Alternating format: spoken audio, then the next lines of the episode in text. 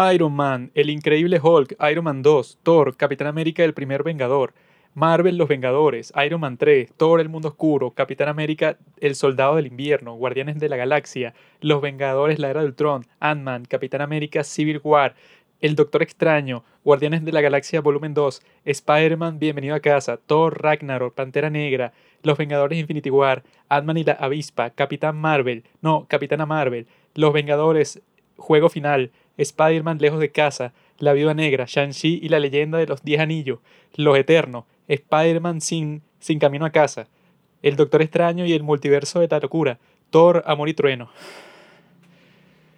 Sobre esas películas vamos a hablar hoy. Y también sobre los shows de TV.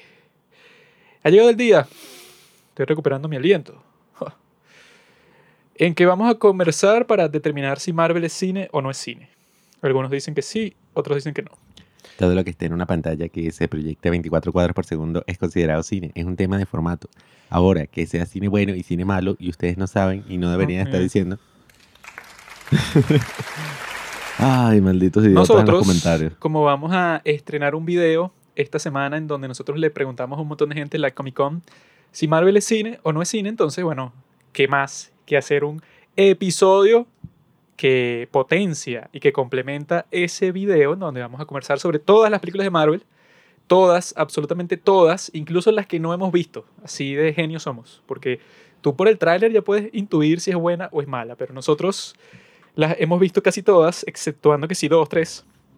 Que sí, bueno, esa de Shang-Chi, la nueva, Los esa de Eternals. ajá, Eternals, la de Wakanda Forever, que se estrena que sí esta semana, pero hemos visto las mejores y las peores.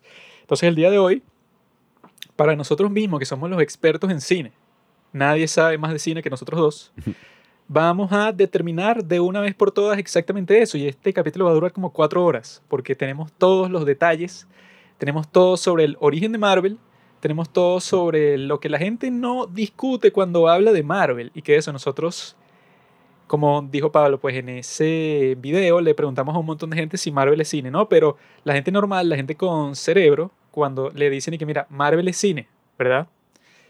Y en el cartel tenía la foto que sí de Scorsese, Iñárritu, todas estas personas, porque son los que han mencionado así como que de forma despectiva y que no, eso pues, y que el cine de superhéroes, Marvel, DC, todas esas son cosas que, bueno, que no son cine en sí mismo, sino que, bueno, no tienen nada que ver con el arte, sino que son cosas ahí que la pasan en el cine, pero en realidad son como que atracciones de parques temáticos que tú te diviertes, pero no piensas nada porque eso está hecho para niños.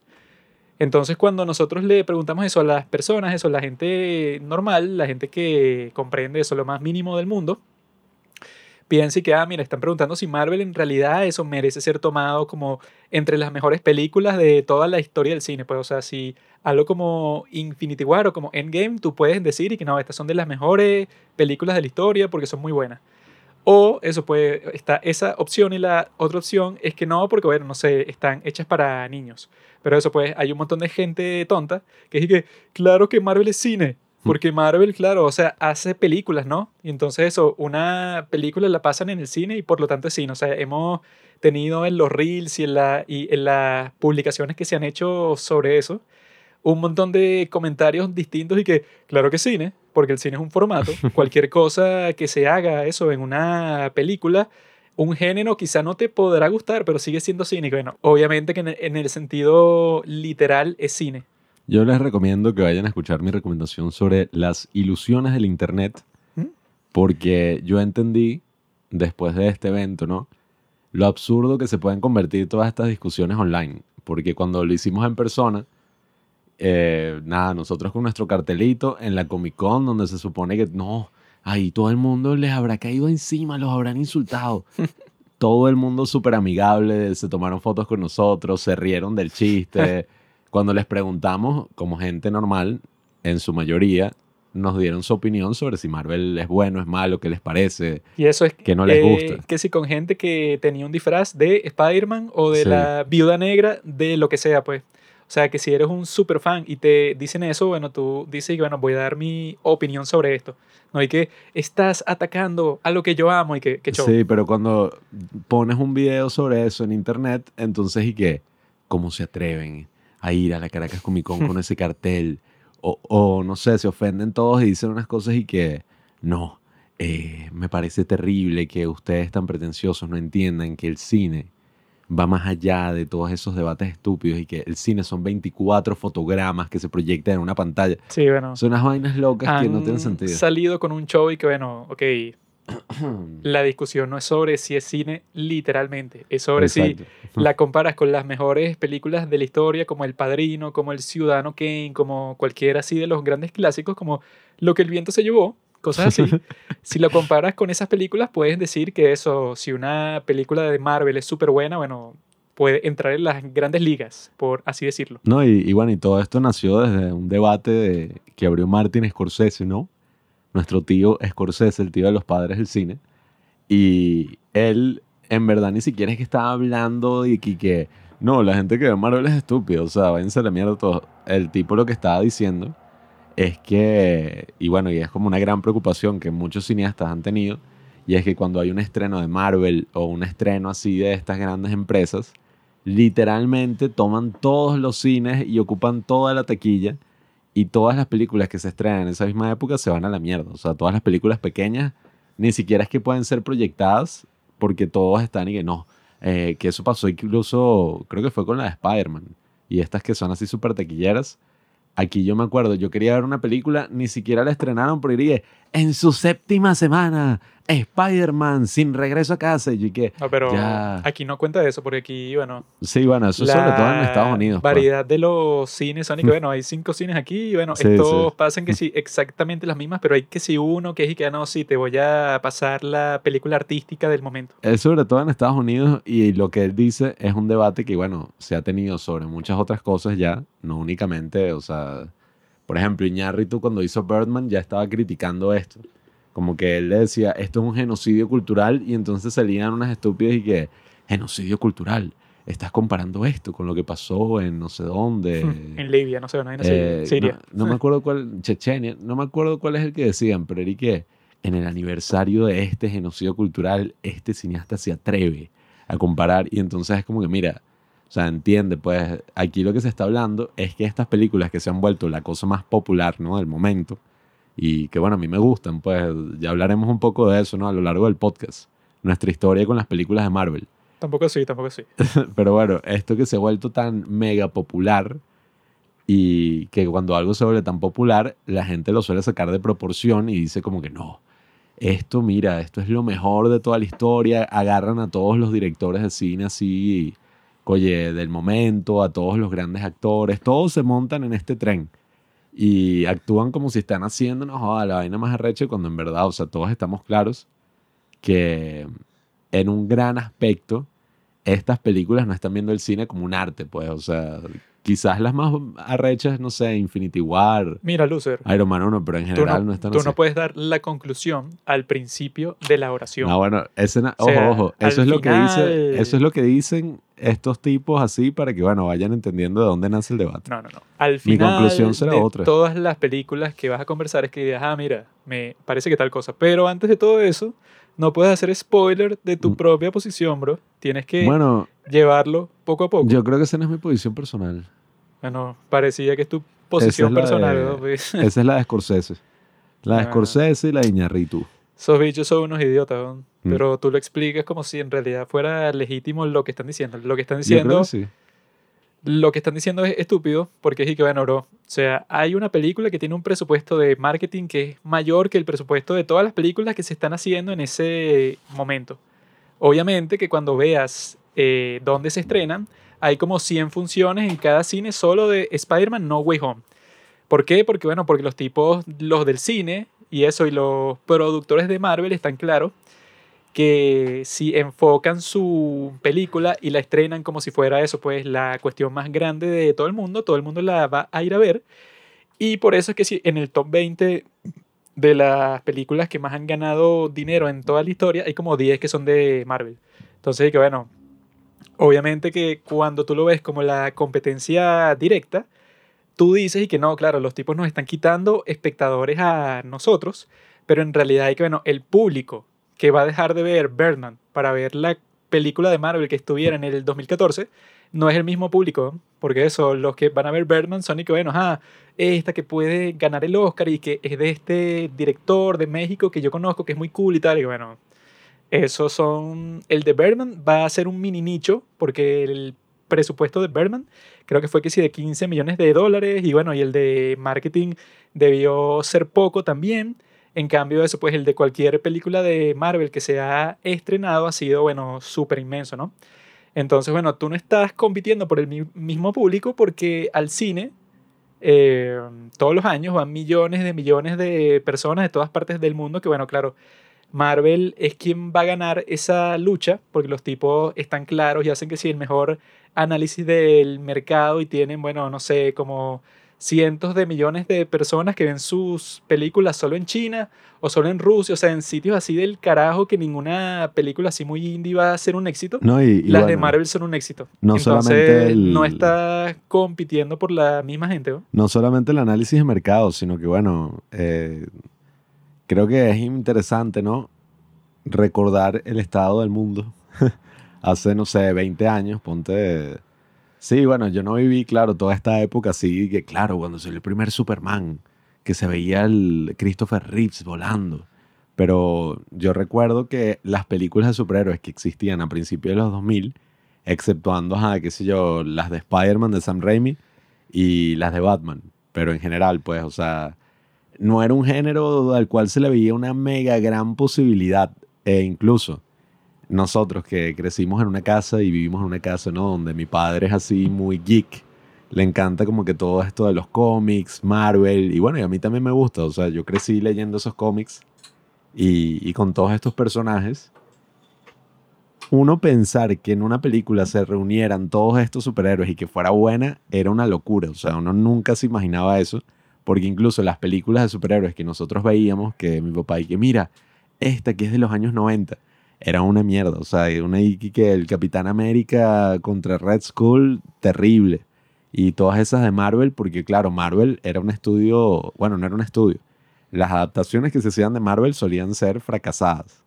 No fue hasta principios de los 2000 que se empezaron a hacer las de X-Men, Blade, Spider-Man y todo esto, que bueno, nació esta gran posibilidad de que, coye, se convirtieran en su propio estudio y, y nada, de verdad se empezaron a hacer películas de estos superhéroes, pero no sé, a mí me parece interesante. Eh, yo creo que todos estos directores también eh, a veces actúan como los viejos, ¿no? Como la vieja generación que siempre está criticando lo nuevo y que dicen como que no, estas películas de ciencia ficción que son vulgares, qué sé yo, la original de Star Wars. Bueno, es que el punto es que si hay tanta gente en este mundo, tienes que estar claro que, bueno, si eres Martin Scorsese, que tú antes, bueno, no sé, que si es los 80, 90 eras el tipo y que no, salió la nueva de Scorsese, entonces va a ser la película número uno del mundo. Pero el día de hoy ya eso no es así, porque los públicos son distintos y las redes sociales, o sea, ya todo es completamente distinto. Entonces tu película Scorsese nunca va a ser el gran blockbuster otra vez, porque ya los públicos se salen todos corriendo cuando sale la nueva de Marvel o la nueva de DC, o sea, los Los tipos han dominado el mercado y eso, la de los Minions, es que sí, no sé, que si la quinceava más taquillera de todos los tiempos. O sea, son así que sí, que bueno, eso, van los niños con sus padres para el cine, pues, o sea, no puedes esperar que tu película de mafia, eso pues la que estrenó en Netflix, The Irishman, tenga el mismo prestigio cultural y que tenga la misma audiencia que bueno, que eso, que Spider-Man No Way Home, que ganó más de un billón de dólares en todo el mundo. Hmm. Entonces, estos tipos tienen que darse cuenta de que eso que dicen es estúpido, porque eso pues la población es mucho más grande el día de hoy y los tipos tienen un presupuesto de marketing que no puedes competir con él. O sea, tú tienes un público particular, entonces no vas a estar llorando y que, bueno, ¿por qué? No sé, eso pues, porque The Wolf of Wall Street no ganó un billón de dólares. Y que, bueno, esa bajo ninguna circunstancia lo haría porque tú estás apelando a un público, eso ya son clase R, pues. pues, o sea, son y que, bueno, esta es una película y que para gente madura. Cuando las de los Vengadores son para desde los bebés hasta los más ancianos, eso pues que si los viejos, las personas como mi padre, que les gustan los cómics desde que tenían como 10 años y que cuando los ven en el cine, bueno, siguen siendo fanáticos el día de hoy. Entonces no compitas contra eso porque es estúpido. Pues eso es como que yo esté llorando siendo no sé qué si el Boca Juniors y que no, que por qué siempre son los jugadores de Europa que ganan la eh, no, que ganan el Balón de Oro. Mm. Porque estos tipos, eso, porque Benzema ganó el Balón de Oro cuando hay un jugador en mi equipo que es muy bueno y que bueno, bro. Lastimosamente son ligas distintas. O sea, tú juegas en una liga de eso de Argentina que le importa a la gente de ahí. Y estos tipos, bueno, tienen como que un atractivo internacional que es mucho más grande que el tuyo, pues entonces... Bueno, yo... No sé cuál es el punto de quejarse de eso. Yo no estoy al 100% de acuerdo con lo que ellos dicen, eh, porque a mí me gustan las películas de Marvel. Y me gustaron, bueno, yo me crié con las películas de Marvel y los grandes, o sea, muchos de los grandes eventos cinematográficos que yo he vivido fue la primera de Los Vengadores y bueno, la última, pues Infinity War y Endgame. Entonces, claro, no es que yo esté así y que Marvel es una mierda, pero yo sí creo que están tocando un punto interesante porque cuando estamos hablando del cine como arte, que eso es lo que mucha gente como que no entendía, ¿no? En, en la discusión. Cuando estamos hablando del cine como arte, evidentemente que tú puedes ver que, bueno, el estado actual, ¿no? Del, del arte, eh, eh, del arte cinematográfico, eh, sí, bueno, tiene como que su razón de preocuparse cuando se ve como que, mira, ninguna de estas personas o ninguno de estos ejecutivos está viendo, aunque bueno, no sé si en Marvel, porque Marvel tiene a varias personas talentosas, pero en todas estas cadenas, no sé, de secuelas, precuelas y sobreexplotación súper mega capitalista que ocurrió con Star Wars, con Jurassic World y todas esas mierdas así locas que empezaron a sacar, bueno, no, el reboot, el remake, sobre todo en la época así, 2016, 2017, pues, cuando en el 2016 que dijo eso, 2014, perdón, eh, que dijo eso este Iñárritu, no, fue cuando empezaron con esa mariquera que era que el reboot de los cazafantasmas y todavía siguen con eso. Eh, sí entiendo que viendo el cine, ¿no? Y viendo la industria del cine así. Sí, es así, porque se cagan sobre Marvel, Porque eso se, ya es un fenómeno de la industria entera, ¿no? Y que, ¿por qué el cine de superhéroes? Y que, bueno, el cine de superhéroes está por un lado, pero por el otro están los que son, y que, bueno, que si todas lo de que los remakes de Disney. Sí, que, que no, bueno, ahora son en carne y hueso, Aladdin. y bueno, no sé para qué lo vas a hacer si la original va a ser mucho mejor que cualquier cosa que tú vas a sacar el día de hoy. Esa es una de las ideas más ofensivas que, una de esas ideas, como dice la gente estúpida, y que ideas peligrosas. la de Pinocho, todas esas vainas que son y que no sé ni por qué existen. Y toda la gente que las va a ver así más, bueno, déjame decirles que son unos estúpidos. Eh, pero bueno, yo pienso eso, sí, o sea, su crítica quizás es válida en ese sentido, eh, yo tampoco pienso que, que no, la decadencia del cine actual. Eh, porque yo creo que sí hay buenas películas, pues, o sea, cada año la decadencia se vio fue con el COVID. Pero, más buenas películas, yo creo que en toda la historia. Por eso es que cada año. Porque antes, o sea, que si en los años 60, 70 y tal, tú no sé dónde vas a encontrar y que no, mira, películas, no sé, de Rusia, de China, o sea, que sí, de todas partes del mundo. Antes, Eric, ajá, están las gringas y están que sí las de Italia, quizás las de Francia, o sea, que sí, como tres, cuatro países eran los que dominaban lo que se pensaba de la industria de cine de todo el mundo. Pero el día de hoy es que, bueno, están sacando de todas partes del mundo, sobre todo de Corea del Sur, que es una industria que es mucho mejor que la de los Estados Unidos el, el día de hoy. Entonces, bueno, si eso es así, entonces, bueno, no creo que exista mucho por qué preocuparse desde esa perspectiva, porque si fuera por eso, muchos cineastas que son mucho más indie que Scorsese, seguramente dice, y lo he escuchado, que es que mira, las películas que yo hago, que son, no sé, una vaina toda experimental, que el presupuesto fueron como 50 mil dólares, eso es arte real. Lo que hace Scorsese, unas películas de mafia, de violencia, de sangre, todo eso no es cine. Todo eso es que, bueno, que el tipo, para que la vea todo el mundo, entonces le pone todos esos elementos controversiales, violentos, de acción, aventura, crimen y tal. Existen, eso pues, distintos niveles dentro del cine de gente que te va a decir que tú tampoco es que hace mucho cine, o sea, yo soy un tipo que hace eso, pues, no sé, unas películas que son como que mucho más independientes, el tipo se fue para los Estados Unidos para trabajar en Hollywood. En cambio, yo soy un tipo, eso, no sé, de España, que hizo una película con sus amigos. Eso sí es cine, porque eso, yo he visto un montón de gente diciendo eso por internet. Que, que no, bueno, de estos tipos, eso. Si tú trabajas en Hollywood, eso, tú eres un director de Hollywood, no sé qué te vas a andar quejando de que no, la industria del día de hoy, que, mi bro, tus películas son 10.000 veces más caras y más taquilleras y tienen más marketing que cualquier película si, si la comparas con cualquier otro sitio del mundo. Así que tú, de entre todas las personas del mundo, o sea, si tú fueras un cineasta, eso, no sé, en Bolivia, tendría más sentido que tú te quejes sobre el dominio de Marvel sobre el cine.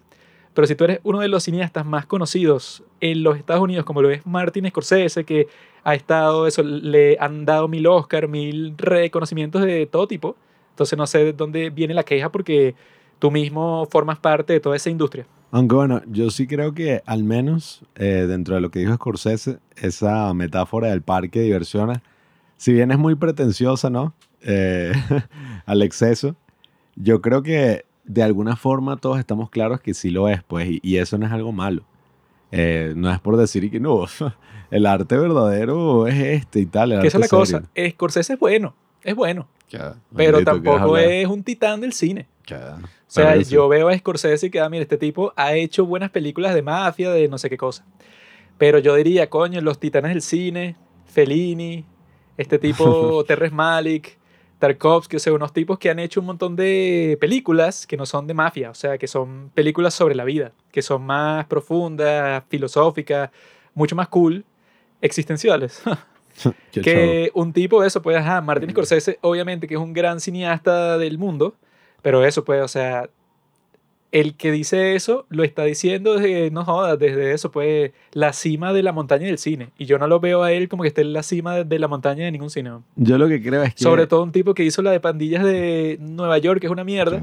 Y que yo te expliqué a ti, pero tú eres un poco lento, que esa, el tipo la hizo y que eso, pues, que lo dijo él y todo, y que si los productores y tal, que a él le interesaba era la historia del momento la historia de la película era secundario o terciario. Él quería mostrar y que no, que era lo, que estaba pasando en Nueva York en esos tiempos. o sea, que era que sea un documental, pero lo filmó así. O sea. En una película sí hay mucho más, o sea, no sé si la palabra es, no es prestigio, pero coño, se siente mucho más arte, ¿no? Obviamente que en una película así, no sé, qué sé yo, Thor 2. Eh, pero si tú vas a decir algo así, eso, si algo así lo dijera un tipo, eso, en una posición si Tarkovsky siguiera vivo el día de hoy y dice algo así, yo diría, bueno, coño, este tipo vive en su propio mundo en donde el cine es que sea una cuestión sagrada, poética y tal, pero yo no compararía a Tarkovsky con Scorsese en ningún sentido, sino que Tarkovsky está mucho más alto, pues. O sea, no por...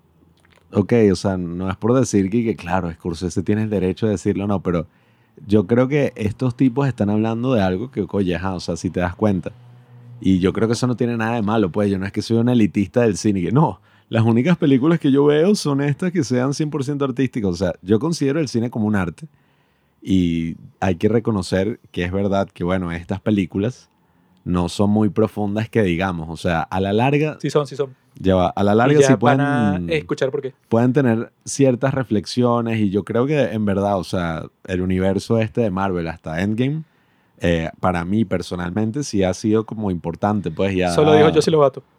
Bueno, no sé. Eh, ha tenido reflexiones, ah bueno, vean nuestros videos en Instagram.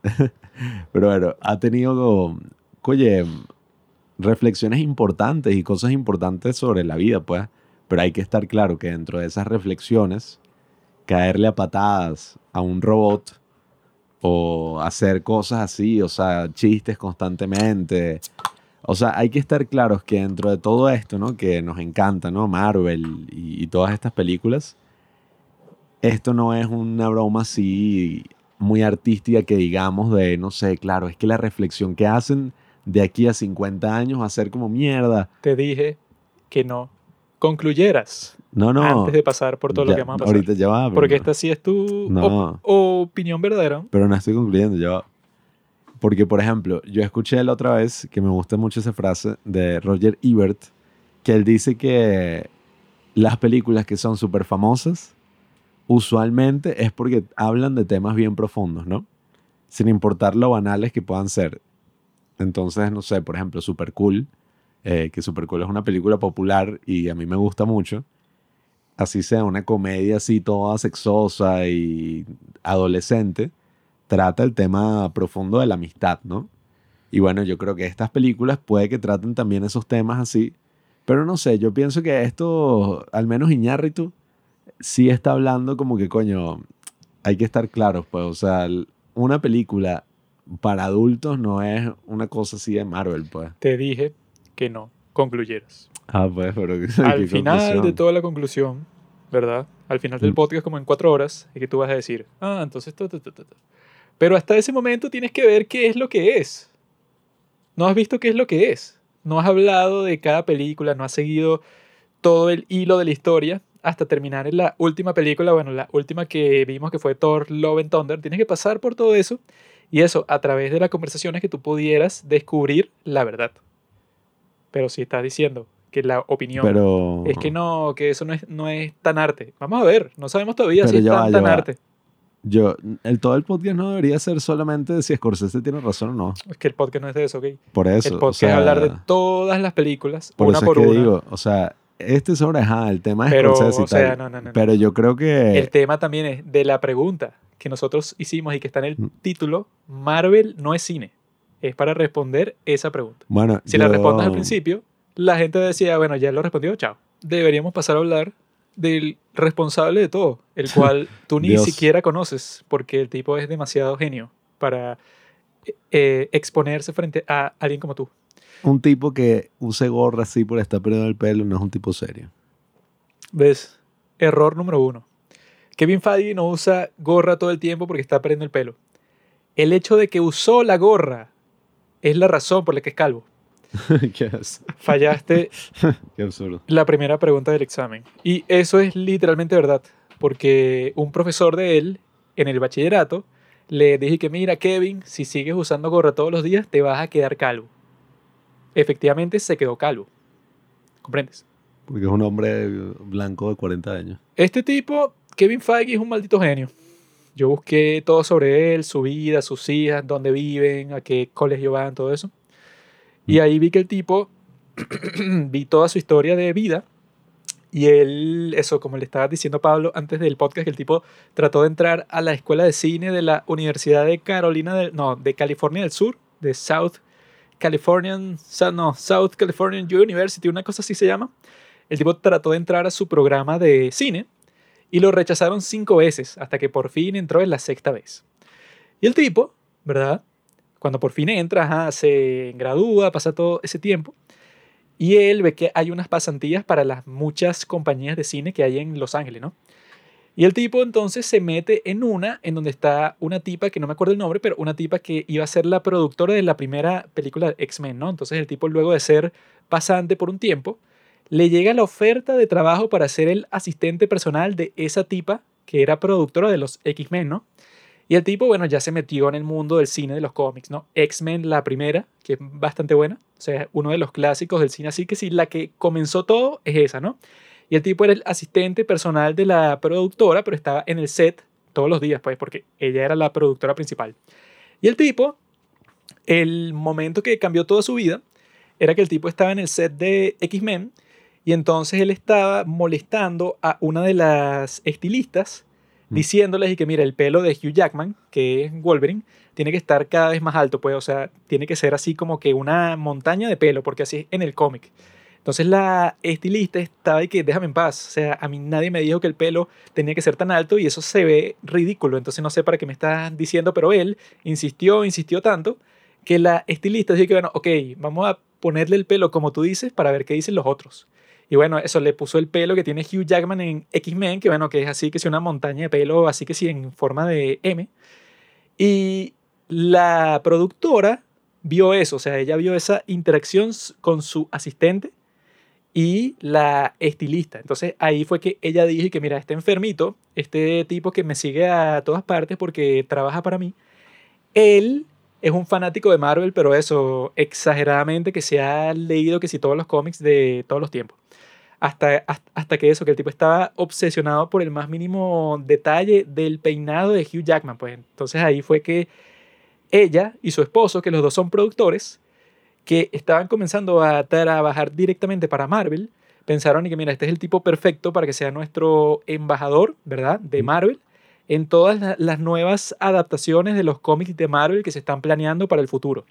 Y lo contrataron exactamente para eso, o sea, que para este tipo, Kevin Feige debió haber sido que si el mejor trabajo, o sea, que si el trabajo de sus sueños, porque era literalmente que, mira, tú eres el representante de Marvel en el set. Mm. Porque antes Marvel, como no era un estudio, era que eso, pues, tenían que depender de que las compañías, bueno, hicieran bien la adaptación, que era que si Sony y Fox.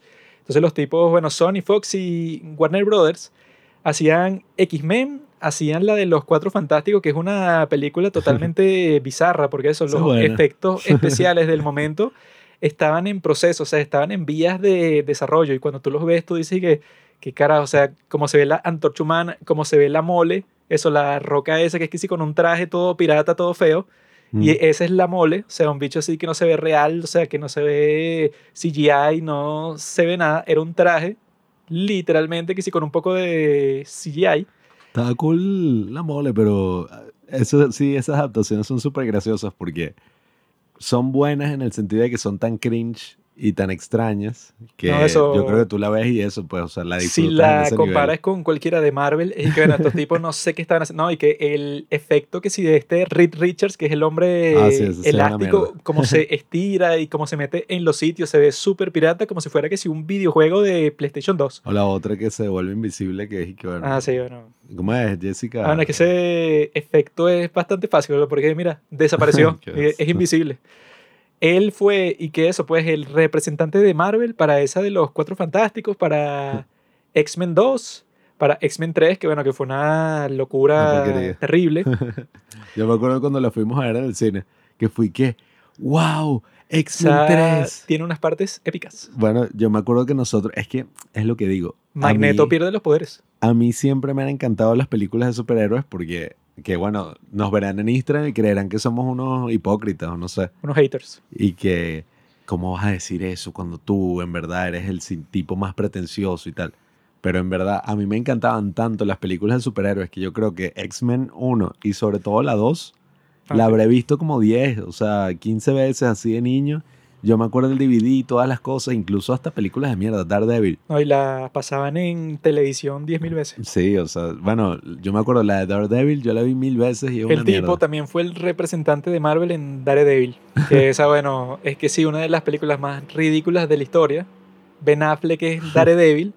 El villano es que sí, un tipo y que Bullseye, un tipo que lo que hace es que tiene mucha puntería. Y el tipo, Mm. bueno, que si te lanza un dardo y te lo pega en la garganta y te muere. Ese Sí, es todo su poder, tener mucha puntería. Hay una escena que el tipo está como que en un bar y entonces como que un tipo lo enfrenta, pues un viejo está ahí que mira, maldito vaina. Y el tipo agarra un clip, lo rompe en pedacitos y con su gran puntería dispara los pedacitos a la garganta del tipo y lo mata. O otra escena magistral en la que el tipo está en el aeropuerto y como que la vieja está que sí roncando y el tipo como que no, ajá, está fastidiado y agarra un maní con su puntería, hace que la vieja se ahogue y se muera. O sea, se muera para que ya listo, pues no está roncando. Y ¿qué-. Para que no fastidie ya, y que, ay, qué clase de villano estúpido. Claro, estas películas, aunque son bien malas, ¿no?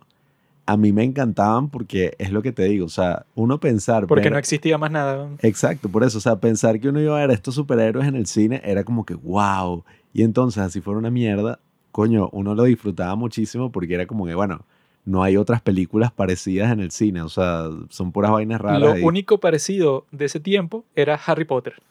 Ah, bueno. tenía ajá. unos buenos efectos, tenía así unas escenas que cuando las veías tú decías, ¿y cómo carajo hicieron eso? Sí, porque sobre todo los el ¿cómo es? Los 2000 estuvieron como mucho más enfocados en películas de ¿cómo es que se llama esto? No es ciencia ficción, fantasía, en películas de fantasía que era que sí, El Señor de los Anillos, Narnia, Harry Potter, todas estas y yo no era el mayor fan de la fantasía, pues mí me gustaban los cómics. Esas no son mis fantasías precisamente. Mis fantasías son estar en una isla con pura Mm. miembros de Twice. Pero este tipo, Kevin Feige, el tipo, ajá, era el representante de Marvel. Era el tipo que literalmente lo enviaban a los sets y que mira, tú tienes que asegurarte de que no hagan ninguna estupidez con respecto al origen del cómic. O sea, tú que leíste todos los cómics, porque eres un mega nerd, tienes que estar pendiente de que si vas para el set de los Cuatro Fantásticos, no se pongan con ninguna locura, sino que sigan en lo más posible todos los cómics. Ese era el trabajo de él. Entonces él supuestamente hizo tan buen trabajo que llegó un momento en el 2008, que aquí es que empieza toda la historia, en donde estaban tratando de hacer un nuevo estudio, porque supuestamente él fue el que se dio cuenta que era que, mira, nosotros vendimos los derechos de Spider-Man, vendimos los derechos de los X-Men, vendimos los derechos de los Cuatro Fantásticos, y esas son las tres franquicias más populares de la historia de Marvel. Entonces Marvel no podía hacer películas sobre esos personajes porque las vendieron. Ellos tenían los derechos todavía de Iron Man, de Thor, de Hulk, pero esos eran personajes que, bueno, que no importaban tanto, que para los cómics no eran muy populares ni nada, sino los principales eran las que vendieron, claro, o sea, los vendieron porque eran los más valiosos. Supuestamente, este nerd se dio cuenta y que, ah, mira, pero nosotros todavía tenemos los derechos de Pantera Negra, Doctor Strange, todas estas cosas que casi nadie conoce, solo la gente como yo. Entonces él dijo, junto con el esposo de la tipa esa que él era asistente, que también era un gran productor de Hollywood, él le hizo la propuesta a Marvel, que mira, podemos hacer nuestro propio estudio.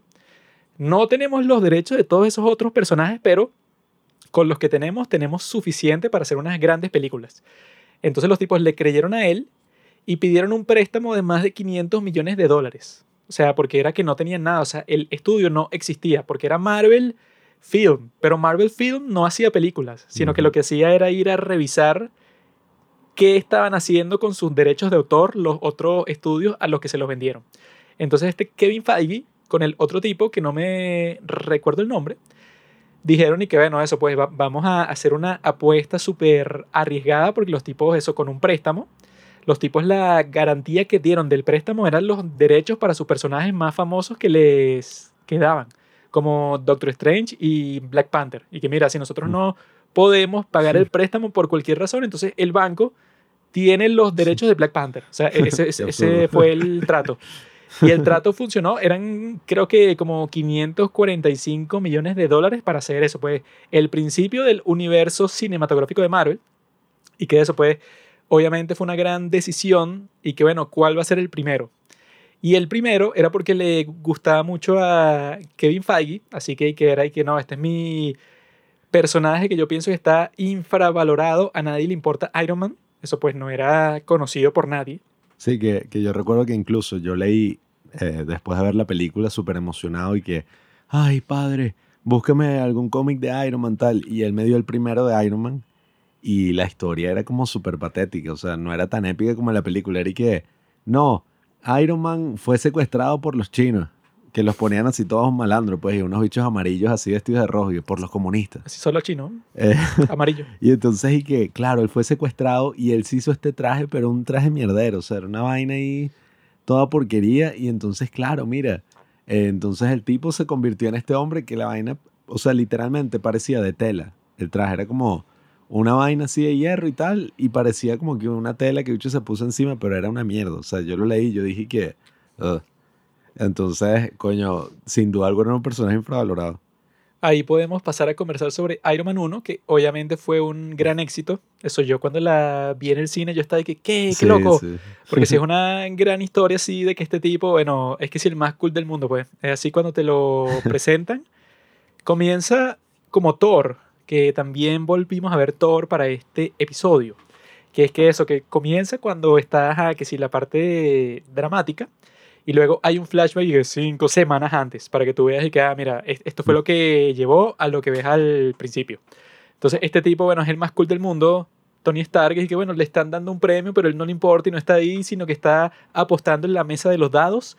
Y bueno, tiene que ser la mejor casa del mundo y se coge a la periodista, o sea, el tipo que todo el mundo quiere ser y que no, eso pues, o sea, que te dan como que una mini introducción a él y que a los 20 años ya había construido su primer circuito y a los 21 ya era presidente y a los 22 y que bueno, el tipo más exitoso de todo el mundo, él Tony era, Stark. Él era mi ídolo porque eso salió en el 2008 y yo tenía 8 años y yo y que ay, yo tengo que ser como él y que tengo que construir un motor, tengo que hacer Ay, que fue que sí presidente de la empresa que sea a los 25. que, no, y que a los 21 tomó el reino, o sea, toda la herencia, pues, así de la familia fue el presidente de Stark Industries.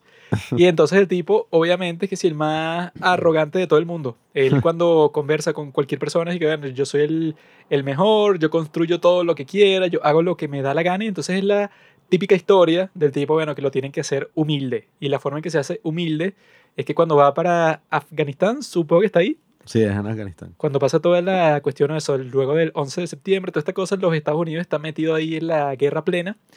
Y el tipo les muestra el misil Jericó, que es muy cool, eso puede, o sea, que es lo que sale en el tráiler del tipo eso, todas las explosiones detrás, porque es un misil que se convierte como en 30 misiles y explota todas las montañas y eso.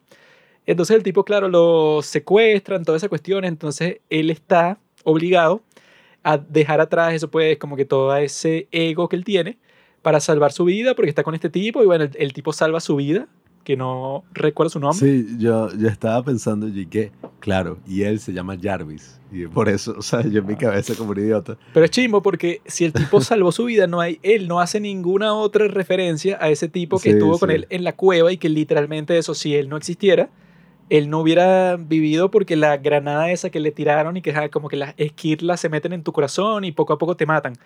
Y el tipo que lo salvó, él y queda bueno, ok, y eso pues se sintió agradecido en el momento, pero en el resto de películas de Marvel nada de Sí, eso ni, sale. ¿no? Ni lo mencionan, pobrecito. Y el tipo, esa broma y que, Palmira.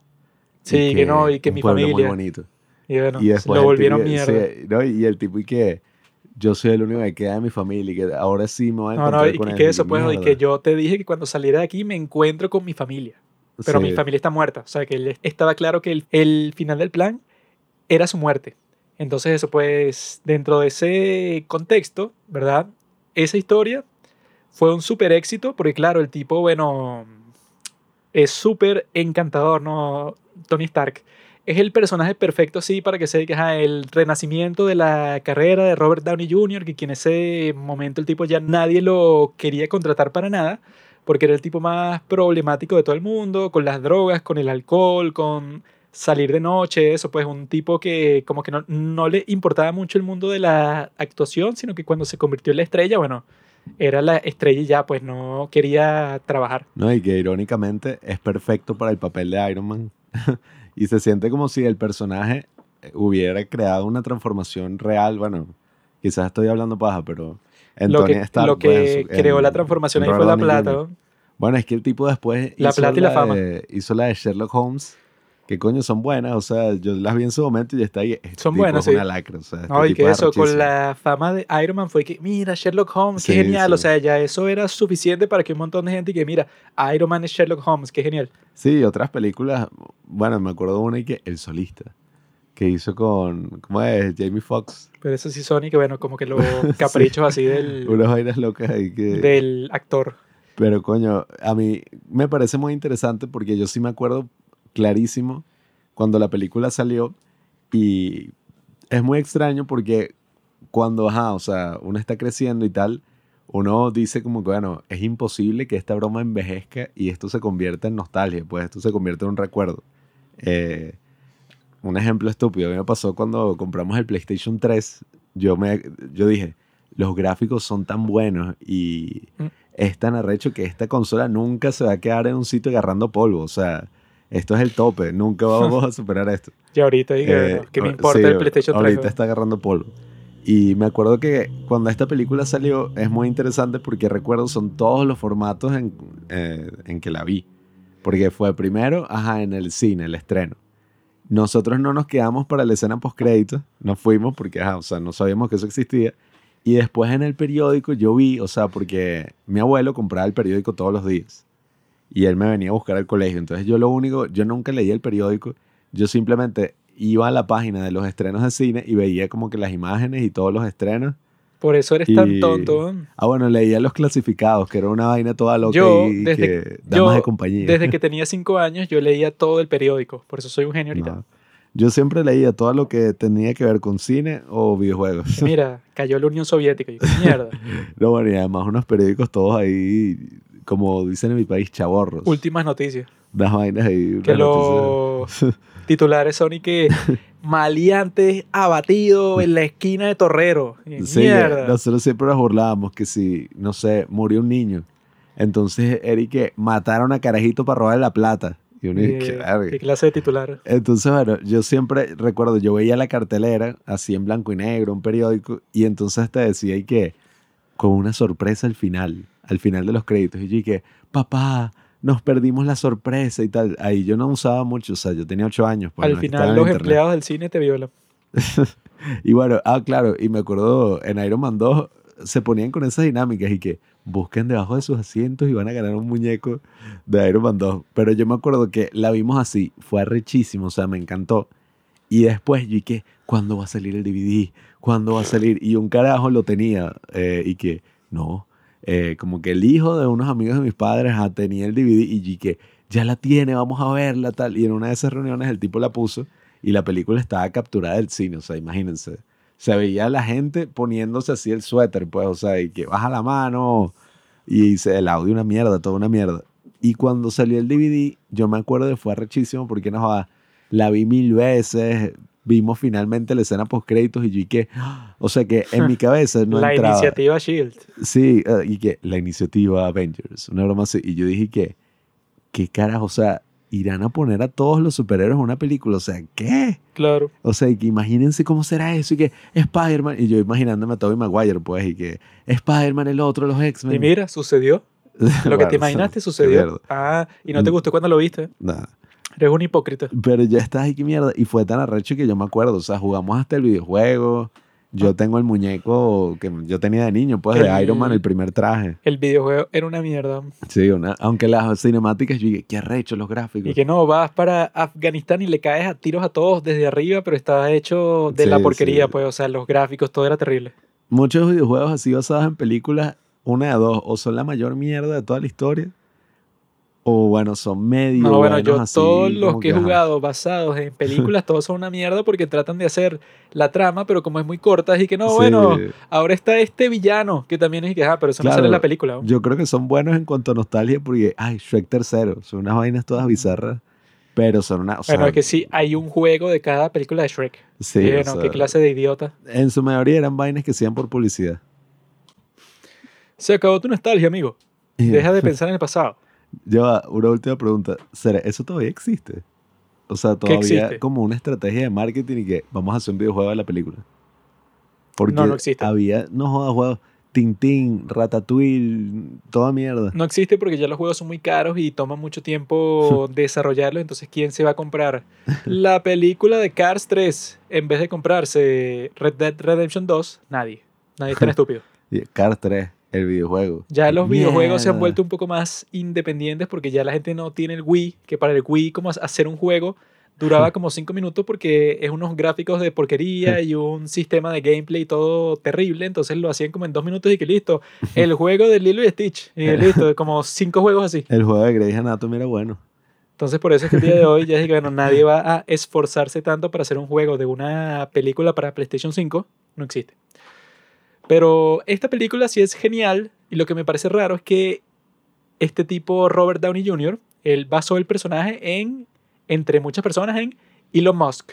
Y que el tipo y que no, y que fue para todas las fábricas de él, pasó un montón de días con Elon Musk para eso, para capturar cómo era el tipo que eso, pues el experto en tecnología, el tipo bastante cool, el tipo que eso, pues que tiene como que una visión para el futuro. Pero es raro porque Elon Musk, si tú has visto cualquier entrevista de él, el tipo no es encantador para nada, pues el tipo no tiene carisma. Dicen que el tipo está dentro del espectro autista, pues, o sea, que no es que es el tipo que, bueno, que es así el tipo carismático y cool. Entonces, Robert Downey le dio su propio giro al personaje, porque, bueno, basado en Elon Musk. Elon Musk sa- sale en Iron Man 2, pero eso es más así como que una trivia, porque en realidad su personalidad no se Sí. parece en nada a lo que hace Iron Man, que bueno, totalmente distinto. Uno no piensa que, ah, Iron Man, claro, Elon Musk. Sí, claro. exactamente igual. Pero a Robert Downey Jr. se le ocurrió que él sería como que el modelo. Pero el tipo de eso, yo volviendo a ver la película, lo que me di cuenta es que los tipos, bueno, como que para construir todo ese viaje del personaje, pensaron que, claro, que él tenía ese estereotipo clásico del personaje que, claro, que él piensa que lo sabe todo. Que es así, que, bueno, que todo el mundo como que le, le cae un poco mal no tiene amigos, familia, nadie, sino que la única relación que él tiene es con Pepper Potts. Entonces Pepper Potts es la única persona que él medio sale, sigue y que bueno, son amigos porque eso con el negro del ejército es y que bueno, ajá, como que se conocen y bueno, tienen una relación medio cercana de trabajo, como que un poco como amigos, pero eso, Pepper Potts es la que sí está con él todo el tiempo, ¿no? Lleva Daya. Entonces el tipo, bueno, claro, o sea, cuando pasa por ese secuestro es que él se da cuenta que, bueno, que su empresa es un poco corrupta porque el tipo piensa que él es el jefe de, y él sabe todas las cosas que están pasando en su empresa. Pero se da cuenta que no es así porque este tipo lleva Daya, que es Jeff Bridges y que es tremendo villano. Él es el tipo que está haciendo todas las cosas detrás de escena. Porque este Tony piensa que no, así, ay, eh, es el buen ingeniero, inventor que está creando todas estas nuevas innovaciones para la guerra. Eso, que si el misil Jericho. Pero a Jebadiah no le importa nada de eso, sino que el tipo le está vendiendo las armas a los terroristas simplemente porque las pagan. Y eso es lo más bestia que puede hacer en todo el mundo, porque claro, en cualquier medio, cualquier cosa, ven que los terroristas tienen las armas de Stark y todos van a decir y que, bueno, entonces Stark es un hijo de puta, pues. O sea, como que el tipo se las vendió a estos tipos, que bueno, que no se sabe cuál es el objetivo de los terroristas, pero se sabe que, bueno, que los tipos, cuando llega Iron Man, o sea, que esa escena yo creo que es la mejor de todas, que el tipo llega para salvar un pueblo, porque los terroristas de esto, bueno, entran para el pueblo y iban a matar a todos los hombres y se llevan a las mujeres y a los niños. O sea, eso puede que sea un genocidio. Y este Iron Man llega y los salva a todos, que es muy cool. Eh, y que eso, que él se da cuenta y que, mira, están usando todas tus armas para someter al país completo. Y qué fino porque salió en el mismo año que The Dark Knight. Que era, bueno, que ese fue el año que, bueno, que renacieron todas esas películas de superhéroes desde ese momento para el futuro. Porque la gente, bueno, claro, luego del 2008 que sale tanto Iron Man como The Dark Knight, dicen que, bueno, ya esto de Dark Knight estuvo en, en los Oscars y fue considerada que era una versión más artística del género porque la hizo Christopher Nolan y eso. Entonces ahí sí fue que ganaron todo el prestigio y luego vemos como, bueno, DC, si la comparas con lo que hizo después Marvel, bueno, quedó pero completamente derrotada en todo sentido. Sí. El aborto que fue la Liga de la Justicia, si la comparas con cualquier cosa que hace Marvel. ¿No han visto la versión Snyder? Zack Snyder de 10 horas. O sea, eso fue DC. Luego de Christopher Nolan fue que, bueno, vamos a tratar de hacer todos los superhéroes que nosotros tenemos exactamente de la misma forma. Sí. Cuando Marvel sí lo hizo eso de una manera completamente distinta. Ellos dijeron y que, bueno, Iron Man, ok, tiene un estilo. Thor tiene uno totalmente distinto. El Capitán América, o sea, no en cuanto a la cinematografía, que casi siempre es exactamente la misma, o sea, todas tienen así como que la consistencia, pero sí es y que, bueno, ok, vamos a contar la historia, pero la de Thor, ¿verdad? O sea que por eso fue que yo quería ver Iron Man de nuevo y ver Thor de nuevo, porque Iron Man es como la parte tecnológica de Marvel, así, bueno, que este es el genio que creó el traje de cero y bueno, y que se convirtió en un héroe porque lo secuestraron y tenía como esa obligación moral. Y Thor es el tipo que mete la magia dentro del mundo, porque tú mm. ves ese mundo y entonces, bueno, llega un punto de Marvel que ya toda la parte de los superhéroes no es solo el tipo que tiene los grandes poderes, como el Capitán América, que bueno, que es un soldado como que muy bueno pero el tipo, bueno, no es capaz de ganar una guerra por sí solo. Pero este Thor ya, bueno, ya lo lleva a otro nivel completamente distinto.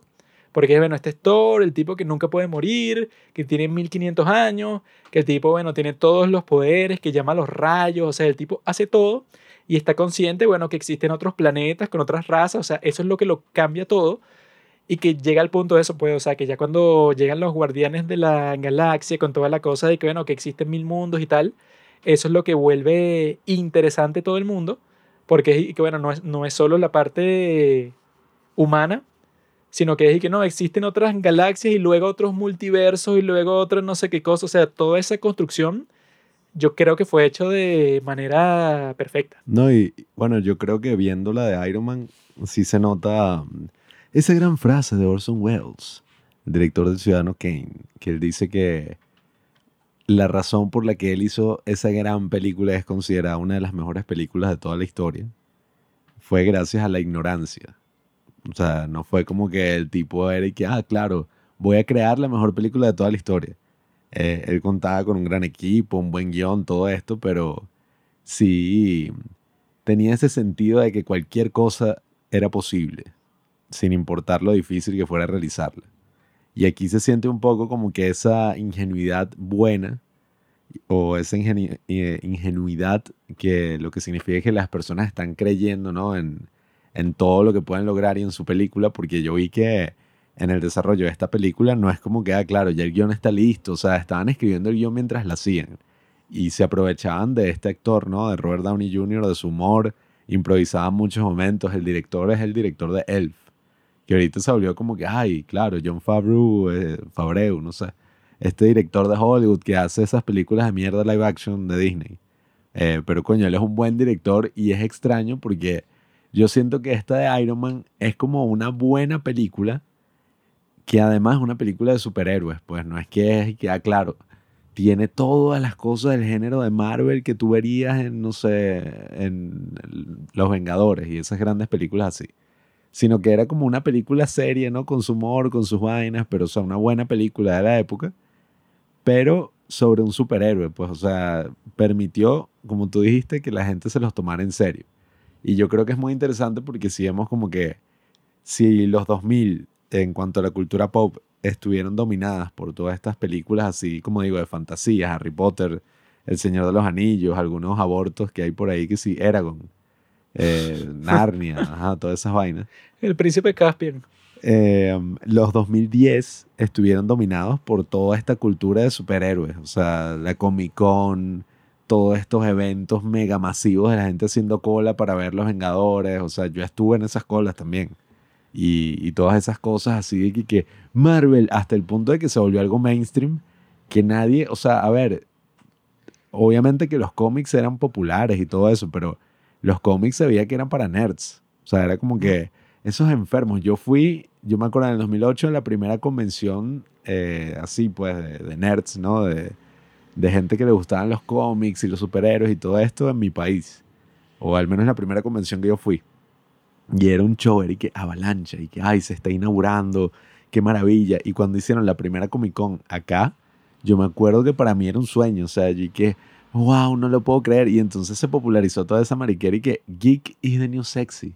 Bueno, con Y la gran todos, "Ay, serie de geek". Big Bang Theory. Ajá, con The Big Bang Theory. The Big Bang Theory cambió la vida de Pablo porque ahí es que él se vio identificado completamente con Leonard. Era el personaje para que se identificara todo el mundo, mientras yo era Howard. Howard, el tipo que, bueno, el tipo más cool de todos. Eso que- no, no envejeció bien, esa serie. O sea, se- esa serie no es tan mala, solo que la gente también con sus sensibilidades.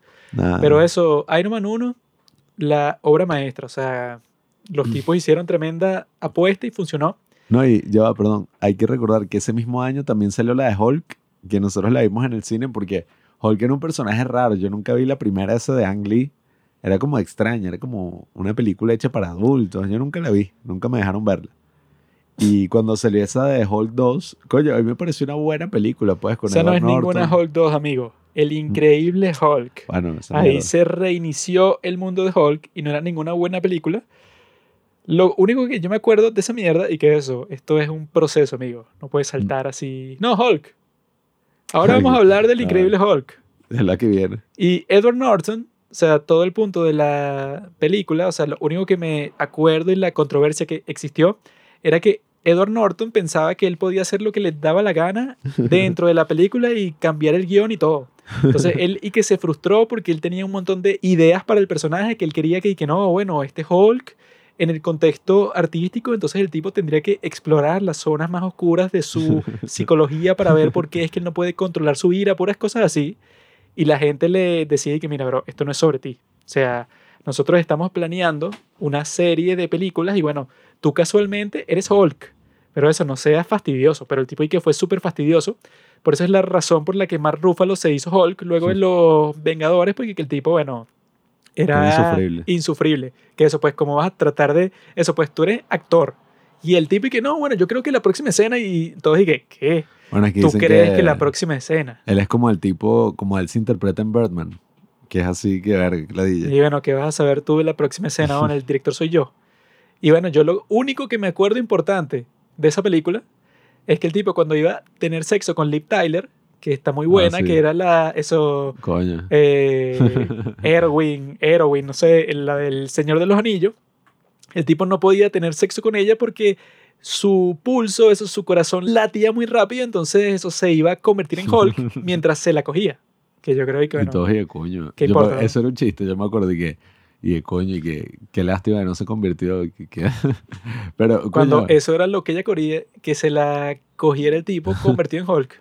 bueno, yo me acuerdo, no, por alguna razón extraña sí me acuerdo de la película. Eso fue una mierda. Eh, yo me acuerdo cuando la estábamos viendo en el cine que, que eh, el tipo trabajaba en una fábrica de vidrios, que sí, en no sé dónde carajo, en China, una vaina así, y entonces se cortó y por casualidades de la vida, la sangre que estaba ahí le llegó a Stan Lee, que es el que estaba abriendo la nevera y se toma, que sí, no sé, el refresco y le da que es una vaina. Y yo que, ¡Ah, Stan Lee.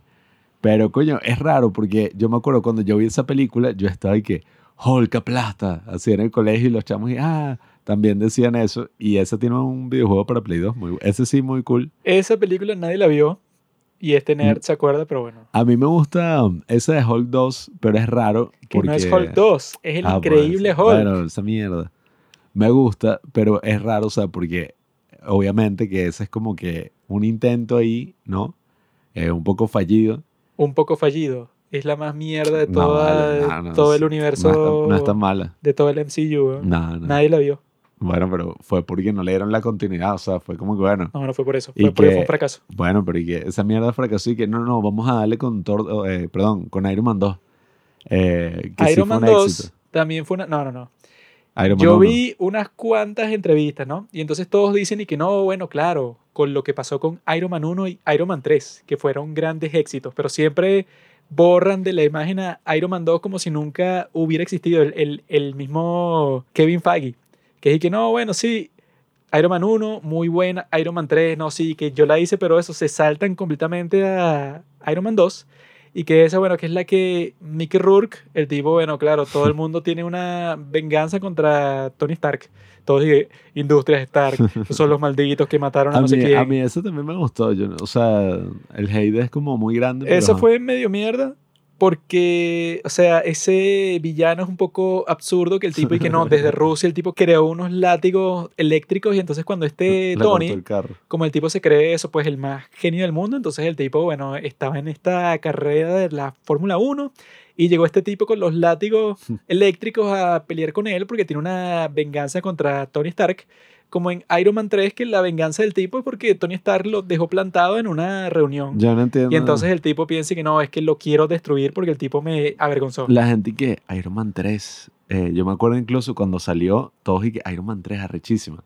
Pero yo dije, marico, Iron Man 3 es una mierda. O sea, Iron Man 2, que es súper quirky y un poco estúpida porque es y que el tipo, ¿cómo es que? Bueno, no me acuerdo el nombre de este actor. Eh, pero el que tiene lentes y vaina, que hizo como que un ejército así de... de, de robots robots, autónomos. ahí. Y entonces era como que no, los voy a soltar a todos. Y entonces aquí en Iron Man 2 es cuando cambian al actor eh, y meten a Don Cheadle. El que hace Roddy. Ajá, como eso, pues máquina de guerra. Y aquí es cuando Lucho ya tiene como que su compañero y vaina. Y me acuerdo súper claro esa escena al final, que es que hay, no joda, 10.000 robots y están en ese pedo y tal. Y los bichos usan ese láser mágico donde literalmente tienen un láser donde matan a todos los robots de un coñazo y ya. No, es que en esta no hay como que el gran drama, porque no es como que la vida de Tony esté muy en peligro durante Iron Man 2, sino que él ya llega al punto de que tecnológicamente es que él está ahí que no, tengo este traje, también tengo este de repuesto, tengo este para mi amigo, tengo esto para, Ah, o sea, bueno. Cuando sí llevan eso la locura, porque Iron Man 3 es que, bueno, ajá. Creo que la de Iron Man 3 era que el tipo tiene una enfermedad, una vaina y... O eso pasa en la 2. no vamos a hablar de Iron Man 3 todavía, pero lo que pasa Bueno. en Iron Man 3 el- es que él tiene... Hace 500 trajes en esa mierda. es que él tiene PTSD por lo que pasó en Los Vengadores. Él se siente culpable porque, bueno, en Nueva York pasó que sí toda la gran masacre. Y esa, bueno, no es tan mala como la 2. Porque la 3 yo creo que es mala. Pero la 2 es como que muy nula. Porque es que, bueno, el villano. O sea, que esa es la cosa que hay que dejar clara. Pues, o sea, que tú puedes decir que Marvel no es cine. En el sentido de que dentro del universo de Marvel existen un montón de películas que están ahí de relleno. O sea, que, que están ahí, que bueno, mientras sacamos la próxima, aquí tienen otra historia de Iron Man, porque no se puede quedar eh, callado tanto tiempo para que se diga, bueno, ¿qué estaba haciendo Iron Man entre este momento y este otro? Bueno, está peleando con este villano cualquiera. No, y si tú te pones a ver, desde que sacaron ajá, Iron Man 1 en el 2008 hasta Los Vengadores, o sea que no es que hubo, bueno, hubo, no sé, 500 películas antes de- para establecer Los Vengadores. O sea, literalmente fue 2008. Hubo cuatro Iron Man. Por Iron eso, o Man, sea, después Hulk en el, el 2008 increíble también. Hulk en el mismo año. Iron Man 2, Thor, Capitán América y ya de una de los o sea, Vengadores. fueron cuatro años donde sacaron, ¿cuántas películas? Cinco. Cuatro. Bueno, donde sacaron... Entre 2008 y 2011 sacaron No, no, cinco. cinco y la última en el 2012 fue Los Vengadores. Por eso, o sea, la fase 1. que ajá, o sea, Esa fue toda la fase 1, seis películas. en cuatro años sacaron eso, pues, o sea, bueno, casi que una película por año. Y es gracioso, bueno, que ya hablaremos de eso, pero ahorita literalmente la vaina es una locura. O sea, y eso no solo pasó con Marvel, eso pasó con toda mierda, porque, eh, bueno, eso mejor lo guardo para cuando hablemos del cambio de la fase 2. Me estás jodiendo. Ah, pues, pero no. Esto es como una escalera. Mm. Está el meme del tipo que pone el pie por encima como de cinco escaleras, pero si haces eso es peligroso. Escalones. Si haces eso es peligroso, tienes que ir uno por uno porque si no te vas a caer. Bueno, ya hablaré de ese punto, pero básicamente todo el mundo se volvió loco y me acuerdas en los videojuegos que uno estaba y que, ay, eh, Call of Duty, Assassin's Creed, no sé qué era y que no, ahora estamos sacando uno todos los años, mámense un huevo y no jodas, exprimieron esa mierda hasta que, bueno, no jodas. Pero bueno, ya, ya llegaremos ahí.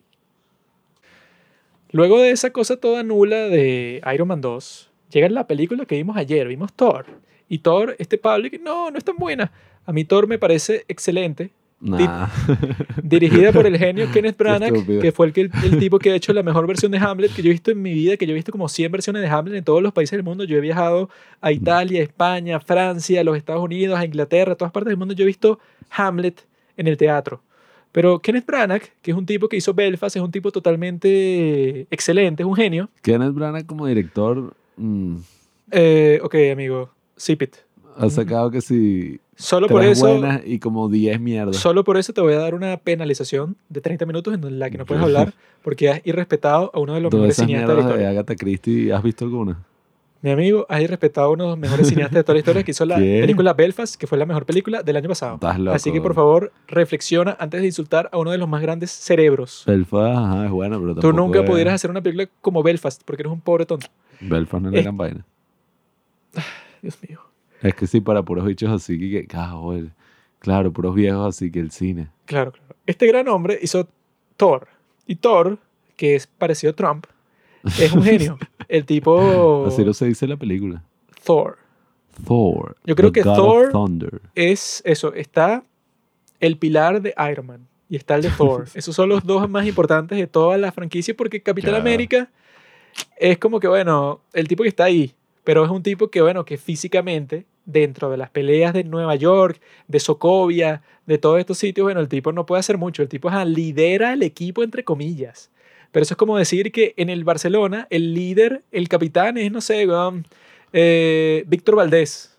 O sea, el, de fútbol. el antiguo arquero. Y que bueno, él es el capitán del equipo. Bueno, ok, será el líder. Pero el, o sea, la estrella del equipo es Messi.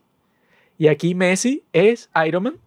Y el otro Messi es como si existieran dos Messi, es Thor. Thor es el más poderoso, pero los principales son el Capitán América y Iron Man, que son los que tienen la lucha en Civil War. No, no, eso es falso. Y los que tienen como que la, conclusión Eso no es verdad. en Endgame, que bueno, ya no sabemos qué coño va a pasar con Thor. Eso no es verdad porque Thor es el que trae todo el elemento mágico, sin el cual Marvel no existe. O sea, sin Doctor Strange, Marvel no existe. O sea, Sin- porque sin Iron Man, Doctor Strange.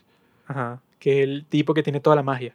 Él lo presentan así porque, bueno, porque ya viste Thor, que existen extraterrestres, existen otros mundos, existen un montón de cosas. Luego ves a Doctor Strange que, ah, mira, el tipo usa la magia. O sea, cuando ya te meten el elemento místico, entonces Marvel se convierte en algo más. Porque en DC, por ejemplo, es una cosa totalmente aleatoria, que es que, bueno, existe Batman, que tiene la tecnología, y existe Superman, que es un extraterrestre, y fulanito es un cyborg, y este tipo es Flash porque, bueno, porque sí, porque nació así, o sea, no hay ninguna eh, transición de que, bueno, existe Batman, pero también hay un tipo que, se llama Superman, que existe toda una raza de humanos modificados, que eso va a venir en Civil War, en donde le quieren hacer los acuerdos de Sokovia, porque es que, mira, todos estos tipos, bueno, matan a civiles cuando supuestamente están salvando el mundo.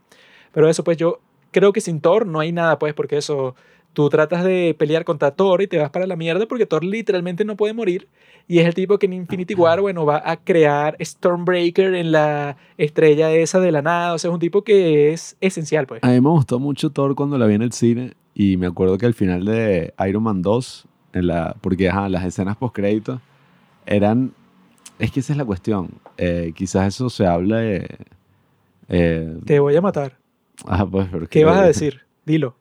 Cuando uno veía las escenas post-créditos en estas películas, era lo más arrecho, porque eso era toda la información que tú tenías sobre qué era lo próximo. Ahorita, eh, y que 2048, Black O sea, Panther 4. Yo me acuerdo, después de Los Vengadores, cuando salió este famoso anuncio, ¿no? Que eran como 100 películas así en una pantalla pro- proyectadas por Kevin Feige. Sí. eh, la gente dijo, wow, no lo puedo creer. Pero yo me acuerdo que hubo varias críticas al respecto porque lo más interesante ¿no? de las escenas postcréditos y precisamente la razón por la que existían en primer lugar era porque al final de la película tú te quedabas para la escena postcrédito, que antes no, no se quedaba nadie, todo el mundo se iba. Se quedaban siempre tres pendejos. Pero eso era antes, como hasta el 2018, pues. O sea, Sí, que, si un, sí. que si un montón de gente que yo iba a ver eso, pues, no sé, que si Iron Man 3, y dije que, mira, idiota, ¿qué estás sí, haciendo? o sea, todo el O mundo se sea, iba. pasó Iron Man, pasó Thor, pasó Los Vengadores y tú te sigues yendo del cine antes del final. Eres idiota. Sí, ¿no? o sea, una gente que tú, ¿qué, ¿qué coño estás haciendo aquí? O sea, no entiendo. Y entonces uno se quedaba en las escenas post-créditos porque ahí es que se revelaba y que mira, la próxima película va a ser brava, va a ser esto. Que bueno, ajá, las escenas post-créditos en la primera de Iron Man fue, ajá, lo de, ay, la iniciativa Avengers. En la de Hulk creo que fue una vaina que aparece Tony Stark. Y fue que, mierda, mira, el universo ya se completó, pero eso, ajá, fue pura paja. Y en Thor, eh, perdón, en Iron Man 2, me acuerdo que era y que el agente Coulson va a visitar no sé qué vaina y ve el martillo de Thor. Y yo que, mierda, qué locura, no lo puedo creer, y que Thor. Yo nunca, no sabía qué coño, o sea, un conocimiento muy superficial. Yo sí sabía quién es porque yo Eh. soy una persona que es muy cercana a ese mundo escandinavo. Bueno, pero yo wow. Y entonces me dio risa porque a mí me gustó mucho Thor. O sea, yo cuando la vi, Thor, fui que, qué gracioso y qué arrecho y Chris Hemsworth y toda la vaina épica así como, que es como, o sea, como la dirige Kenneth Branagh, es como un show así muy shakespeariano teatral. Rápido, inculto, di la estupidez que vas a decir. No comprendes la grandeza de Thor. Pero viéndola ahorita, la vaina es cringe. O sea, No es cringe. Yo la estaba viendo y que, No, mierda, no, weón. estás equivocado. Kenneth Branagh, o sea, Kenneth Branagh como director ha hecho sus cosas buenas, pero en general, o sea, yo vi que él sacó otras adaptaciones de Shakespeare y fueron todas una mierda. Olviden las lo que acaban de escuchar. Él no dijo nada. Thor es genial. No, Thor es toda la historia shakespeariana. Les explico qué pasa con Thor porque es genial. Esta mierda como Star Wars 3. Claro, claro. Eh, Thor es genial porque, ¿qué es lo que pasa? Al principio, van a coronar al rey Thor. Odín está a punto de cometer un gran error, ponerle la corona a este rey. Así comienzan todas las obras de Shakespeare. Si ustedes no tienen cultura, bueno, yo puedo decirles cómo comienzan todas las obras de Shakespeare. Siempre hay un terremoto del poder, un terremoto político. ¿eh? Ya, mira, como que llega un nuevo líder. Cuando llega un nuevo líder en el mundo, siempre hay una inestabilidad. No se sabe qué va a pasar porque la gente no conoce el carácter del nuevo líder. En esta película, lo primero que vemos es que, ah, bueno, Thor va a ser coronado y, bueno, te cuentan toda esa historia y que no, los gigantes del hielo, no sé, y no sé qué cosa. Te cuentan como que el contexto de todo ese reino que está en conflicto constante con estos gigantes de hielo que siguen siendo una amenaza incluso luego de la gran guerra que tuvieron contra ellos, ¿no? Entonces Loki es el que lleva todos los hilos, es el titiritero de la película. El tipo desde el principio, el maldito metió unos gigantes de hielo en Asgard. Pero el tipo no hizo eso porque creía que los tipos se podían robar el Tesseracto, eso. Sino que lo hizo porque quería arruinarle el momento a Thor. El tipo no quería que le pusieran la corona, pero el tipo hizo un plan magnífico. Y lo que Pablo no entiende es que Loki tenía un plan. Pero el plan de Loki iba cambiando con los acontecimientos, porque tú puedes tener un plan, pero lo mejor que tú puedes tener es la habilidad de que cuando las condiciones de tu plan cambian, entonces tú también cambias el plan. El tipo entonces cuando llegaron los gigantes de hielo y los mataron, bueno, eso sirvió su propósito porque entonces Thor no era rey todavía. Loki sabía que la reacción de Thor iba a ser la más agresiva y que vamos para Jotunheim y los matamos a todos. Obviamente, Odín le dice que, mira, eso no tiene sentido, bro, porque vas a causar una guerra. Entonces este Thor está todo deprimido en la sala de banquetes y lanza la mesa así y la voltea, ¿no? Y entonces este Loki es un genio porque él no motiva a Thor a invadir Jotunheim. Qué idiota. Sino que el tipo usa la psicología inversa y que Thor, pero esto no lo puedes hacer. Nuestro padre no lo aprobaría, sería un escándalo. Y entonces como él sabe que Thor es un loco, que si tú le dices que algo no debe hacerlo, el tipo va y lo hace. Entonces este Thor dice que, ¿sabes qué? Me voy con mis amigos, invado Jotunheim y me caigo a golpes y voy a matar a un gentío. Y entonces esa escena es muy cool, que Palo se durmió durante esa escena. Lo que pasó ahí es que los tipos, bueno, tienen esta guerra, pero que es una guerra sin sentido, porque este Thor la crea de la nada y llega Odín, que le dicen el padre de todo, y le dice que mira, disculpa a mi hijo que es un poco retrasado, no tengamos una guerra por esto porque no tiene sentido porque este tipo llegó aquí, pero es porque es, un niño. O sea que ahí es que Loki ganó. Porque era bueno, el tipo que estaba a punto de ponerle la corona. Odín le está diciendo a su enemigo principal y que mira, este tipo es un niño. No lo tomes en cuenta. Él vino aquí a causar problemas porque es un estúpido y no sabe nada. Entonces, por favor, no comiences una guerra por esto. Pero el gigante de hielo le dice que te jodiste. O sea, el tipo mató literalmente como a 500 personas aquí. Bueno, o sea, ya comenzó la guerra. Entonces, este Loki es un genio. Cuando iban de camino a Jotunheim, o sea, la razón por la que Odín se enteró es porque el tipo le dijo al negro a Idris y que mira, llama a Odín para que vea eso, pues para que Thor quede como un bobo, que sí era un bobo. Y luego de eso es que vemos la historia como la de Cars, que la historia de Cars es la historia clásica de que el tipo, bueno, que se cree el mayor genio del mundo, llega para un pueblo en donde es la gente como que común. Y el tipo dentro de ese pueblo tiene que aprender a ser humilde. Y para él aprender a ser humilde le cuesta mucho porque el tipo ha vivido toda su vida como un dios y ahora es una persona sin poderes. Y el tipo sigue actuando de la misma forma. Y ahí es que ves que si tú eres guapo, si tú eres tan guapo como Chris Hemsworth, puedes hacer lo que sea y eres la persona más encantadora del mundo. Pues el tipo hace un montón de estupideces, actúa como un idiota, pero esta Jane, que es Natalie Portman, que está bien buena, es que, oh, qué sexy, oh, qué inteligente, qué genio. Yo entendí la película, ¿no? Y narrativamente, ajá, o sea, está bien. El problema que yo tuve al verla de nuevo es como la ejecución de todas esas cosas está hecha como medio mierdera. No lees a Shakespeare, bro. Yo me di sobre todo cuenta cuando es y que, no, eh, la coronación y la vaina, ok, ok, interesante. Y entonces de repente y que el tipo que, estoy aquí para declarar al nuevo rey llamado y que, gigantes de hielo. Y no se caen. Esa vaina fue demasiado chisi, o sea, fue demasiado cursi. Y en general a lo largo de la película pasaron muchas cosas así que yo recordaba como que de otra manera pero aquí eran como que, ¿qué? O sea, sobre todo, yo recordaba y que, claro, el gran sacrificio que hizo Thor cuando el tipo fue y se puso frente al, al robot este del apocalipsis, no sé. Yo lo recordaba como un momento súper épico, pero viéndola de nuevo, estaba como hecho medio de la mierda, o y que ni siquiera es como que el gran sacrificio así, sino que te lo quieren poner hasta como algo medio gracioso y que el robot se voltea y le mete un coñazo así y el bicho ya de una muerto y de repente le llegan los poderes y el bicho se transforma en una tormenta ahí, pero que yo estoy que, ¿qué? O sea, como que, no sé, o sea, es lo que digo. Yo creo que el gran problema que tuve con esta película es que si bien narrativamente, o sea, está bien, pues, o sea, está cool, eh, me gusta la historia de Thor y me encantan, obviamente, las obras de Shakespeare y todas estas cosas. Y que ¿Esta es una opinión o es hate? Es una opinión verdadera. Thought the marginalized were supposed to have a voice.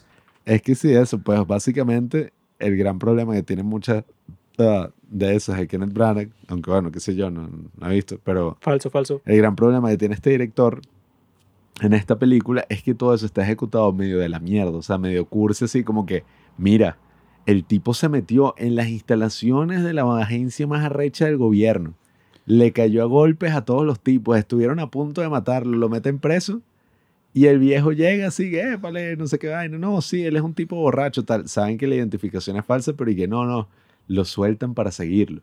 Y que esa vaina, o sea, es como demasiado cursi todo. explico, Pablo. Kenneth Branagh no tiene ningún problema. Tú tienes un problema con él. Ya, El tipo, bueno. ah, Thor es perfecta. Es la mejor película de Marvel de la Y historia. eso, y es verdad que desde lo de Taika Waititi y tal, al menos en la 3, sí como que se le da una personalidad más marcada a Thor, pues, porque el bicho sí era como medio mojigato, o sea, no sé. Era un poco extraño, porque en este tipo sí es como encantador, pero porque es Chris Hemsworth, o sea, porque, por su aspecto físico.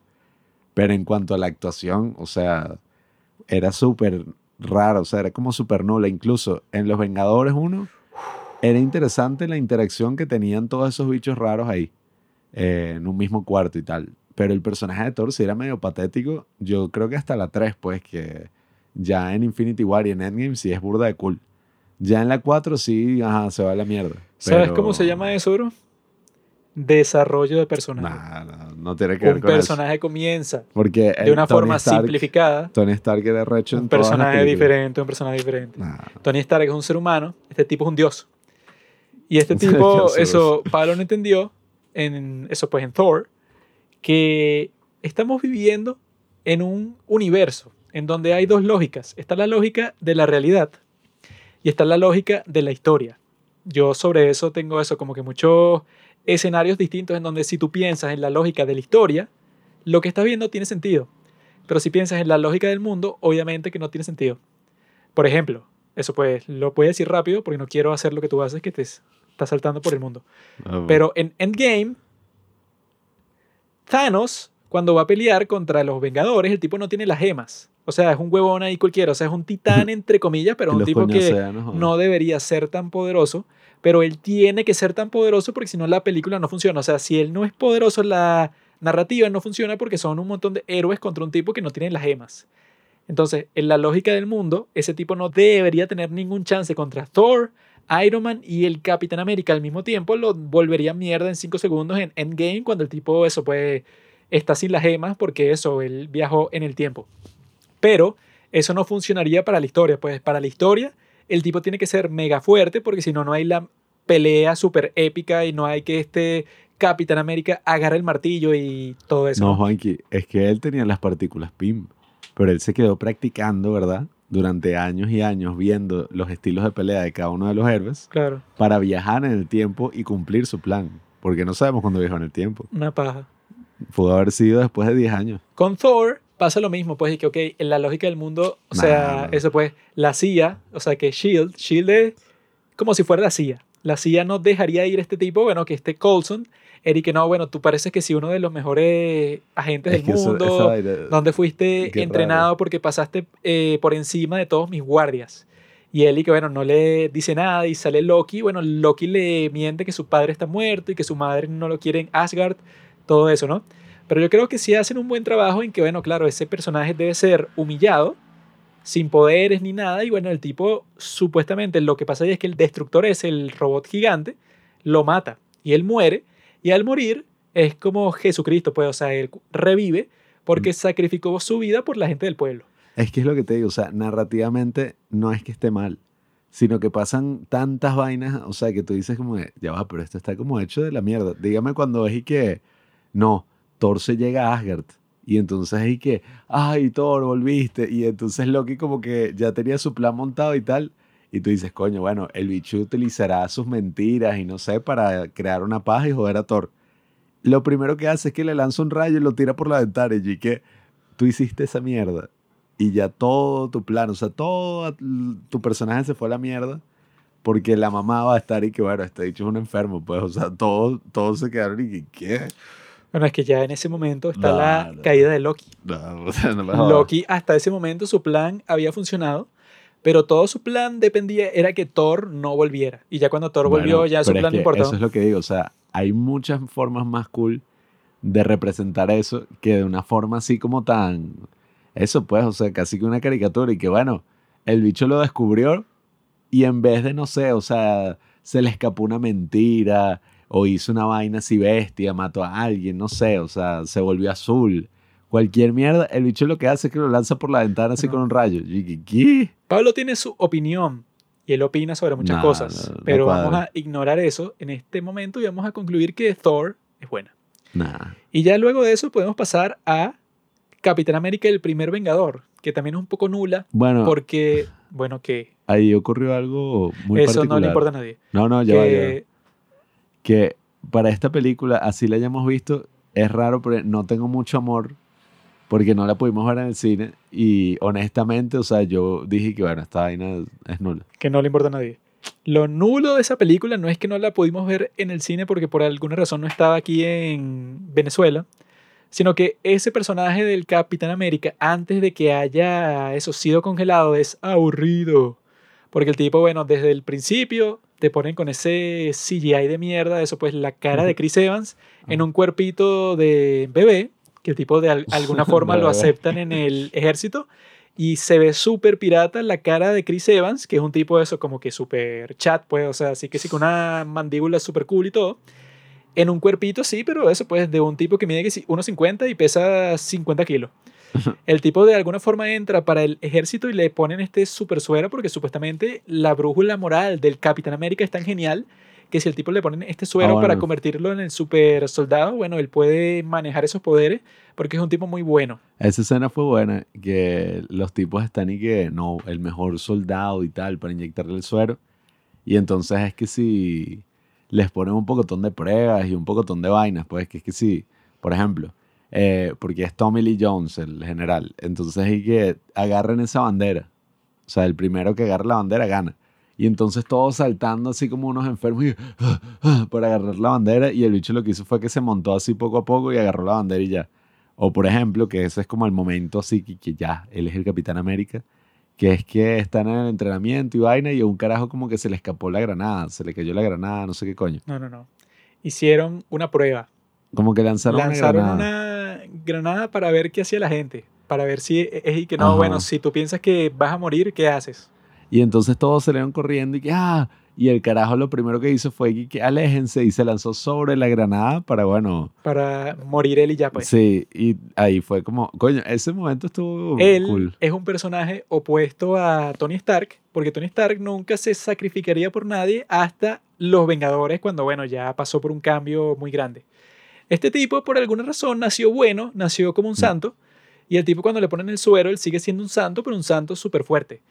Y esa película es un poco aburrida porque es como que este tipo no, no tiene poderes y tú estás viendo la Segunda Guerra Mundial, tú sabes cómo termina. Él es el Capitán América, entonces se crea todo ese mito alrededor del tipo porque es el que representa a las tropas en todo el mundo. Pero esa película es muy cool, bueno, el final es cool porque bueno, el tipo termina congelado y tal para salvar y bueno, y que, se- que se se quede así despierta. la agente Carter, pues, o sea, que, que no, yo te amo y tal, pero bueno, tengo que salvar esto y se queda congelado por 50 años. Bueno, y, o sea, yo creo que esta película tiene buenas partes, pero en general, como película, no es que es muy buena. ¿Por qué eso? Pues porque no, o sea, literalmente el personaje no cambia en nada. O sea, eso pues, una de, de las cosas que dicen específicamente sobre el Capitán América es que él no tiene ningún desarrollo de personaje durante todo el multiverso de Marvel. Porque el tipo, bueno, pues, o sea, como que una de sus características principales es que él es la brújula moral de todo el mundo. Entonces él siempre está recto. Él, eso pues, y que tiene un dicho que es que no, no importa que todo el mundo te diga que te muevas, si tú te mantienes firme, bueno, tú sabes que es lo correcto. Como debería ser la América clásica. Entonces él nunca cambiaría a nada porque como te muestran al principio de esta película, el tipo nació bueno, pues, o sea, él le meten el suero porque ven y que, "Ah, mira, este tipo es un debilucho, lo golpean en la calle, sin embargo, él ha obtenido esa brújula moral que él sabe eso, pues, o sea, él mide, él dice que, mira, este es el buen camino, yo soy una persona que me sacrifico por todo el grupo, eso, pues, es un tipo que no tiene mucho conflicto dentro de sí. El conflicto surge al final de la película. Él durante toda la película no tiene ningún conflicto. Surge su conflicto como personaje cuando el tipo, bueno, se quedó congelado por 50 años, entonces está en un mundo del que no sabe absolutamente nada. Entonces, por eso es que la verdadera película buena del Capitán América es la 2, la del Soldado del Invierno, porque el tipo, bueno, ahora es que sí existe el conflicto principal del Capitán América, que es un tipo que vive en un tiempo totalmente distinto. Pero cuando él está en su propio tiempo es aburrido, porque es que, bueno, este tipo, claro, moralmente es perfecto. Entonces tú no sufres mucho o no tienes ningún conflicto porque, bueno, tú sabes que él siempre va a hacer lo correcto y ya. Bueno, para mí, de esta película, lo único que me gustó, y bueno, casi que lo único que recuerdo, es el principio, ajá, esas escenas estuvieron cool cuando deciden que él es el Capitán América y la transformación.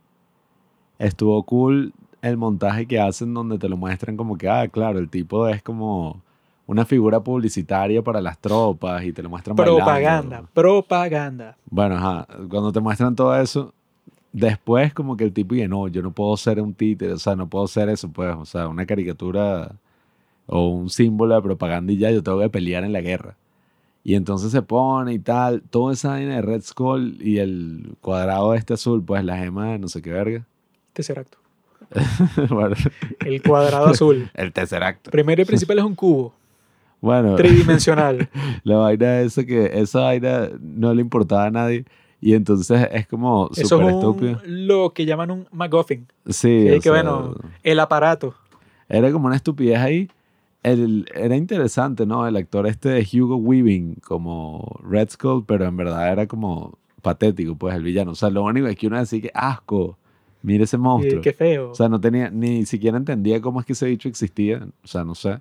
en los cómics es porque él nació del laboratorio del Dr. Perkins. Bueno, no sé, pero eh, todas esas cosas a X y me gustó la parte final, que es cuando el tipo ajá, se despierta y entonces como que Va para el gimnasio. Nick Fury como que verga tal y el bicho va para Times Square y es como que qué carajo es esto.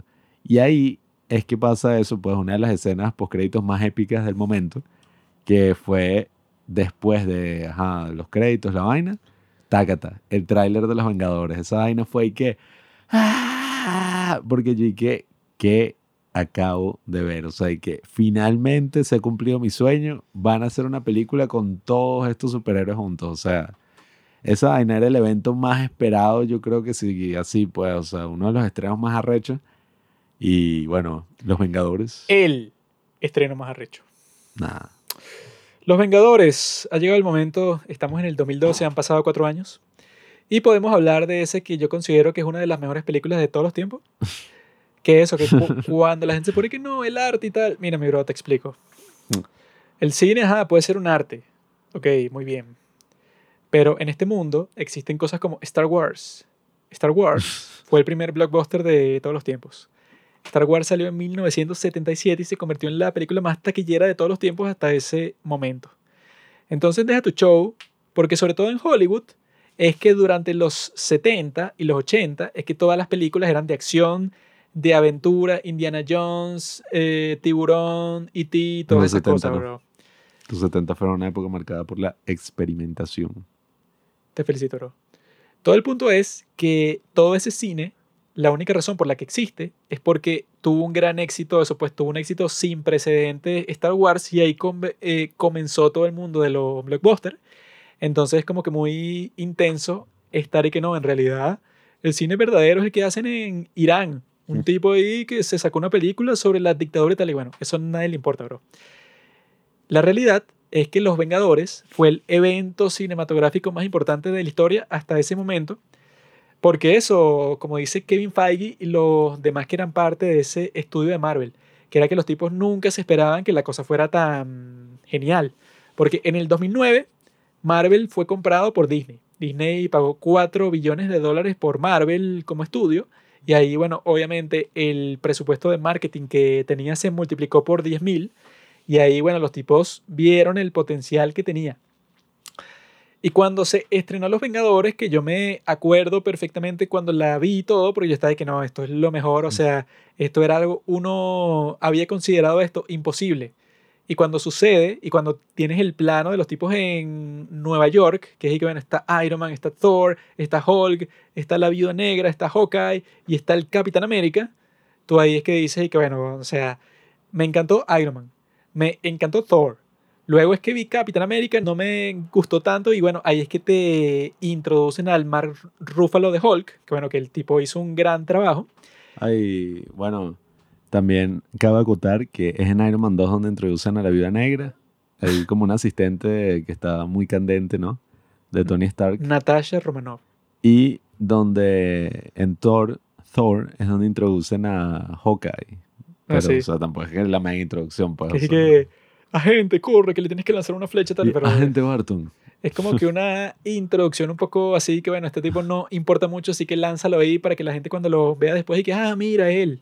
Sí, o sea, porque... no van a hacer una película de Hawkeye para introducirlo en los Vengadores, porque el tipo, bueno, Y se va una serie de mierda ahorita, pero... incluso no es un poco absurdo que esté en los Vengadores, Sí, sí. porque es, bueno, tú eres un arquero. Eso fue lo que más se habló, yo me acuerdo, que los tipos hicieron su mega trabajo para poner escenas así donde este tipo, coño, hace unas vainas todas locas así con las flechas y las flechas tienen una mega Sí, es porque tiene una flecha explosiva, pero bueno, en realidad no hace nada que Iron Man no pudiera hacer mucho más fácil y ya. No, y la misma Black Widow, Que tiene unas pistolitas sí, es como, bueno, y le dispara a los extraterrestres.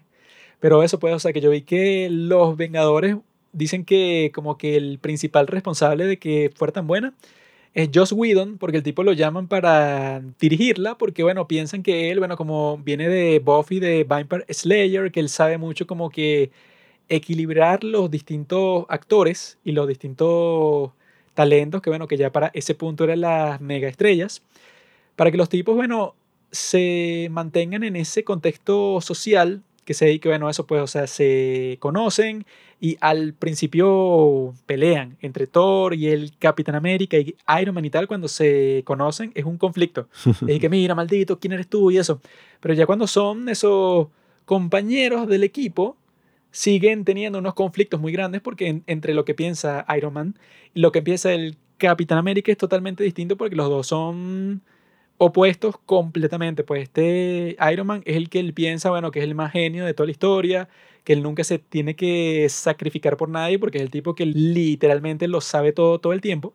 Mientras que el Capitán América lo critica por eso porque es, bueno, ¿tú qué te crees? Pues, o sea, tú nunca has sido un soldado. te quito tu traje y qué eres. Sí, o sea, tú eres un tipo que, bueno, que tendrá mucho dinero y eres un genio y tal, pero en realidad dentro de la guerra no es que tú eres un soldado, pues, o sea, tú no eres un tipo que va a ser un héroe. Tú no eres un tipo que él le dice, pues, o sea, que te vas a lanzar sobre la granada para salvar a los demás, que fue lo que él hizo.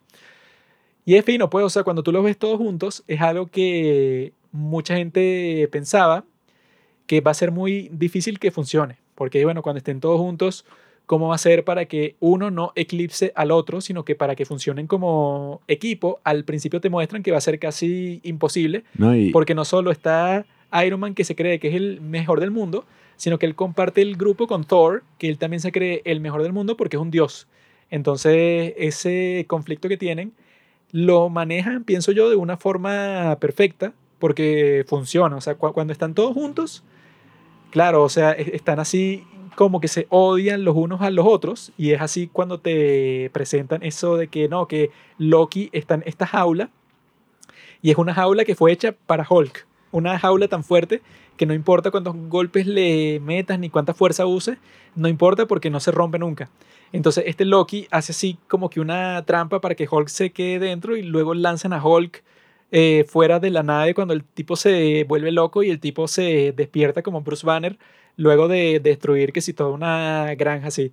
Y en toda esa parte es que bueno, que tú ves que Loki sale como el primer gran villano de Marvel, porque antes eso bueno, Llevadaya no es malo, pero es así un Sí, tipo que no es tan difícil de derrotar porque los destruyen en la misma película. Luego de eso, pues, el de Iron Man 2, y que no, sí, el tipo de los látigos. Eh, el de Thor, Loki, es el tipo que llega y que mira, este es el tipo que va a salir durante todas las películas y que no es como el de, eso pues, Red Skull, que no sé ni cuál es el poder especial de Red Skull, porque este Loki... asusta a la gente. Loki lo fino es que el tipo de eso, pues yo, yo creo que él tiene el talento de que si todas las cosas de su plan no funcionan como él está pensando, no importa porque el tipo crea otro plan en el segundo que fracasó el primero que él tenía. O sea, tiene plan A, plan B, plan C. Pero el tipo al mismo tiempo es como que un payaso. Porque eso, cuando él en Los Vengadores sale con su traje y se acerca a todo este grupo de personas y que, hola, ¿qué tal? Yo soy su nuevo rey soy su Dios y ustedes se tienen que arrodillar frente a mí. Entonces un- viejo es que yo no me arrodillo frente a nadie, porque yo peleé contra los nazis y entonces el tipo cuando los va a matar sale el Capitán América y es que empieza el gran conflicto. No, y, y recuerdo que Loki era considerado como que el único villano bueno de Marvel, porque se decía que Marvel no tenía buenos villanos, se decía y que no. Los buenos villanos están en DC, mira el Joker, Heath Ledger y vaina. Bueno, el Joker es el único. Bueno, no, pero eso era lo que más se decía en ese tiempo y lo que más se dijo en las películas posteriores, que era eso, y que no, los villanos de Marvel todos son una mierda. O sea, el único bueno es Loki y por esa razón lo explotaron en todas las películas. Hasta que, bueno, Thanos, y bueno, resultó ser que sí, el villano más arrecho eh, de los últimos tiempos y que nadie se esperaba eso porque literalmente eso era lo que más decían, pues, como que este tipo, y en Thor 2 y que no, bueno, Loki muere, pero revive. Y Pero en es la que otra y en tal. Villano de Thor 2 es un tipo ahí todo nulo. Un elfo negro. Que lo joden también en la misma Elfo película oscuro, que diga, bueno, no, y que eso, ¿cuál es su objetivo? Él quiere destruir el mundo. Que diga, bueno, cuando ese es tu objetivo y que bueno, no es muy profundo eso, pues tus acciones. No, y, y esta de Los Vengadores fue rechísima porque no fue simplemente como que, ah, claro, es que Loki es un villano y tal, sino que el carajo abre este portal a todos estos aliens, los Chitauri, que por alguna razón quieren destruir el mundo. Y es súper cool porque es como que, bueno, en este momento es que ya el mundo se abrió completamente a, a la locura, pues, o sea, hay tipos volando y cayéndose golpes por los aires y están entrando todo tipo de alienígenas y, no sé, unos monstruos gigantescos que van así. Y yo creo que es una de esas películas que tiene tantos momentos épicos y, y no solo momentos, o sea, grandes escenas, pues, porque Dicen eso que de, bueno, uno de los mejores es cuando Hulk Sí, ese es el que que, sabes que siempre estoy molesto. Y se convierte en Hulk y de- destruye completamente como que no sé qué coño es, es Una serpiente como que voladora, no sé. una ballena que vuela pero es un monstruo pues. Entonces el tipo la destruye así un golpe cuando cuando tú la veías al principio y bueno cómo van a destruir esta bestia Sí. y este Hulk la agarra y le mete así tremendo golpes y que sí Y eso, y ya y tiene... el tipo llega en una motoneta. Y que hola qué tal Ah, sí. No, y, y ya vas teniendo esos momentos como, bueno, cuando Tony Stark de alguna forma se sacrifica, porque bueno, el gran sacrificio es más adelante, pero cuando el tipo como que va al espacio, pues prácticamente y agarra el misil nuclear que los enfermos habían mandado y que bueno, destruye Nueva York, porque ajá, sí que eso es como que bueno y que... No, bueno, no solo riesgo. destruye Nueva York, sino que mata a los Vengadores que están ahí, porque si le mandas una bomba nuclear, bueno, están todos muertos, excepto Thor. Quería que, bueno, estos tipos, o sea, son unos malditos locos, pues, o sea, que por eso es que dicen que luego en Civil War, y que, bueno, no confíen en ningún gobierno, porque los gobiernos fueron los que mandaron una bomba nuclear a Nueva York cuando ustedes estaban a punto de vencer, o sea, le iba bien, o sea, no tan bien, pero no estaba tan mal para que los mataran a todos y ya. Que el carajo, bueno, esa mega escena donde Iron Man va a este portal y prácticamente va al espacio y ahí es que suelta la bomba nuclear y cae y coye, eso Esa es está súper bien grabada. épica de todos los tiempos. Y uno y que coño, se murió. Eso, Iron Man. El personaje original de Marvel. El tipo está cargando un misil nuclear, pasa por un agujero de gusano directo al espacio para lanzarle el misil nuclear a todas las hordas de aliens que vienen a invadir Nueva York. Y luego el tipo cae, eso, que en el espacio no hay gravedad, así que eso no debe haber pasado. Pero él cae a la Tierra otra vez y bueno, eso pues que este Thor empieza a dar así como que unos, unas vueltas así con el martillo. Y este Hulk es el que lo atrapa a él y el tipo queda como si, como si está muerto. Y este Hulk le grita y que... Y el, este Tony se despierta y, ay Dios mío, o sea, se asusta. Toda esa escena es genial porque, bueno, es así la cúspide de que todos están juntos, todos están interactuando, viene la invasión de los aliens. Loki, bueno, que el tipo antes con Loki tiene toda esa conversación y que, bueno, amigo, tenemos un Hulk. Tú tienes Que- un ejército, nosotros tenemos fue un lo más Hulk. arrecho que fue y que coño y que mira Loki contra Hulk y el bicho le agarra como un muñeco de trapo y no joda, le cae Así que este Loki, que tú eres una bestia, ¿qué me vas a hacer? Y el tipo, bueno, lo trata como un muñequito y lo lanza de un lado a otro y este Loki se queda así como que medio enterrado en el piso y que, oh, Esa vaina fue rechísima en su momento y que guau. Y coño, sí, o sea, ese, como digo, fue uno de los grandes momentos así épicos, cinematográficos, que yo sí recuerdo que cuando la vi yo dije, no, esta es la vaina más arrecha no es que que eso, ¿qué película puede existir mejor que esa en el 2012? Ninguna. Qué O sea, y que bueno, tú ves eso y tú dices y que no, la acabo de ver en el cine. Y fue Ah, cuando o sea, la gente, del año 2012. en ese momento, Oye, que para el 2012, todas las películas de la historia. O sea, tú cuando la vas a ver en el cine en ese momento, tú lo que piensas es que, bueno, esta tiene que ser la mejor película de la historia. O sea, eso, la gente como reaccionaba en el cine, que coño, Iron Man que va a salvar el mundo, y Hulk y Thor y tal. O sea, ahí es que se creó lo que después se multiplicaría en Infinity War y en Endgame, que bueno, cuando ya es que si la locura total. Sí, que ya, bueno, yo creo que esas fueron las primeras veces que en el cine como tal yo escuché y que, ¡ah! ¡guau! Eso Ay, y la sí, gente o sea, aplaudiendo y, gritos y tal, y que, la ay, gente Dios. aplaudía en Karate Kid. Bueno, bueno. En Karate Kid con No, mentira. Smith. En Harry Potter. Ah, bueno, no jodas, esa mierda. Ahí fue que la gente que, mira Harry, no, no te vas a morir, Nosotros que fuimos a coño". la última de Harry Potter, que también fue como el evento más épico y vaina, y la vimos en un cine todo malandro, bueno, una locura, que era el único cine donde habían entradas y no jodas, esa película de mierda, o sea, que es burda de buena, pues, y Pero era que si una reacciona a todas las cosas que pasaron desde principio a fin. Coño. Eh, cuidado, Harry, Voldemort te va a matar. Así, o sea, que si unos estúpidos que gritaban esas cosas durante la película. Pero que dijo, "Hijo de era puta", como que los tipos compraron la entrada solo para hacer eso, pues, entonces Para gritar, para hacer chistes. el bicho y que, no, rompe una varita y, y que, véndela por Mercado Libre. Y todos la ¡guau! Todo el varita de riendo. Sauco. Todo el cine riendo así que ¡guau! por cinco minutos y después dije, por cinco minutos más yo ni que coño no entiendo no estoy escuchando un carajo de la película Pero Los Vengadores sí fue algo distinto porque las reacciones no eran así como que eso, pues para hacer chistes y ya, sino eran naturales por lo que estaba pasando. Era que, coño, qué loco. Y esa, bueno, sí, en el 2012, Eric, bueno, no puede existir nada mejor que esto porque por fin, bueno, y ahí es que sale la escena post créditos más cool de todas, que es que cuando Thanos viene y que, ok, I'll do it myself y se pone el guante así porque es que, bueno, Loki fracasó. se pone el guante Sí. no se voltea y ve la cámara porque el guante sale en la otra escena post crédito es cuando lo fabriquen ¿En cuál sale eso?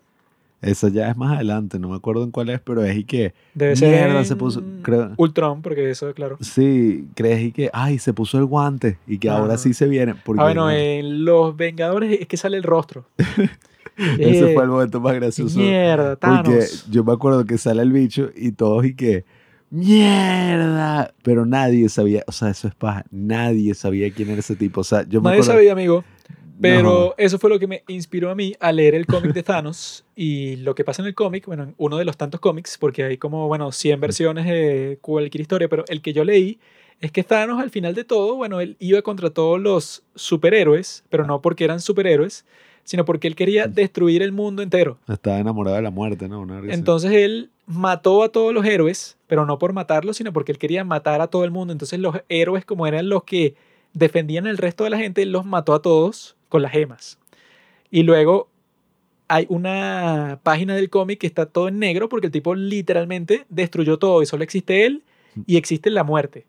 Y no sé qué, qué coño es lo que pasa, pero como que su siguiente decisión es que, ah, bueno, voy a volver a crear el mundo tal cual como era, luego de que los maté a todos. Y él crea el mundo de nuevo y resulta que el mundo de nuevo es que sí lo mismo que el que existía antes. Entonces es como si fuera un capítulo de los padrinos mágicos. Y bueno, al, fin, al, al final de toda la historia todo quedó exactamente como era al principio. Deseo que todo vuelva a ser como era antes. Ese era básicamente el final de normalidad. los cómics. Pero podemos continuar eh, llegando a Iron Man 3. Que yo creo que, bueno, yo vi una parte en donde Kevin Feige dice qué es lo que le parece a él que era bueno de Iron Man 3. Y él dice que él dice, él dice que él dice. Él dice que lo, lo que le gusta a él es que en las películas que fueron tan exitosas para tener una tercera parte, ahí es que ellos tienen el chance de experimentar de la forma más loca posible. Porque él, él dice que, bueno, si una franquicia llegó hasta el punto de tener una parte 3, no tendría sentido que tú fueras conservador porque tú ya sabes que los que vieron tanto la 1 como la 2 van a ver la 3. Entonces él pensó en este tipo Shane Black, que es el que la dirige, que es un tipo un poco loco, así que, que bueno, que es algo inusual para que sea el director y el escritor, pero el tipo eso como que le dio un giro particular a su trama. Porque él cuando comienza todo el drama, su problema es que él no supera lo que le pasó en Los Vengadores, porque bueno, toda la muerte, todo el desastre en Nueva York, que se murieron un montón de civiles. Entonces él en cierto sentido piensa que es su culpa, porque él está ahí como que no supera el trauma. Y él termina en el medio de la nada. Ahí es que conoce a este niñito. Que por alguna razón la película transcurre en Navidad. Sí, bueno. Pero ahí es es eso que él como que tiene que básicamente sobrevivir hasta el final, no como Iron Man, sino como Tony, porque él pierde su traje, entonces él tiene sí, que... está la escena de él arrastrando el traje. Sí, él tiene que usar todo tipo de herramientas alternativas para no usar el traje. Ya va, pero ¿en cuál es que el tipo tiene como que una enfermedad mortal? ¿Es en la 2? ¿O en cuál? Enfermedad mortal. Sí, que el tipo se le marcan todas unas venas y entonces tiene que aparecer Nick Fury que le da como que el remedio. Que el bicho se vuelve loco y se me da encima y que así es como orina Iron Man. Creo que es en la 2. Pero en la 3 es que el tipo Eso en la 3 el tipo tiene al terrorista este, que resulta que no es terrorista, que es Ben Kingsley. Que eso pues, o sea, que lo que menos tiene sentido de la 3 es que el tipo al principio dice que, ah, mira, yo escuché que hay un terrorista ahí que tiene un problema con Iron Man. Pues, ¿sabes qué? Ah, sí. Mi dirección es Malibú, tal, tal, esta calle, llégate para allá y nosotros resolvemos el problema ahí. Obviamente, el terrorista, cuando le dicen la dirección, el tipo le lanza un montón de misiles a su casa Pero es que eso no. y el tipo está con su esposa y entonces él tiene como que un protocolo que cuando le pasa eso, el traje se le pega a su esposa y a él mismo para protegerlos de la explosión. Pero es como que absurdo, porque es que, bueno, como que te lo pintan de que no, claro, es que como Iron Man psicológicamente está tan destruido por lo que le pasó en Los Vengadores, entonces él actúa erráticamente sin sentido. Entonces él le dijo al terrorista dó- dónde vive, pero porque está loco. No, y que yo nu- nunca entendí esa escena por ello y que es una mansión mega, triple, gigantesca y el tipo es una figura pública. Qué paja que este terrorista no sabe dónde vive. O sea, que, ah, si no se lo dice en la televisión, no, bueno. le lanza los misiles. La implicación era y que no, bueno, él cuando reveló eso se volvió loco porque era así como que un secreto dónde estaba su casa. Sí, pero y que, qué paja, o sea, si la periodista había ido, o sea, y esa Pero eso- No entendí. Entre comillas, porque ese guion es un poco tonto porque ya ahí como que se empiezan a inclinar más a toda esa parte de los chistes. O sea, que bueno, que en Iron Man 3 todo es un chiste. O sea, Sí. no hay como que nada para tomarlo en serio porque sobre todo al final, que es que el tipo saca como 33 trajes que los bichos se controlan solos y van contra los malos y que, ah, bueno, Y uno es gordo y el otro es tal. Y, es que si puedes hacer eso, entonces no hay ningún problema porque si tienes eso, pues, y que el sistema de seguridad, si te pasa cualquier cosa, es que salen 10.000 Ironmans a pelear, No, y y que, ah, bueno, final cualquiera. Todos explotan en fuegos artificiales. Ajá. Y que- dije que, ay, qué lindo. y dije que- Yo no entendí, o sea, para mí uno de los momentos más mierda fue cuando fue eso y que el mandarín, el, man- ¿cómo es? Ajá, el mandarín, sí, ¿no? sí, sí. Que se supone que ese, yo no sé, pues, no es que he leído los cómics, pero es y que ese es el villano más bravo, el villano más Sí, o sea, que icónico de en los Iron cómics Man. él es como su némesis. Y incluso en la primera de Iron Man, el grupo este terrorista, pues, es los 12 anillos.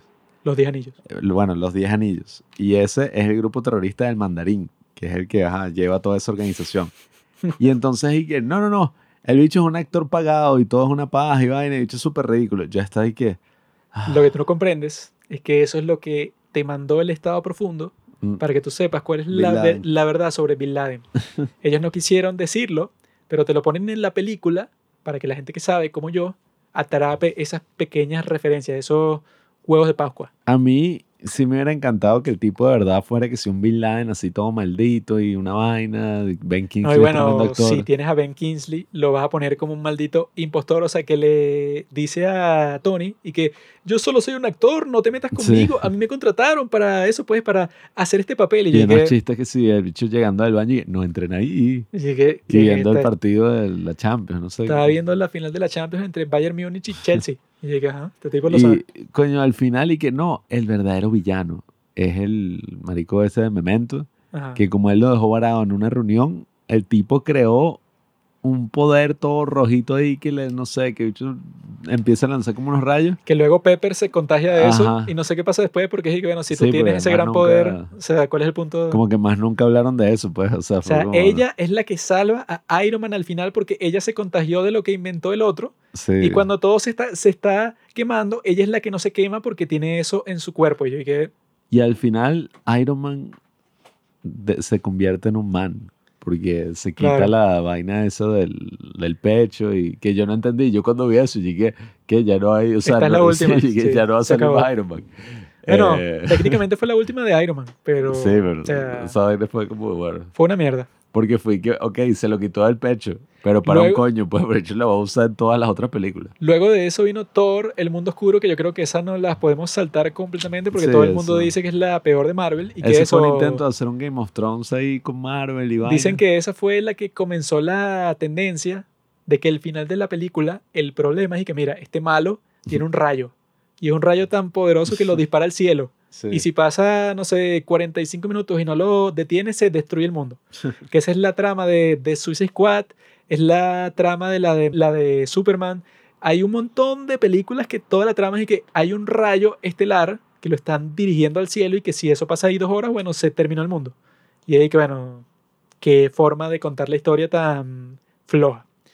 Esa la podemos saltar completamente, que bueno, que es donde Jane como que le entra en, el cuerpo ajá, la, la supuesta gema de la realidad. A nadie le importa porque eso, porque la... No sé por qué, si la primera fue buena, la segunda fue tan mala, no sé ni quién la dirigió ni nada, pero bueno. Dicen que dentro de ese mundo de Marvel, los tipos están conscientes de que ciertas películas, bueno, son para consumo, así que, ah, ok, aquí es donde vamos a hacer un tease, donde te vamos a meter hype sobre la película que sí nos importa. Pero esta la hicimos simplemente para que ese personaje continúe. Para Sí, que tú- como para sacar algo, pues. Sí, o sea, que sí, bueno, que sí, todas las de Ant-Man son como que, bueno, a él nadie le importa. Sin embargo, sería cool que saliera en las de los Vengadores. Entonces, te hago una película para que no salga de la nada, pero la película sí, es o una mierda. La Capitana Marvel, todas esas vainas. Entonces, ahora viene Capitán América de, de Winter Soldier, que yo vi que Kevin Feige, ¿verdad? Haciendo la historia y tal. El tipo, bueno, o sea, la historia es sobre Shield. Y los tipos están haciendo todo un sistema como si fuera Minority Report, en donde tú eres capaz de castigar a la persona antes de que cometa el crimen, lo cual es lo más absurdo de la historia y lo más inconstitucional de la historia, porque todo el punto de cualquier nación es y que bueno, o sea, él cometió el crimen. Así hayan matado a 100 niños, como hizo el maldito ese de Parkland, que en Florida hace poco eso lo salvaron de la pena de muerte y entonces el tipo va a pasar toda su vida en la cárcel, que no sé para qué, no, no sé por qué no lo maten ya. Eso es Así tú hicieras eso, tienes derecho a un juicio, porque ok, ajá, tú eres un maldito psicópata que mataste un montón de niños, pero bueno, la sociedad te provee con un abogado por un tipo que te va a defender.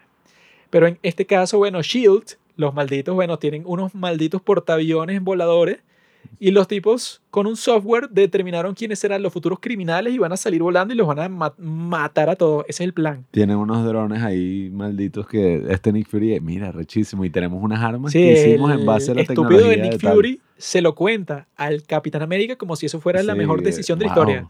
Y que mira, nosotros tenemos un programa para matar a un montón de gente que no ha hecho nada, pero que es posible que en el futuro lo haga. Y que bueno, weón, o sea, eso es que si lo más enfermo, totalitario de la historia. Y entonces el Capitán América como representa a los Estados Unidos y la libertad, el tipo dice que no, esto Mm. está mal. Y el tipo, bueno, pelea contra Hydra, porque Shield en realidad es Hydra. Y el Sí, desgraciado... fue una locura. Y el desgraciado Nick Fury, no sé cómo coño, no estaba enterado de que la organización de la cual él era presidente estaba infiltrada en todos los niveles, desde el secretario, que es Robert Redford, hasta cualquier tipo huevón, o sea, que ves desde la primera película de Marvel, todos son y que Hell Hydra. Que esa parte fina y que bueno, que fue un meme, que era y que bueno, eso puede, o sea, que tú te le acercas a cualquier persona y le dices Hell Hydra y es y que bueno, ya este tipo está en el grupo de los más malditos, que in- incluso el tipo que le quiere quitar los trajes a Iron Man en Iron Man 2, hay una parte que lo, que lo muestran en esta de Winter Soldier, que le dice Hell Hydra uno de los tipos y dice que este maldito que se la daba y que no, es que yo quiero proteger a los Estados Unidos por, por tal razón y bueno, en realidad era de esta organización que existía desde los tiempos de los nazis. Sí, Eric, no, hay una mega computadora que es una inteligencia artificial del doctor este nazi que aparece en la primera del Capitán América. Y es como esa mega conspiración que está ocurriendo y al mismo tiempo el, ajá, el soldado de invierno que eso de que era el amigo, bueno, porque Bucky no es Kike, claro, en la primera, arrechísimo, o sea, de hecho se muere y todo nulo. Bucky es el que Pero- lo protege a él de los bravucones. Sí, bueno. pero en esta, coño, el personaje es arrecho, sobre todo cuando el bicho le lanza el escudo y el tipo lo agarra así. Eso fue que, ¡mierda! O sea, y como el bicho casi mata a Nick O Fury, sea, fue la parte más cool del tráiler. el bicho que. Esa, esa escena fue graciosa cuando el bicho va a matar a Nick Fury y el bicho en la camioneta nos va a dejar rechísima. Una paja. Y el bicho hace como que un hueco en el piso. Dije, ¿qué es como El tipo hizo? tiene como que un mini láser y en dos segundos el tipo hace un hueco en el concreto de Se la lo- se lo calle y se que mete. Y dije, eso es imposible. ¿cómo carajo vas a hacer un túnel en dos segundos? Y bueno, fue muy cool eh, porque, ajá, o sea, decían que Marvel con Thor 2 estaba tratando de imitar a Juego de Tronos y con Capitán América 2 estaba tratando de hacer un thriller así como de suspenso y vaina. James Bond. Y aquí es donde entran los grandes directores, ¿no? Que serían los que harían las mega películas, ¿no? El Infinity War y Endgame. Anthony y Joe Russo. Que ahí es cuando la gente dijo como que no, o sea, la gente como que vio Iron Man 3 y fue como, ah, ok, una continuación. Ah, bueno, mentira, la gente es estúpida, la gente le encantó. La gente rechísima y dije, ¿qué?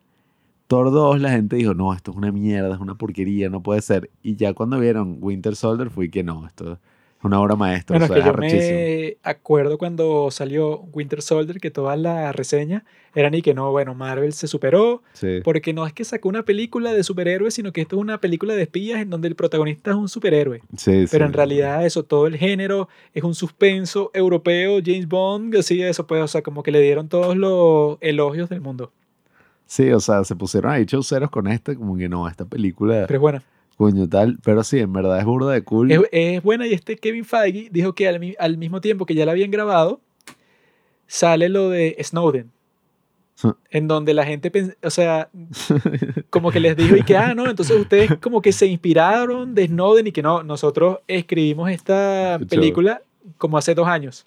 Entonces eso no nos in- influenció en lo absoluto, que salió Snowden revelando que los Estados Unidos tenían un programa en donde espiaba a todos sus ciudadanos al mismo tiempo por la posibilidad de que no, es que vamos a atrapar a algún terrorista dentro de todas estas personas. Entonces eso es un programa de espionaje masivo indiscriminado. Entonces, y que bueno, que la gente le dije que mira, ustedes qué cool, se inspiraron de lo de Snowden para sacar el Capitán América, pero este Kevin fue que no, no, o sea, esto lleva establecido desde hace varios años y bueno, eso como que fue una coincidencia.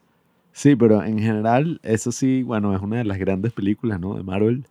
Muy cool. eh, ahí es cuando ya el Capitán América como que se fue rogue, pues, o sea, fue como, mira, el bicho no joda, la- cuando él se da cuenta que todo el sistema que él ha servido toda su vida, porque Shield existía eso Sí, desde sí. los tiempos de la Segunda Guerra Mundial, se dio cuenta y que no, bueno, todo el tiempo que tú estuviste congelado, la organización se convirtió en unos nazis. Sí, o sea, una mierda así. Y tiene a esta Natasha Romanoff ahí acompañándolo en todas las aventuras, en todas las vainas. Y el carajo se roba un traje ahí de, del museo de- que habían hecho de los Ah, sí. Vengadores y que arrechísimo y tal. Y Solo un niño se da cuenta y queda, mira, ahí está. Y Stan Lee, Steve Rogers. Stan Lee es el culpable. Era el guardia de Era seguridad. el guardia que estaba todo ahuevoneado. Pero ajá, ¿cuál es la otra que después de esa? No sabes, amigo. Ultron.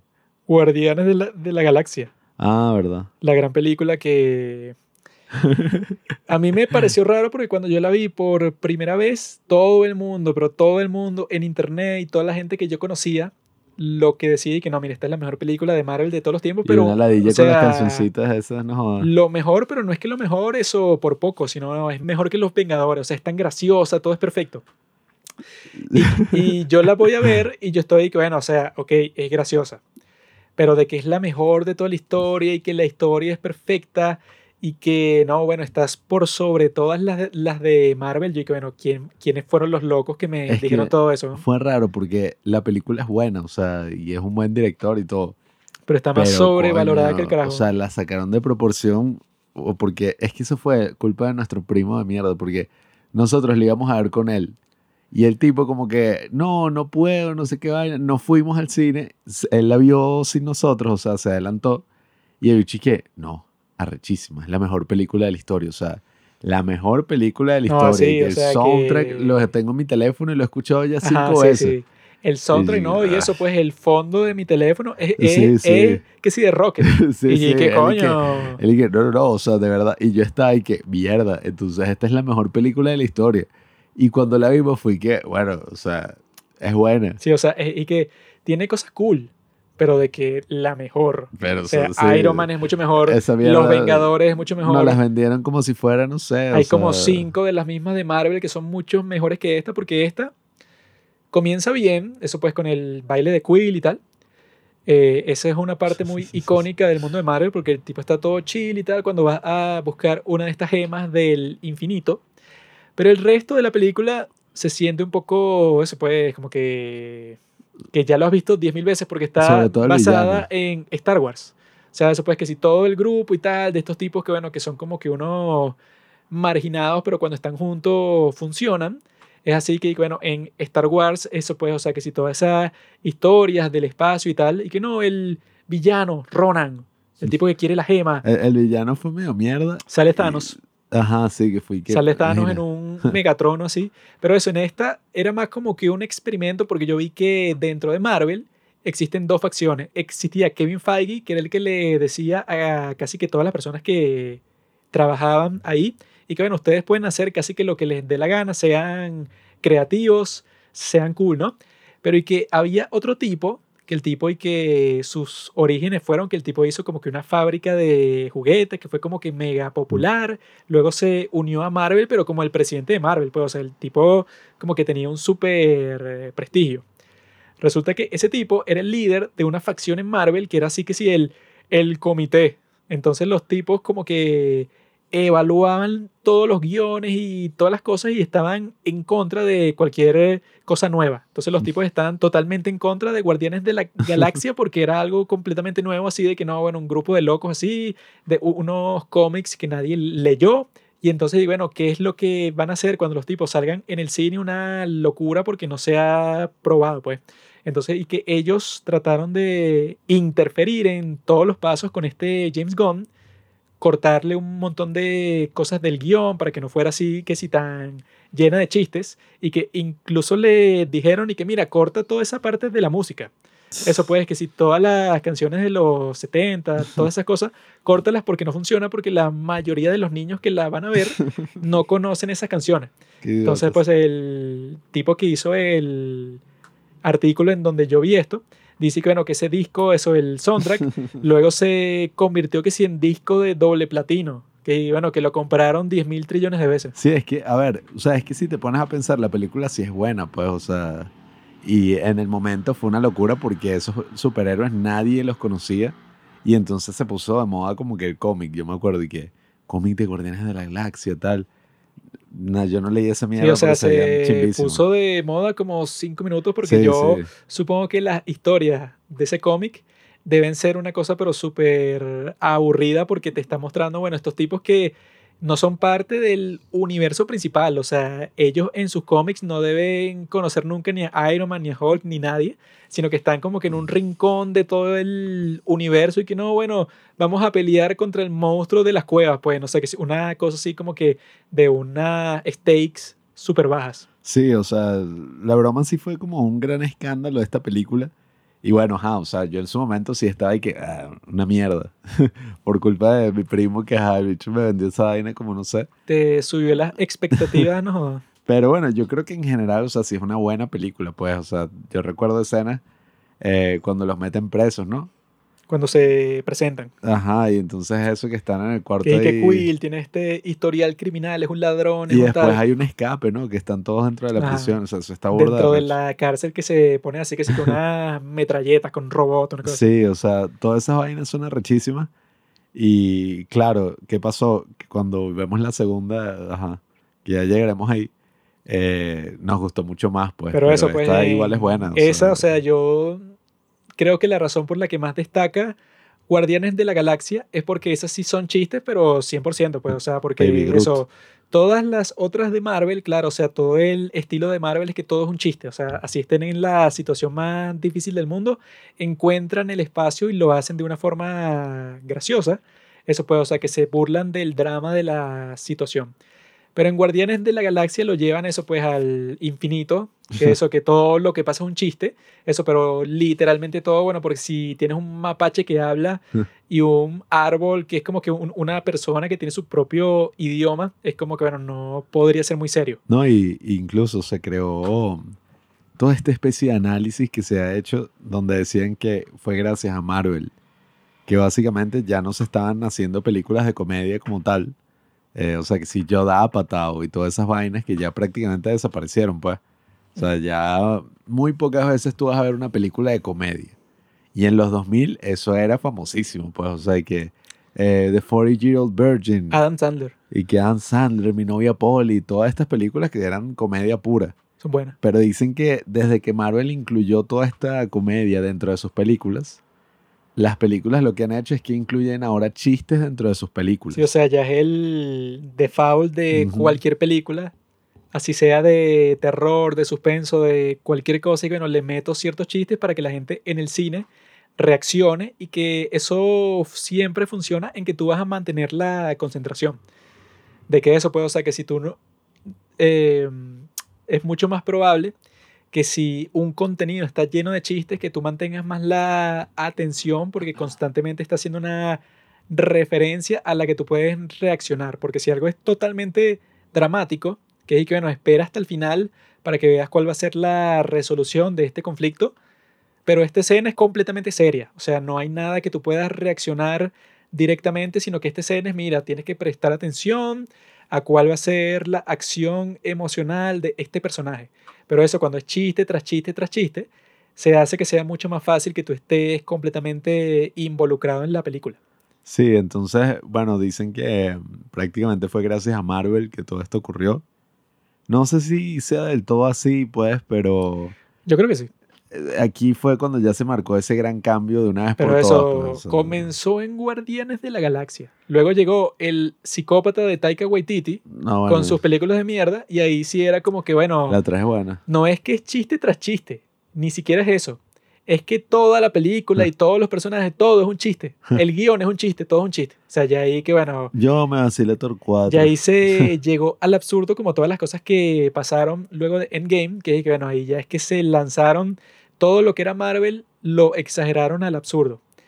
Ahora nos toca la era de Ultron, que esa película eh, fue un poco decepcionante debido, bueno, o sea, las de Marvel yo creo que en realidad nunca son decepcionantes completamente porque uno está esperando es ver a todos los personajes juntos y ya cuando están juntos tú estás de que sí, qué chévere eso, cuando tienen que si la escena esa de que todos Todos tratan de levantar el mantillo, maltillo, que está ahí Ah, en el en la medio de todos y todo el mundo lo trata de levantar porque este Thor se está tratando de eso, pues de Mm. presumir y que yo soy el más fuerte de todos, amigo. Y el tipo es muy gracioso porque, bueno, que él está en su ánimo de que yo soy el más cool de aquí, cuando Capitán el. Capitán América como que medio mueve el martillo y ya la cara de Thor cambia completamente y que coño, o sea, este tipo como que sí es capaz.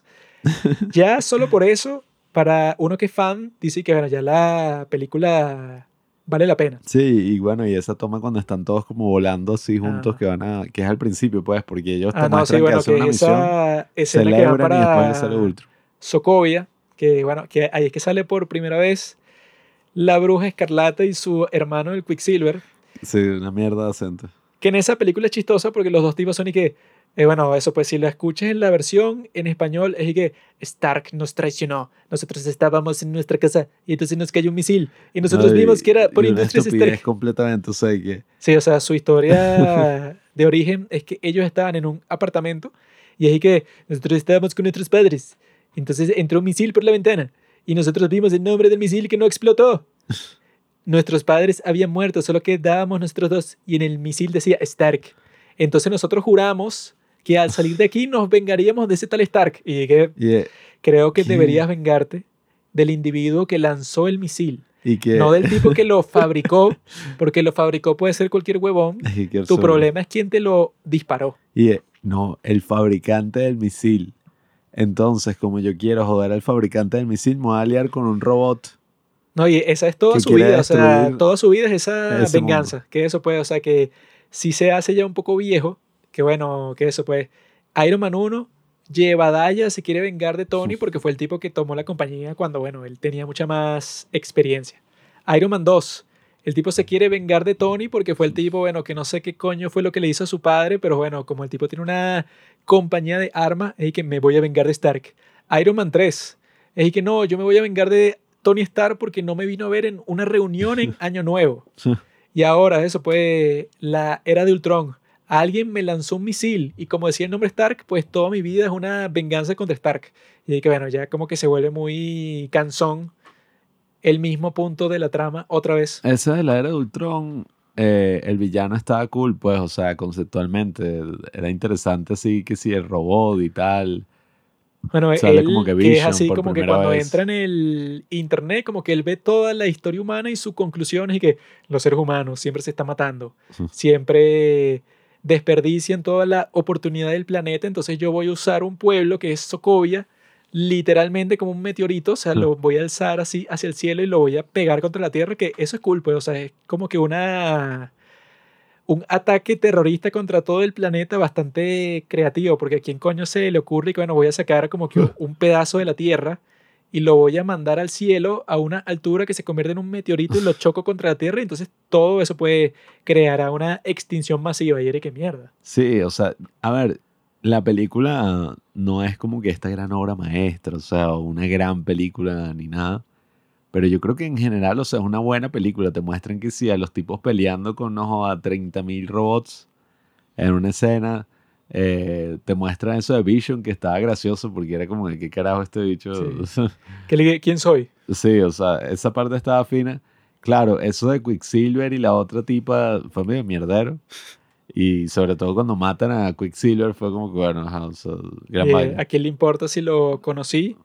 Como hace dos minutos y el tipo ha dicho como tres cosas en toda la película. Sí, o sea, entonces, o sea, en general, coño, no sé, se sentía más como una película que, ok, iba a hablar de, ay, Ultron, la historia de Ultron en los cómics. Ah, bueno, es que si se llama la era de Ultron, implica que el tipo, bueno, claro, va a ser el emperador de la Tierra, pero el tipo duró como dos semanas, entonces la era de Ultron fueron como eso, súper corta. Fue como un poco decepcionante en ese aspecto y era como más para eh, ticiar o lanzarlo de Civil War que el rumor era que no, o sea, Civil War, esa va a ser la vaina más épica, la vaina más loca, porque en los cómics casi que nadie se había leído Civil War. Todos los que hablaban de Civil War es porque vieron la portada y en la portada salían que si todos los héroes, o sea, todos los superhéroes reunidos y era como que no. En ese cómic es que todos los superhéroes guerra civil, pues, o sea, se matan entre ellos y Spider-Man se quita la máscara y un show. Revela su identidad secreta. O sea, puros shows así y todo el mundo lo que esperaba después de esta película era como que no, Civil War, Civil War va a ser lo más arrecho. Civil War o sea, un show. Y bueno, no sé cuál es la que salió después de esta de Ultron. ¡Qué inculto! El hombre hormiga. El hombre hormiga es mierda. Porque, iba a ser dirigida por Edgar Wright. Ajá, iba a ser dirigida por Edgar Wright. Entonces solo tiene una parte buena. Que es cuando el latino le está contando qué fue lo que pasó mientras él estaba ausente en la cárcel a este tipo Ant-Man, que es como que un bandido cualquiera. Mm. Y entonces el tipo, eso pues con su voz, la voz de las demás personas, eso pues suena su voz cuando él está mostrando, contando la historia, cuando habla una mujer, suena es la voz de este tipo mexicano y es muy gracioso. Y ahí, ahí es que la gente ve que no existía eso, pues como que la influencia de Edgar Wright. Edgar Wright, que bueno, que se fue para la mierda, pero en esos momentos era un tipo que bueno, que todo lo que había hecho era genial. Qué Pero ahora el tipo, bueno, se clavó un puñal con esa de Last Night in Soho, que fue una mierda. El bicho pero, como que no la dejaban hacer, ¿cómo es que era una controversia? Que, no... Mi amigo Kevin Feige, yo se lo pregunté por correo electrónico y él me dijo mm. que el problema ahí es que en ese momento, que era que, a ver, 2015, los directores era un poco complicado explicarles que, que, mira, esto es una visión para el futuro. Entonces no es que yo te estoy mm. poniendo unos límites ahorita, así, porque yo soy un ejecutivo malvado que quiero que simplemente hagas las cosas que yo quiero, a pero obligado, sino que nosotros tenemos eso, todo un plan. Entonces yo quiero que para tu película hay ciertas cosas que simplemente tienes que poner sí o sí. Cosas así como que referencias al resto de los superhéroes, cosas así como que eso, pues que tienes que hablar sobre los Vengadores, ponerlos así como que en ciertos afiches en ciertas partes para que la gente vea que están en el mismo universo, como que un montón de requisitos. Y que eso sí se lo pusieron a James Gunn y James Gunn como que sí lo aceptó porque en esos tiempos él había hecho creo que una sola película así súper random. Hmm. Él no tenía como que un gran bueno, currículum él ni hizo nada. la descuido. Sí, o sea, él era un tipo raro, así que lo trajeron como que para una apuesta con los guardianes de la galaxia, porque nadie los conocía.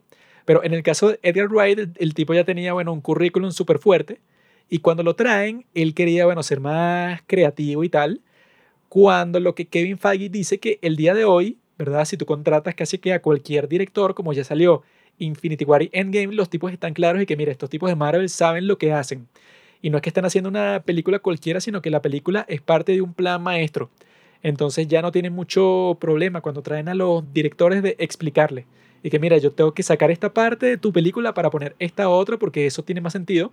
Cuando antes era un conflicto grande porque los tipos decían y que tú estás interfiriendo con mi visión artística y tal, pero bueno, que ya el día de hoy la gente entiende que la gente de Marvel, pues, o sea, los productores, sí tienen el gran plan maestro. No, y que incluso yo me acuerdo que cuando pasó eso, se consideraba que Kevin Feige era malo. O sea, era como que no, siempre los Sí, productores es el de tipo Marvel, que le cortó las alas a él cuando, bueno, Sí, o sea, se de verdad, o sea, se pensaba que los tipos y que estos ejecutivos de mierda que quieren joder todo el universo, pero ya esa vaina se agotó, o sea, y que ya no hay vainas creativas y tal. cuando en realidad el tipo tenía en la cabeza, bueno, el plan maestro. Sí, porque, o sea, esa de Ant-Man, ajá, cool el concepto de que el tipo se vuelve pequeño, pero ya, o sea, no había como que más nada. Ah, No, bueno, es que la razón principal por la que lo tienen que introducir de esa forma es porque que no, esas cositas esas Sí, rojas, la- esa- las ese- partículas PIM. sí, ese líquido y el mundo cuántico y tal es esencial para Endgame. Y yo estoy seguro que desde el 2015, si Endgame salió en el 2019, ¿no? Sí. Si Endgame salió en el 2019, los tipos en el 2015 estarían súper claros de cuál es la historia. Pues, o sea, los tipos están construyendo el muro, pero ellos ya están seguros de cuál es la cúspide de lo que están estructurando. Y era como que, no, él en Civil War tiene que aparecer porque él solo es gigante y pelea Ajá. ahí, o sea... Sí, había o sea, un- era más como que sí. para establecer eso, pero una, una heist movie. O sea, Sí. una película de robo dentro de Marvel así era muy random, porque digo, bueno, este tipo, eso, Ant-Man, que no sé ni qué coño era lo que iba a robar. El villano era como una abeja, ¿no? O sea, no una abeja, pues, era como un ejecutivo que utilizó la tecnología. no, sí, y era ah, no. amarillo. Ya me acordé qué es lo que pasa de esa película que yo pensaba que bueno, esto es lo más estúpido de la historia. El villano tiene una pistolita, la cual es capaz de que si yo te disparo a ti, tú te conviertes en un mini charquito. Y entonces lo que todo el mundo pensaba y decía es que, bueno, si tú tienes una pistolita, la cual convierte a cualquier persona en un mini charquito, entonces a ti qué te importa la tecnología de volverte pequeño, grande, eso porque fue que no, mira, esto es una tecnología muy importante para el ejército, porque entonces tú puedes agarrar un montón de tanques, los pones así microscópicos, te los llevas que si en el bolsillo para el campo de batalla, luego los lanzas todos y cuando se vuelvan de tamaño real, bueno, ya ganaste la guerra porque nadie se esperaba que salieran así. O te metes en el culo de tu oponente y te vuelves en tamaño normal. Y lo que decía la gente es que, ah, bro, tú tienes una pistolita que nadie sabe eso, pues, o sea, que no explica ni, ni nada, sino que simplemente existe. Y es que, bueno, ¿por qué no usas eso y ya? O sea, si es tan fácil eso de, que el tipo, no sé a quién mata en el baño, un, Sí, como que un limpia así tipo con que papel. estaba contra él y el tipo lo dispara y ya el tipo no existe. Y que, bueno, si tienes esa tecnología, bueno, se la lanza a Ant-Man o a ese Michael Douglas y ya ganaste. ¿Cuál es la que sale después de eso? De Ahora- Civil War. Ha llegado el momento que todos esperaban, que es Civil War. Mm. Yo he estado investigando sobre Civil War porque yo estaba recordando esta película y claro, lo principal de la película es que mira, vamos a limitar estos héroes. Porque los tipos, bueno, eso pues, o sea, yo vi un pequeño resumen y lo que te muestran al principio es que los tipos están que sí en el Congo y están en una misión de espionaje y tal, eso está pues El bicho de Gollum, ¿no? El que... Serkis. Ajá, está el Capitán América, Black Widow, eh, la Bruja Escarlata y este Falcon, ¿no? Y entonces los tipos están como que contra un grupo terrorista, creo. Ah, bueno, ya, perdón. Y en la de Ultron es que la bruja escarlata le pone las visiones, ¿no? A todos. Sí, sí. Que les hace como que unas visiones que muestran el futuro y ya Eso son fue el lo que teaser. ella le hizo a Hulk. Por eso es que Hulk se vuelve loco y llega Iron Man con el megatraje y lo controla. Ah, sí, por, exacto. Ese fue otro de los grandes momentos de eso. que fue eso de, no, Iron Man pelea contra Thor, eh, perdón, contra Hulk, con el traje este gigante, y esas visiones que te mostraban cuál iba a ser el teaser de todo lo que venía en la próxima etapa, pues, que era que si, no, este Iron Man tuvo una visión de que todos morían. Ah, que eso es lo que pasa, bueno, eso es lo que a él lo lleva a crear a Ultron, porque él dice que no, este va a ser el robot que va a proteger todo el mundo, y no protege nada, sino que casi lo destruye. No, y, y te muestra y Ragnarok, el otro no sé qué va. Entonces, cuando eso pasa en Civil War, es que los tipos están así, eso pues en ese principio, como que uno de los tipos de Hydra, de los más malditos que salen, la de Winter Soldier, le va a lanzar una bomba al Capitán América. Entonces la bruja escarlata sale y los detiene y trata de controlar la explosión, pero, pero no puede. Entonces como que lanza la bomba para arriba y la bomba cae en un edificio, pero explota todo el piso, o sea, como que Ah, lo sí. revienta completamente. Entonces, supuestamente en esa explosión murió un montón de gente. Entonces, cuando eso pasa, los gobiernos del mundo dicen y que no, y que luego de lo que pasó en Sokovia, en donde ustedes, bueno, tratando de salvar el mundo, fue un gran desastre porque mataron a un montón de gente, civiles, pobrecitos que estaban ahí metidos. Hay un terrorista vuela como que la ONU, ¿no? Y mata al papá de la Pantera Negra. Ahí es cuando los tipos están, bueno, es que ese es el villano principal. Ahí es cuando los tipos están en la ONU conversando sobre esos acuerdos de Sokovia y explotan en donde está el papá de la Pantera Negra. Y ahí es que, bueno, que Wakanda se convierte en uno de los principales que quiere implementar esos acuerdos, pero que yo vi que eso no tiene mucho sentido. O sea, nada de eso de los acuerdos de Sokovia, que sobre eso es toda la guerra civil, porque este Iron Man que bueno, que la película esta yo pienso que es un gran estúpido. O sea, eso pues, la reacción de su personaje frente a todas las cosas que pasan en Civil War, yo pienso que es un poco tonta, porque el tipo eso, como que está traumado por lo que pasó con Ultron. Entonces el tipo en la conversación que tiene con todos es que no, nosotros tenemos que comprometernos con el mundo, tenemos que firmar estos acuerdos de Sokovia para que nos regulen, porque nosotros eso no podemos estar como unos locos por ahí tratando de, entre comillas, salvar el mundo, porque la gente se está molestando con nosotros porque eso como que te muestran un video de propaganda y que mira, los Vengadores en Nueva York, por su culpa mataron a millones de personas. Mira, y luego los tipos en Sokovia también murieron un montón de civiles y en tal parte, eso pues como que tratando de crear una excusa para controlarlos. Pero yo vi un video de YouTube de este tipo, el Legal Eagle, ese que Ajá, comenta legalmente todas las cosas que pasan en este mundo. Y él dice que esos acuerdos de Sokovia son totalmente inconstitucionales, así que bueno, listo, eso es todo. Porque él, él dice que en los acuerdos, o sea, el tipo se puso a leer lo que decía pues el texto y dice que no, mira, si alguno de los Vengadores como que no cumple esto, pues, o sea, si el tipo se lanza para un país sin permiso para salvarlo, los países tienen el derecho de arrestar a ese héroe y mantenerlo en prisión indefinidamente sin juicio Mm. como si fuera un terrorista. Y que, bueno, o sea, ¿cómo vas a tratar a estos tipos como terroristas cuando son los que han salvado el mundo dos veces? Sin embargo, o sea, eso pues como que la parte que sería la más fuerte, si tú quieres implementar esos acuerdos de Sokovia, sería que, bueno, en realidad al que hay que castigar es a Iron Man. Porque todos los demás han tenido ciertos problemas durante las peleas. Eso no sé, que este Thor lanzó el martillo y rozó un edificio y mató a alguien, por ejemplo. O sea, que no, que no está tan mal porque está salvando el mundo entero. Pero en el caso de Iron Man, el tipo creó Ultron, se le fue de las manos y según el abogado este de YouTube, el tipo es responsable por el producto que él creó que casi destruye el mundo entero. Entonces, bueno, Tony se siente culpable por lo que hizo.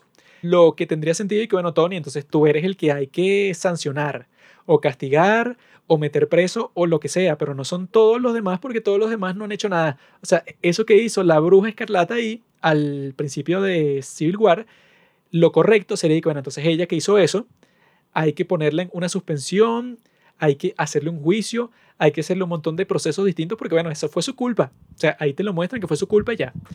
Pero no hay que, no, bueno, hay que regular a todos los héroes. Ento- Entonces hay que la regla es que si tú no firmas los acuerdos, entonces, bueno, tú eres un vigilante, fugitivo que tiene que ir preso. Y es que el Capitán América, el tipo eso, pues, o sea, que tiene que ser la mejor brújula moral, el tipo que, bueno, que ha salvado el mundo diez mil veces, el héroe de la Segunda Guerra Mundial, el tipo que le dicen y que no, bueno, tú en realidad no sabes.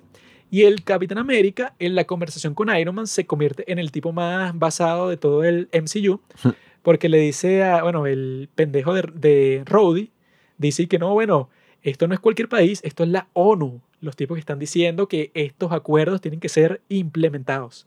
Y el Capitán América, y que bueno, la ONU está compuesta de políticos y los políticos tienen sus propias agendas. Y yo dije, coño, este tipo, y que las agendas van cambiando, entonces nosotros no, no, nos podemos comprometer a cualquier cosa que piensen estos países, que quieran 117 países. Y entonces tú, si quieres ir a salvar el mundo, tienes que pedirle autorización a esos 117 países que es completamente absurdo. No, y que creo que en la historia original era una cuestión como un registro de superhéroes. No, sí, o sea que los acuerdos en sí dicen y que no, si tú quieres ser un héroe, tienes que registrar tu ADN, tus huellas, ponerte en este censo para que nosotros te demos el permiso de ser un superhéroe. Y yo dije, bueno, qué absurdo, porque bueno, para tipos como Thor, y que bueno, si Thor no le importan los acuerdos de Sokovia, ¿cómo lo metes preso? Sí, no, y bueno, todos pensamos que iba a ser como este gran conflicto, ¿no? Moral que se iba a tratar la película. Y de alguna forma lo fue hasta que te revelan que el villano principal era un pendejo que, que perdió a su esposa y a sus hijos en Sokovia, porque murió así, a daño ahí colateral. Como si fuera culpa de los Vengadores. Eh, incluso hay una escena donde una tipa y que mi hijo murió en Sokovia, maldito, y que iba a morir toda la humanidad, pero bueno. Sí, o sea, eh, como que no te mencionan eso, directamente y que mira, sabes lo que iba a pasar ahí si los tipos no intervenían, ¿no? O sea, que se iba a extinguir la humanidad. No, entonces al final es como que no.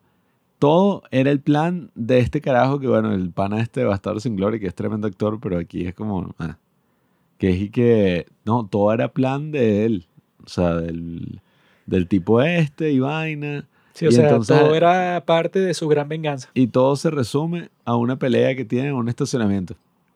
¿no? Y que eso, pues, y que no, él hizo todo el plan para que entonces Iron Man se dé cuenta que fue Bucky el que mató a sus padres. Y, entonces él tiene el video de seguridad perfecto, eso pues, pero súper claro del momento que el tipo los saca del camino y los mata a ambos. Y que bueno, qué conveniente que tengan ese video, pero súper claro para que no quede ninguna duda que fue Bucky. Y entonces los tipos tienen la gran pelea, pero era como que, bueno, ya el conflicto principal pasó. O sea, que, bueno, que se pelean en un hangar ahí. Y la pelea está cool. O sea, está muy fino eso, pues, y que no, Spider-Man que le quita el escudo al Capitán América. Ese creo que fue el momento más lacra, así que cuando apareció Spider-Man en los trailers, todos y que ¡wow! Todo y que no, ya todo cambió. O sea, Spider-Man, el nuevo, con, con, el Capitán América, con Iron Man. Porque eso fue una mega controversia también, que todos y que ¿qué van a hacer con Spider-Man? eh, The Amazing Spider-Man y esa mierda la cancelaron porque era una mierda. La de Sony. entonces no tenían los derechos Marvel. Y entonces no, él no puede formar parte del universo. Y cuando pero la plata arregla todos los problemas. Sí, o sea. Y el día de hoy que Disney compró Fox, ya digo, bueno, ya los tienen a todos. Tienen a los X-Men, a los Cuatro Fantásticos, a todos. Ya están relajados. Entonces, coño, fue una película interesante. Eh, después, no sé Después de eso ya era como puras preparaciones para, bueno, el, el evento, ¿no? El de Infinity War. Después de Civil War, que fue un poco underwhelming, o sea, fue como un poco decepcionante, pero eso, o sea, todas las de los Vengadores son decepcionantes en otro nivel. No, y la gente que, esta es una secuela del Capitán América, este no es Los Vengadores. Y que, ah, pues y que no, sí, esta es Captain America Civil War. y que, bueno, esto no es Avengers. Mi trasero, porque salen todos los Vengadores y bueno, presentan a Black Panther, o sea, salen que sí, un montón de héroes. Y eso no fue, o sea, esa no fue Civil War así como tal, o sea, no fue una guerra es que Eso fue en el tráiler y bueno, lo que, bueno, la gente que leyó el cómic hace muchos años como yo, es y que no, sí, o sea, todos los héroes de un lado, pero una pelea épica que se van a estar matando y no sé, que si matan al Capitán América en la pelea, no sé, una cosa así, ah, pero que sea como que absoluta. Pero aquí que, bueno, tienen una pelea en un hangar y la pelea ni siquiera es de verdad porque los tipos están haciendo chistes mientras pelean. Que es que, mira, sí, que no te quiero matar, sino que te voy a dar un golpe así para que aprendas. O sea, es más como que si fuera una pelea entre amigos, que es lo que es. Nunca es y que no, bueno, Una yo, eso yo, o sea, si Iron Man en realidad quisiera matar al Capitán América, lo hace en un segundo, porque el Capitán América es un tipo sin poderes, no es que es un tipo, bueno, como Hulk, que es que no, bueno, Hulk así con eso, con el cuerpo que tiene, antirradiación. El que no tiene poderes es Iron Man. Iron Man le lanza un- una bazooka y el tipo está muerto. O sea que si el misil que le lanzó el tanque en Iron Man 1 y el tipo muere, pues. Entonces eso no es muy dramático porque es bueno, de un lado está Iron Man con Spider-Man, con War Machine, con tal y tal. Y del otro está Hawkeye con el Capitán América, creo que con Black Panther, o sea, un grupo como que de perdedores La viuda negra. grupo así que, sí que bueno, ustedes perderían el 100% de las veces, así que no sé ni por qué están peleando. Eh, luego de esa, en donde eso, los acuerdos de Sokovia se convertirían en uno de los fundamentos de lo que pasaría después, porque bueno, luego este Steve Rogers, el tipo, bueno, está ya como un fugitivo. El tipo cuando sale y que no, sí, es que él estaba escondido, porque lo estaban persiguiendo todos los gobiernos, porque el tipo no, no se quiso registrar, a diferencia de Tony Stark, que es un estúpido, porque bueno, el tipo, desde que los propusieron, de que nosotros que hemos causado tanto daño, deberíamos firmar para que la gente confiara más en nosotros. Y bueno, tú causaste el daño, tú. Los demás ni siquiera sabían que tú estabas usando una inteligencia artificial que le hiciste con Bruce Banner para que eso, supuestamente para proteger el mundo. Pero eso lo hiciste tú por tu lado. Tú deberías ser castigado, pero no los demás. Luego de esa viene Doctor Strange, que esa es como que un poco repetitiva porque se viene la misma historia de Iron Man. Porque bueno, este médico que es el tipo que se cree que se las sabe todas, que es un genio, que el tipo no necesita absolutamente nada de nadie, que tiene como que un interés amoroso ahí, pero no le da mucha importancia porque él tiene como que la mente puesta en su trabajo. No, y bueno, a mí me gustaba, yo estaba esperando mucho esta película porque había una que es animada, que es muy cool, que te muestra como que los orígenes del Doctor Strange y tal. Y es que el tipo tiene un accidente de tránsito y bueno, se jode la mano y ya no puedes operar. Las Y- manos le quedan totalmente destruidas. Y el carajo prácticamente viaja que si al Tíbet eh, a entrenar así para curarse las manos y termina volviéndose que si era un monje mágico ahí. En este no recuerdo muy bien que, o sea, si ocurre eso, eh, Claro que ocurre eso. o sea, me acuerdo más de la animada y todo, pero en esta, o sea, este estuvo cool, ¿no? Y ese efecto de que te empujan el alma y vaina, y el tipo como que sale y tal. Y sale como Tilda Swinton así calva, y el villano es Matt, Mik- Matt Mikkelsen, que es tremendo actor, pero bueno, como pasa mucho en Marvel, tremendo actor así para el villano, para lo que sea, y bueno, no lo usan, pues, No, es que eso, es que la cosa con este Doctor Strange es que abren la puerta a que meten un personaje que es demasiado poderoso, que es así como con ese de la bruja escarlata que cuando te muestran que no, bueno, que ella en realidad es capaz de todo, o sea, ella te manipula, ella controla eso como en WandaVision, ella puede controlar como a 10.000 personas al mismo tiempo, ella tiene el poder, bueno, para básicamente crear una nueva realidad, ella hace todo. Y con el Doctor Strange, cuando te lo presentan así, es que no, bueno, claro, el tipo tiene, le heredan la gema del tiempo, que es el- la que el tipo va a usar el resto del universo Marvel y eso. Pero eso, pues, cuando llega así que el tipo puede abrir un portal a cualquier sitio del mundo, es que, ah, no, bueno, entonces eso lo puedes usar para todo. O sea, que le decían luego, y que, bueno, si tú le quieres quitar el guante de la mano a Thanos, porque no le creas un portal que si en el medio del brazo y el brazo se le sale y ya, pues, o sea, que cuando creas un poder así, como que le quitas el conflicto y el drama a la historia, porque, bueno, tú en realidad tienes ese conflicto ajá, por la lógica de la historia, pero se siente muy pesado que tú en realidad tienes 10 mil millones de poderes, o sea, tú eres capaz de todo, pero te está sometiendo un supuesto villano cuando tú en realidad tienes todos los poderes del mundo entero, o sea, qué mentira. No, y que creo que en esta, uno de los villanos o monstruos, yo no sé qué coño, es un bicho ahí como de fuego gigantesco. Y que dormamos. Dormamos, sí. O sea, que, que bueno, que su, que su plan es cansarlo a él. Que, que no, bueno, que yo... O sea, el bicho usa la gema para meterlo en un bucle, ¿no? Un bucle de tiempo para que el tipo se canse de hacer no sé qué carajo estaba haciendo, para que el tipo lo deje de hacer y bueno, ya, no sé, triunfar. Pero, Pero, o no, sí, yo dije, ay, porque no hizo eso o sea. no, o sea, y lo raro es y que, ah, bueno, como ese Dormammu, que el tipo que es un dios cósmico, Mm. se cansa de ese bucle de tiempo, pero tú que eres un ser humano no te cansas. O sea, es, es como que una solución rara. Y que al mismo tiempo es y que, ah, bueno, este está contra un dios cósmico y pasa ese conflicto que suele pasar en todas las de Marvel. Que es que, bueno, si no es de los Vengadores que hacen los demás héroes cuando tú te estás peleando con un super dios cósmico y bueno, porque no te ayudan si el destino del planeta está en juego, porque te dejan solo a ti, Doctor Strange, a lidiar con todo esto, no sé. Que eso siempre era como que el problema de muchas de las películas stand alone. Eh, las películas individuales que era como que, no, esta es una amenaza que nuestro héroe nunca ha enfrentado y que pone en riesgo el futuro del mundo. Y Sí, bueno, que, que pasa tan temprano como Thor 2, que que no, este tipo está destruyendo el mundo. Y hay que, ah, bueno, ¿por qué no llamas a Iron Man? ¿Por qué no llamas a Hulk? Sí, ¿Por qué que, no- que tú dices que, ajá, y si por mala leche el héroe no lo pudo salvar, ¿qué? Se jodió el mundo y bueno, y los demás héroes ni se enteraron de qué estaba pasando, porque Sí, o sea, e- ese era como que el problema, sí. Eh, al menos, coño, yo creo que sí fue una decisión perfecta de casting poner a Benedict Cumberbatch ahí como el Doctor Strange. él sí es tremendo actor en cualquier cosa que lo pongas, en Sí. Sherlock, en cualquier cosa. Bueno, Smog, bueno, que- ahí es donde hizo su mejor trabajo. el show ese del, del video behind the scenes, o sea, qué drama. que mira cómo se pone el traje, está pretendiendo ser un dragón y que, ah, pero es un bebé o qué, porque Un show ahí. deberías sentarte en una silla y hacer eso y ya, porque bueno, ¿qué? O sea, tú te convenciste en tu mente de que tú eres un dragón o qué. No, un drama ahí con los trajes esos y la paja del Hobbit. Pero bueno, ajá. Luego del Doctor Strange viene Guardianes de la Galaxia 2, que es la mejor película del MCU.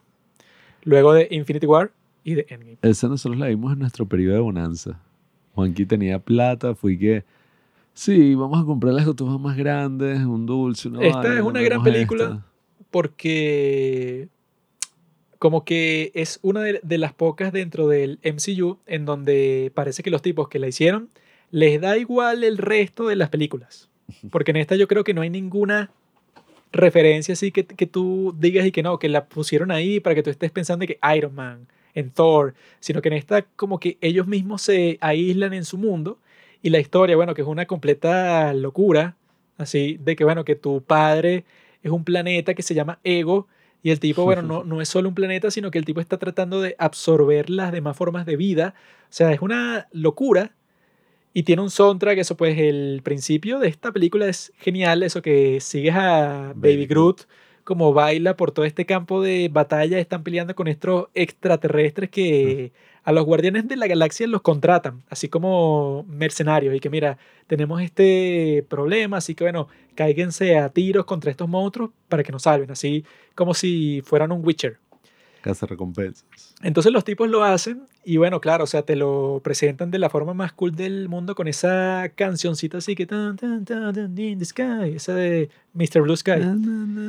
Es, es muy fino porque eso, pues, o sea, yo creo que esta es una de las únicas, o sea, que es que, bueno, esto no hace hype para más nada. Es que, bueno, esta es la trama, como te la está mostrando, y no es para que tú estés, el Ragnarok viene pronto, no, o sea, y que, mira, simplemente disfrútale ya.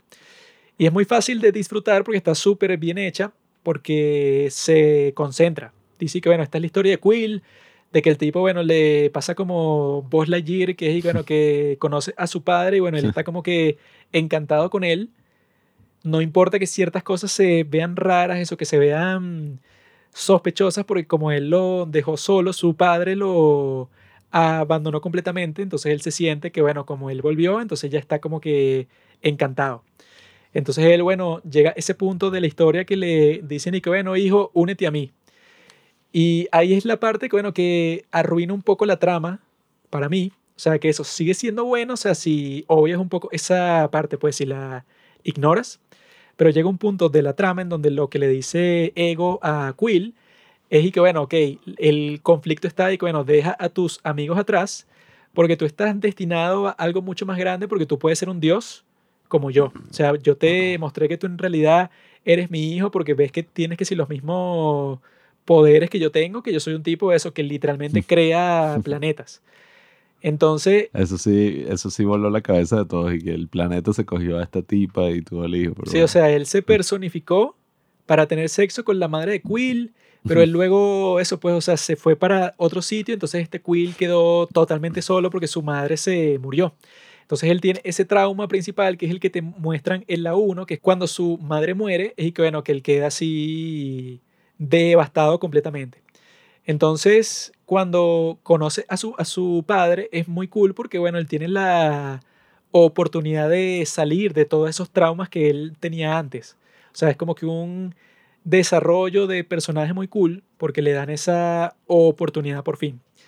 Pero entonces llega un punto en donde tienes ese conflicto y bueno, que te conviertes en un dios y bueno, tienes que dejar a tus amigos y a tu novia y tal, pero vas a tener una vida espectacular. Pero el padre, que lo hace este tipo, ¿cómo se llama? El actor ese súper Sí, famoso. eso es lo que estaba pensando, porque es burda de, de buen actor. ese un actor el mega súper famoso, pero no me acuerdo el China. nombre. Me acuerdo de la mierda de película de Santa Claus. No es Kurt Russell. Eh, sí, sí, Kurt Russell. Ajá, bueno, ese tipo le dice que, ah, no, bueno, sí, el momento más difícil de todo fue cuando le tuve que dar el cáncer a tu madre. Ah, Y ese momento lo ponen como si fuera el, el- el gran giro de la trama, pero es lo que arruina toda la trama, porque dije que, bueno, eso deja de ser un conflicto, porque obviamente que él se va a querer quedar con sus amigos cuando este tipo le confiesa que él fue el culpable de la muerte de su madre, que era el trauma más grande que él había tenido en toda su vida. Entonces es un poco tonto, pero la película en sí sigue siendo chévere, porque al final este Quill se da cuenta que este tipo que él odiaba, que era su padre adoptivo, que era el que lo iba a llevar, eh, o sea, fue el tipo que Ego contrató para que buscara a su hijo en la Tierra y para que se lo llevara. Pero el tipo azul como que le dio fastidio y se lo quedó porque este Quill era chiquito, entonces él entraba como que en los espacios pequeños para poder robar más fácilmente. Entonces se lo quedó y lo crió. Entonces Quill, como en todas las grandes películas, como en Kung Fu Panda, se da cuenta al final y bueno, lo que tú siempre has estado buscando, siempre los has tenido frente a ti, porque este tipo que tú odiabas, que era bueno, eso, el tipo azul que cuando silba sale esa flecha que mata a todo el mundo, que tienes esa escena súper cool, que es que bueno, que el tipo está, no sé, contra 5.000 personas. O sea, está en una cárcel, pero para salir de ahí tiene que matar, no sé, a 10.000 personas. Y él con su flecha, bueno, la flecha da 10.000 vueltas y es como que súper poderosa porque traspasa a cualquiera, porque le hicieron como que un motín en su nave. Entonces, y que bueno, que él ya no es el capitán ni nada. Y que no, y que cuando están buscando a los guardianes, que están como que por un bosque y este Rocket los está Ah, tratando de unas- sabotear unas trampas, salta ¿no? por, ajá, sí, o sea, que les pone unas bombas por los árboles y tal. Esa parte es súper loca. Pero eso, pues, o sea, que para el final, por lo menos, tienes como que ese descubrimiento que hace Quill. Que es que, bueno, este tipo eh, se sacrificó por mí, pues, o sea, que me dio como que el último traje para yo sobrevivir en el espacio y él se muere. Y ahí es cuando llegan todos los demás y hacen como que un show de fuegos artificiales con la canción de fondo así de Cat It's Stevens que se llama así como que Father and Son, Ajá. que es así como que el padre y el hijo se cantan una canción el uno al otro. Sí, que esa es Cat Stevens y Yusuf Stevens. Su creo que- hijo, sí, pues. O sea, es padre e hijo cantando la canción. Y, coño, y bueno, es cuando se murió el tipo, bueno, que él considera Sí. ahora como su padre, cuando él, bueno, antes, Eric, este maldito azul, es un hijo de puta, porque eso, porque me trata muy mal. Pero él se da cuenta y que, bueno, me trataba mal, pero también me crió. sale Sylvester Stallone. y, coño, es interesante porque yo creo que este es como que el personaje más cool, o uno de los personajes más cool de todo el universo, sí, de Marvel. Y ver todo ese desarrollo, esa vaina de la flecha, y el final que todos que sí llorando, todos y, "Ah", así que está que sí el mapache, pues, Rocket así viendo los fuegos artificiales y la canción y tal. Yo estaba en ese momento llorando en el cine. Y que. Sí, o sea, que es raro porque cuando tú piensas en esa escena, y que bueno, es como que un tipo que era pirata del espacio y era azul. estaba con un grupo de eso de otros piratas que en realidad son todos unos malditos porque cuando te los muestran son como que unos locos así que están como que robando y matando todo el tiempo. Pero tiene la relación con Quill y este Quill lo llega a querer mucho y él llora cuando se muere y llegan todos estos tipos a hacerle un homenaje, incluso cuando ellos, no sé qué fue lo que pasó, que pensaban que él era un traidor Sí, que lo Sí. habían sacado de su orden. del gremio y tal. Pero No cuando sé si se fue por lo muere, del niño, que no sé, no me acuerdo. pero cuando se muere vuelven todos y que, ok, está fuera del gremio, pero te vamos a honrar porque eras un gran pirata del espacio. Y que, coño, eso pues, un tipo que no era nadie se convirtió en el gran honrado. E introducen a uno de los personajes más candentes de todo el universo de Marvel, Mantis, la China. Manti es tremenda sucia porque no solo está buena, sino que también tiene el poder de que te toca y sabe qué es lo que sientes. Entonces, bueno, empática, es empática. una relación podría ser bastante simple de esa forma porque entonces no existe casi que ningún malentendido porque ella te toca y ya sabes exactamente qué está sintiendo. Una empath. Y ella está ahí porque Ego necesitaba dormir, porque es un dios, no duerme fácilmente, entonces esta tipa lo ayudaba. Entonces ella, bueno, como te toca así, te hace dormir, también te toca y te puede dar el orgasmo más intenso de en toda tu vida. Supongo que así funciona ese poder. Una Un tipa, sádico. y es una así como que chinita, sucia, así. Coño, ¿qué más quieres? no? Por eso es que yo creo que es la mejor del MCU, Guardianes de la Galaxia 2, pero no como eso. No entra en las mejores, pero de los Vengadores, porque ya eso es otro nivel completamente. Pero yo creo que sí es la mejor de entre las películas estándar, porque es la más emocional, así que yo al final sí estaba de que no, no puede ser, el azulito, cuando yo antes estaba, bueno, ¿quién le importa? Que eso que dice, I'm Mary Poppins, Joel, eso está muy feliz, y luego cuando escapa muere y se sacrifica, o sea, eso fue hecho a la perfección, pienso yo. Y que me sorprendió porque yo como venía de Guardianes de la Galaxia 1, que yo lo que pensaba es que, bueno, una película toda estúpida, llena de chistes, pero que si en cualquier segundo, eso chiste, chiste, chiste, chiste, mis expectativas para la 2 eran que sí, cero. O sea, yo la terminé viendo porque no habían entradas para la película que fuimos a ver. Y me sorprendió completamente porque eso me encantó.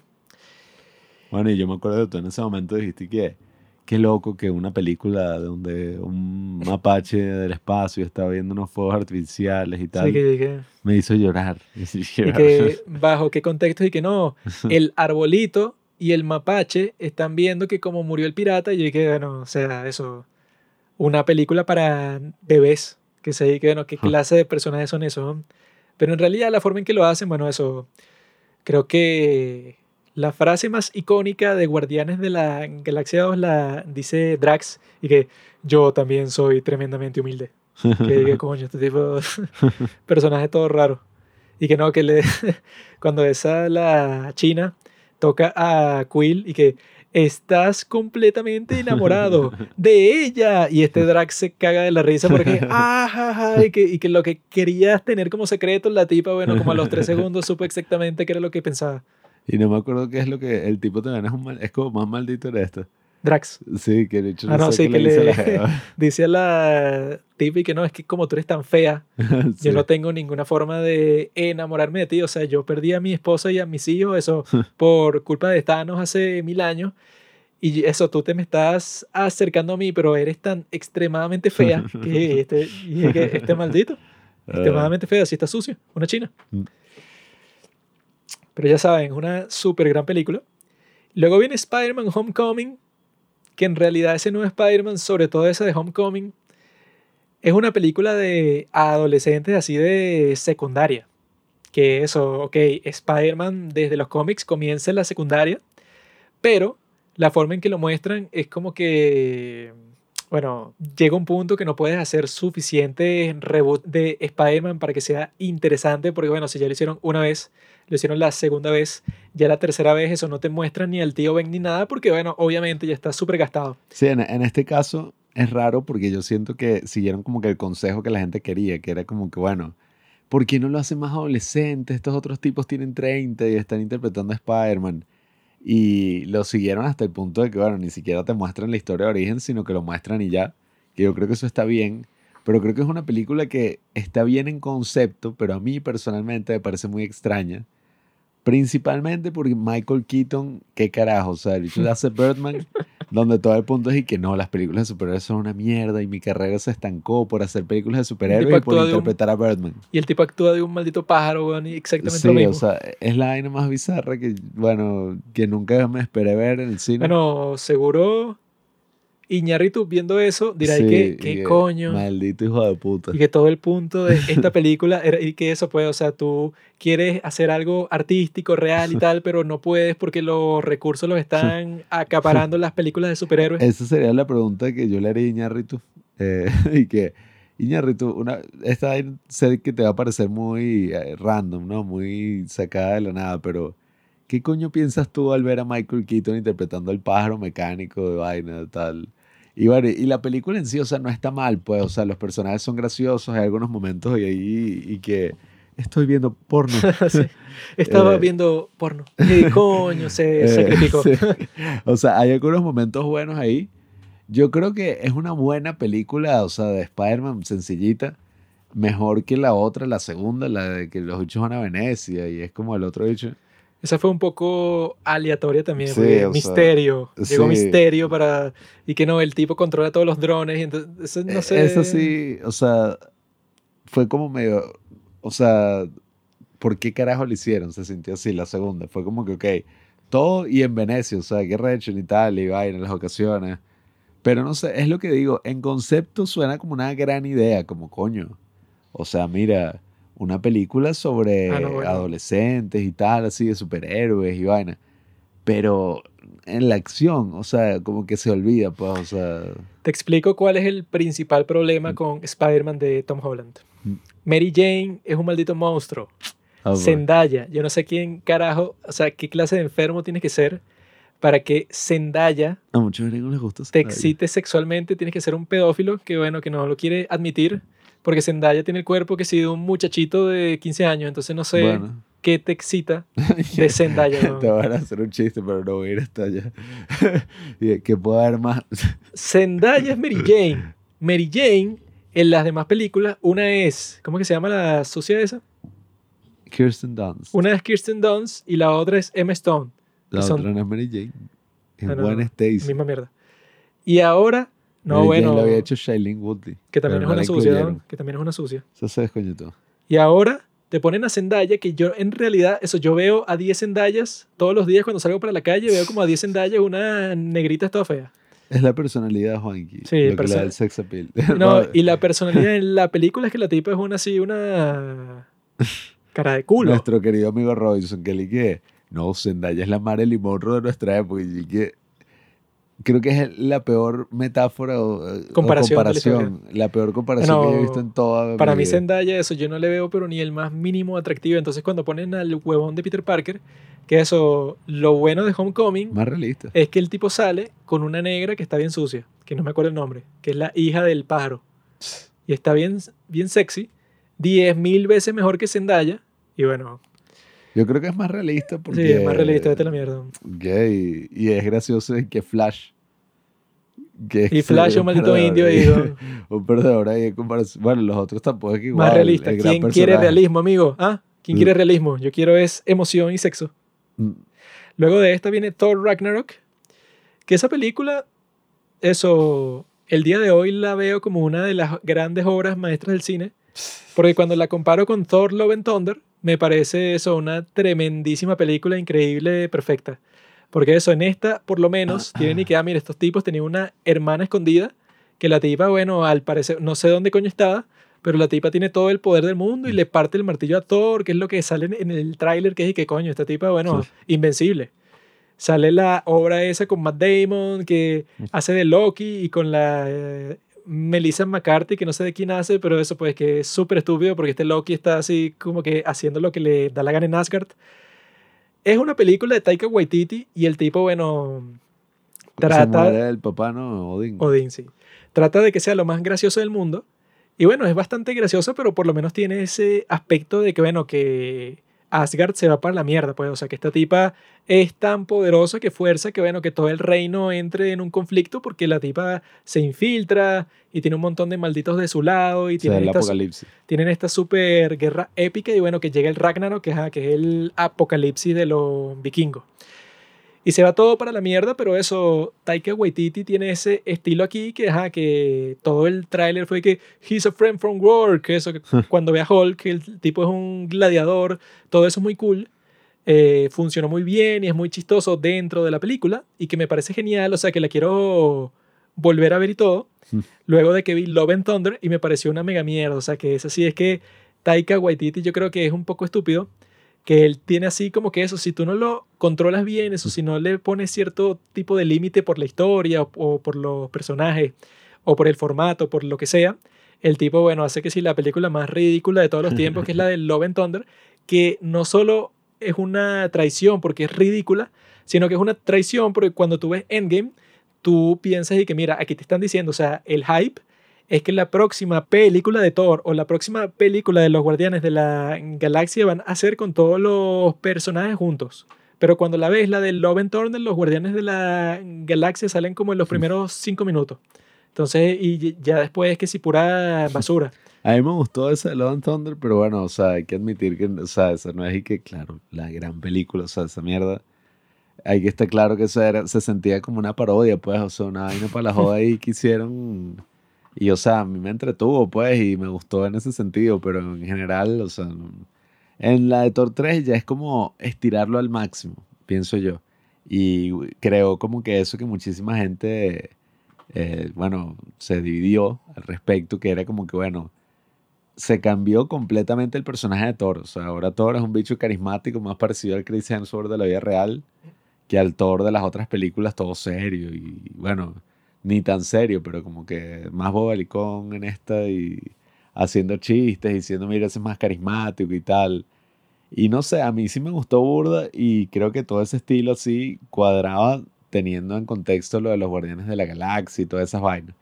Pero sí, o sea, tiene escenas icónicas, tiene vainas arrechísimas, todo eso de Hulk, y introduce un coño ese personaje, el mismo Taika Waititi actuando ahí como el otro bicho, Cork.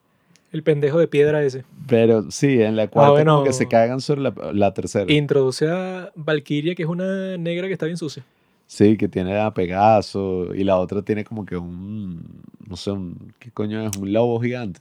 Bueno, es que eso, que yo me di cuenta que la de Thor Love and Thunder se fue para la mierda cuando era que estábamos eso en el Palacio de los Dioses. Y ajá, los tipos como que hacen chistes de todos los dioses que están viendo. Y este Zeus, eso es un chiste, pues es un gran estúpido. Y que, ah, bueno, el, el, chiste es que Zeus, que es el dios como que el más prestigioso y poderoso de todos, es un gran estúpido. Y que, ah, bueno, ok, ese es el chiste. Y es exactamente el mismo chiste como por 15 minutos de toda la escena. Y Thor eso le lanza el rayo y como que lo mata entre comillas como si nada. Y que bueno, ya toda la película es un chiste. Porque, la bueno, crédito es una mierda y que... Sí, no, el bicho, sí. Que, ¿Quién carajo? Yo cuando vi, yo honestamente sí, cuando vi eso, yo dije que, ¿tú crees que yo voy a ver esa mierda?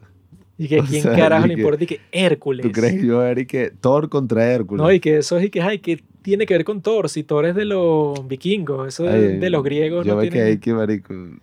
No, y, que yo, y que bueno, eso pues si te pintan lo de los dioses y que no, los vamos a ir a buscar porque son los tipos que nos puede eso ayudar contra este maldito loco que lo que hace es matar dioses. Y ahí que no, bueno, el dios más genial de todos es un payaso. Entonces ya en ese punto y que, bueno, entonces si todo esto es un chiste, no me interesa en absoluto. Y, cuando Thanos chasqueó los dedos, los dioses también desaparecieron a la mitad. Bueno, técnicamente son formas de vida los dioses también, ¿no? O sea, creí que todas las formas de vida, 50%... ese es el problema cuando ya empiezan a aumentar la escala y aumentar la escala así de las películas. No, bueno, es que, por eso es que nos podemos cagar en todo lo que vino después de Endgame, porque es que, ok, ya después de Endgame no tienes lugar para hacer nada todo lo, que han inventado después de Endgame ha sido un completo desastre. Sí, o sea, ahorita están como viendo qué, o sea, qué hacer, como que con qué la pegan, pues, o sea, experimentando y vaina, porque se siente como una de dos, o que están experimentando que si Kevin Feige, que, ay, sí, a ver, see what sticks, lanzando la mierda a la pared, o están tratando de exprimirle al máximo todo el dinero que puedan a la franquicia porque están claros que ya nunca van a lograr una vaina. Yo creo que eso es lo que están haciendo, pero un tipo como Kevin Feige debe estar claro y que mira, las historias también tienen su fecha de caducidad. Todo lo que tú hiciste funcionó y llegó a su cúspide, clímax, etc. y ahora tú quieres sacar algo nuevo, pero yo dudo mucho que le esté pensando con la misma pasión y con la misma intensidad con la que hizo desde la fase 1 hasta la 3. Dudo mucho que, que no, ahora la fase 4 es un renacimiento de todo lo que yo he hecho. O sea, yo creo que él ya no está tan involucrado, sobre todo por el hecho de que tú, si lo estás haciendo de cero, estás construyendo Marvel Studios, hiciste la franquicia, tuviste la suerte de que funcionó y fue un éxito en todas partes del mundo Luego, cuando ya eres un super éxito, obviamente que ya no tienes la misma motivación, pero ni de cerca. Entonces ya las cosas que tú estás haciendo, tú estás como que, bueno, ajá, sí, saca las series. Y dicen que la serie, la de Falcon, la de Moon Knight, la de Miss Marvel, dicen que todas son una mierda. Uy, ese de Loki, bueno, y todas esas otras vainas que sí hemos visto, no están mal, pero crean un gran problema que es y que, ajá, o sea, sería muchísimo mejor que sacaras menos películas y buenas películas y que si, no me importa, marico, tómate tres años si te da la gana, No, y que lo saques que un coño, pero saca algo dicen bueno. y que, bueno, cosas tanto como WandaVision, como la serie de Loki, pudieron haber sido una sola película.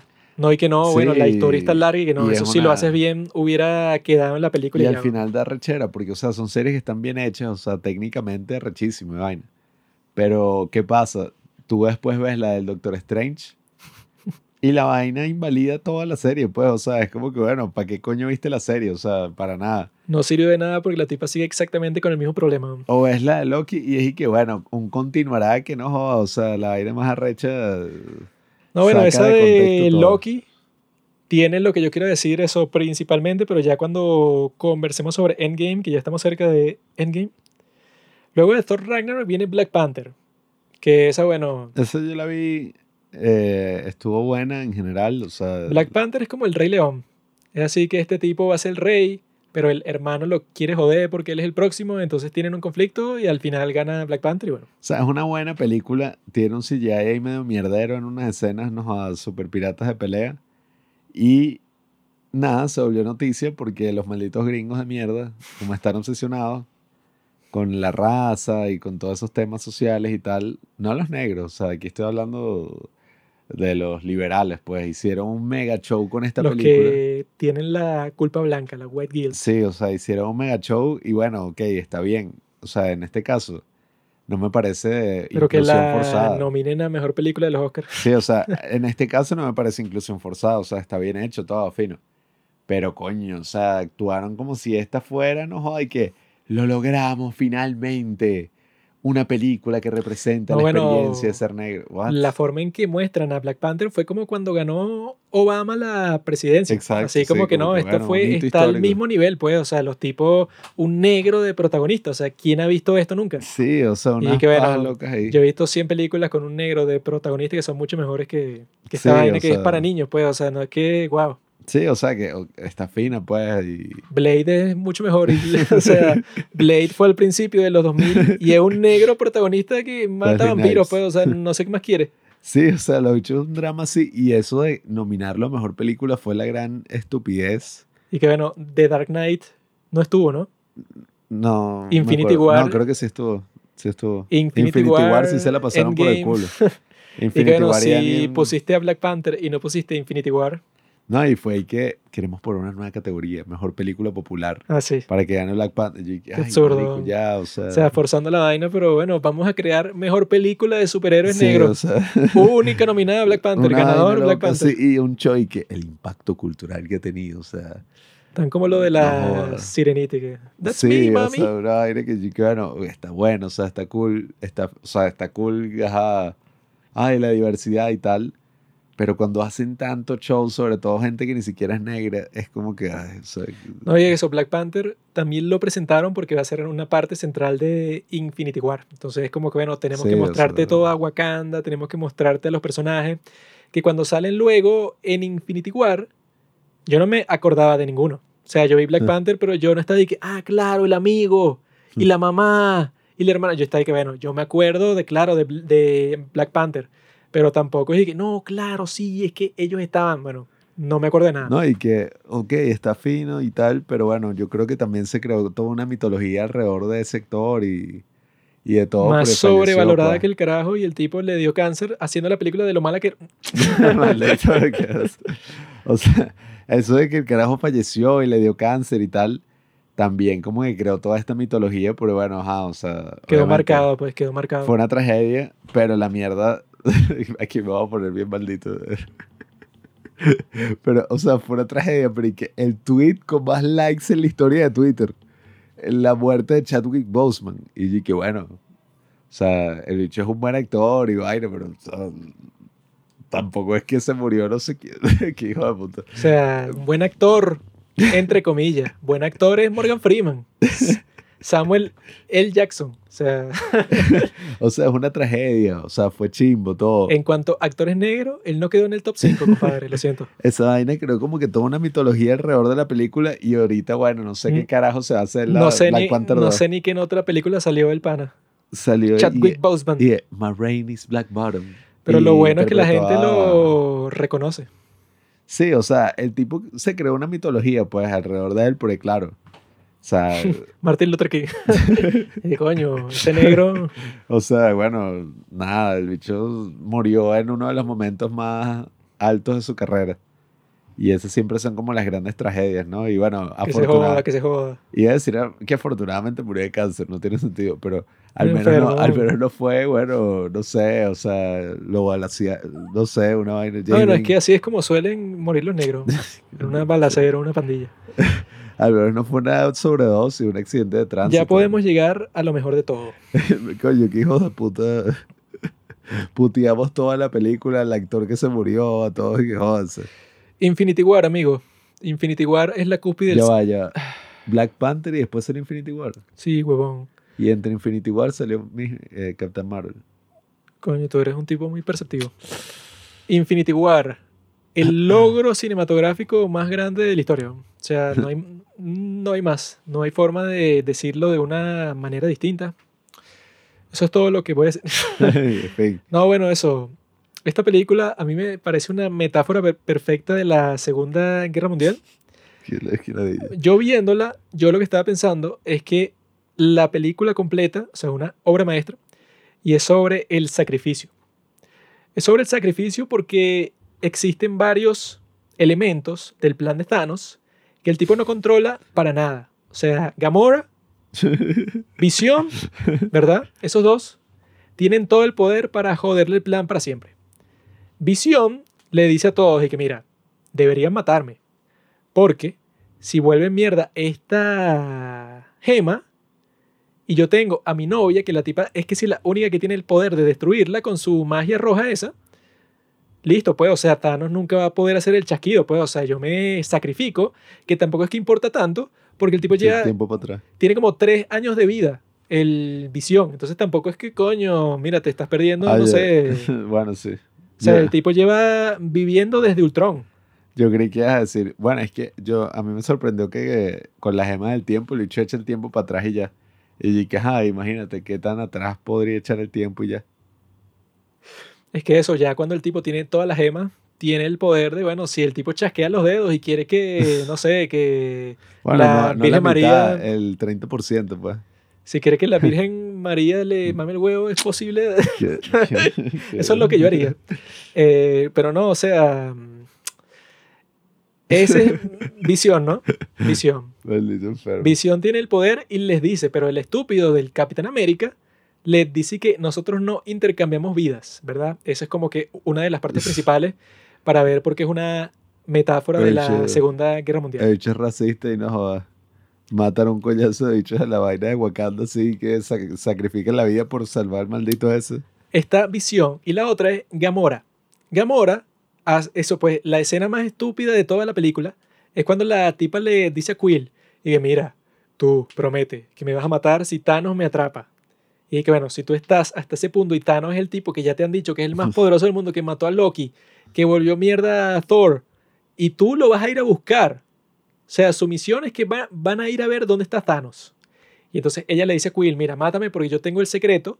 Soy la única en el mundo que tiene el secreto que puede llevar a Thanos a la gema del alma. Entonces la pajúa esa pudo haberse suicidado y todo el problema se hubiera solucionado, ¿no? O sea, eso. Sacar esta vaina de contexto y que este maldito está, no joda.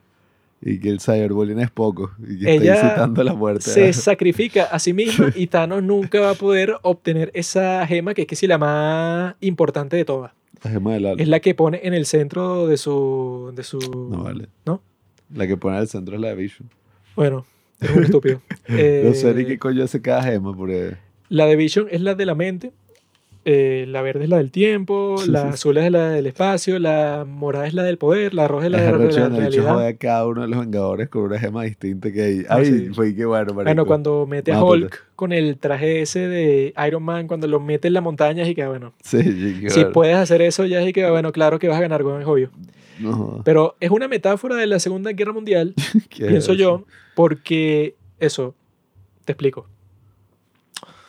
Tienes esos dos personas que con su sacrificio, o sea, si Visión, eso que él también se iba a suicidar y que in- incluso lo ofreció, si él se suicida, todo se soluciona. Si Gamora se suicida, también todo se hubiera solucionado. Ay, en la Segunda Guerra Mundial, ¿qué pasó así? Te estoy explicando, estúpido. Thanos, ¿verdad? Que es Hitler, él es el único que está dispuesto a sacrificar para ganar lo que él quiere. Los demás no quieren sacrificar nada. Los demás, cuando les ponen el sacrificio enfrente, no tienen el suficiente valor para realizarlo. Pero Thanos, el tipo hace el sacrificio más bestia de todos porque mata a la persona que más ama. O sea que eso, pues, cuando le dicen y que, bueno, obtuviste lo que querías, sí. ¿Qué te costó? Todo. Todo porque eso, porque la consideraba a ella como su hija. Aunque, y que, aunque esa vaina fue una mierda. Eso no sé. eh, o sea, estuvo de, burda de recho. Pero yo también viéndola ya por, no sé, tercera, cuarta vez, yo estaba ahí que. Gamora. Y Gamora era todo para ti. Porque y que la trataste de la mierda como un maldito, no jodas. Se llama disciplina. Toda su vida. Pero como tú no sabes ser padre, Y, que bueno. Y qué hijo de puta esa escena, ¿no? Cuando te muestran así que el bicho y que el balance. Con Gamora y tal, y matan no joda a todos. hay cosas que tienen que ser hechas, tienen que ser realizadas. Que no entiendo que, bueno, perdón, no entiendo cuál era la labor de él en general. Y que llega un planeta y mata a todos así de la mitad. Eso era lo, lo que estaba haciendo. Por eso, pero. Pero como hay tantos planetas, es mejor hacer así con los dedos y ya, bueno, se hace automático. Pero eso, el tipo es Hitler. Entonces, vamos a la Segunda Guerra Mundial. Hitler, ¿verdad? Era el único que estaba dispuesto y que, bueno, a mí me sabe mierda todo. Yo voy a invadir. Entonces, lo principal, esta película explora, por eso es que Marvel sí es cine, esta película explora directamente el conflicto principal que surge en todas las guerras.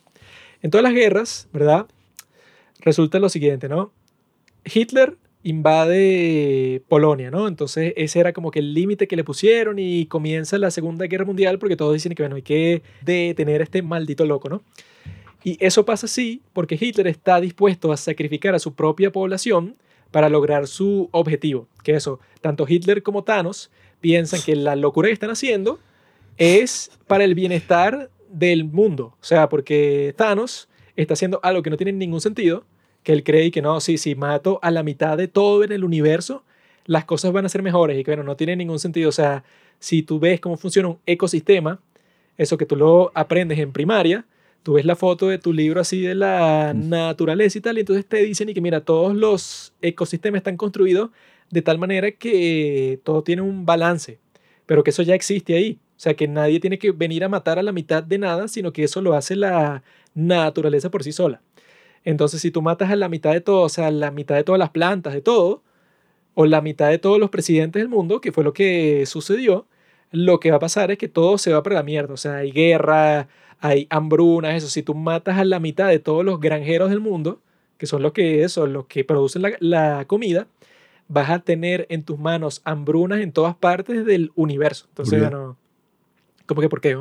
Si tú Sí tienes cierta producción de... Pero eso, o sea, no estás comprendiendo, bro. O sea, tú matas a la mitad de los granjeros de todo el mundo y todo el sistema colapsa.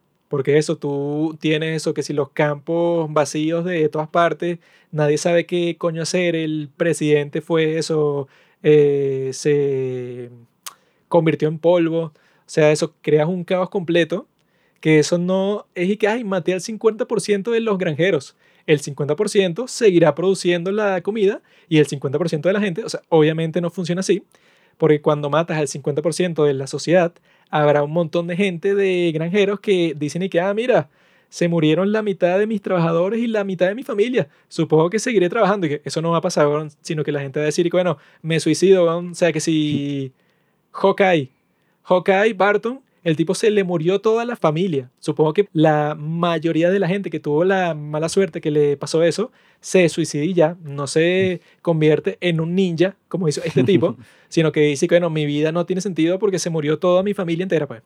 Entonces, eso, si tú matas a la mitad de la gente, como Thanos después iba a mostrar sus verdaderos colores en Endgame, porque en Endgame fue que, ah, no, sí, bueno, como que esto no funciona, tendré que matarlos a todos, eso pues, o sea, él en realidad no le interesa el balance de nada sino que lo que le interesa es que el tipo se fijó una meta, que la meta no tiene ningún sentido, pero es como que un desafío para él. O sea, él lo ve como que, ah, mira, si yo cumplo esto, entonces soy un éxito.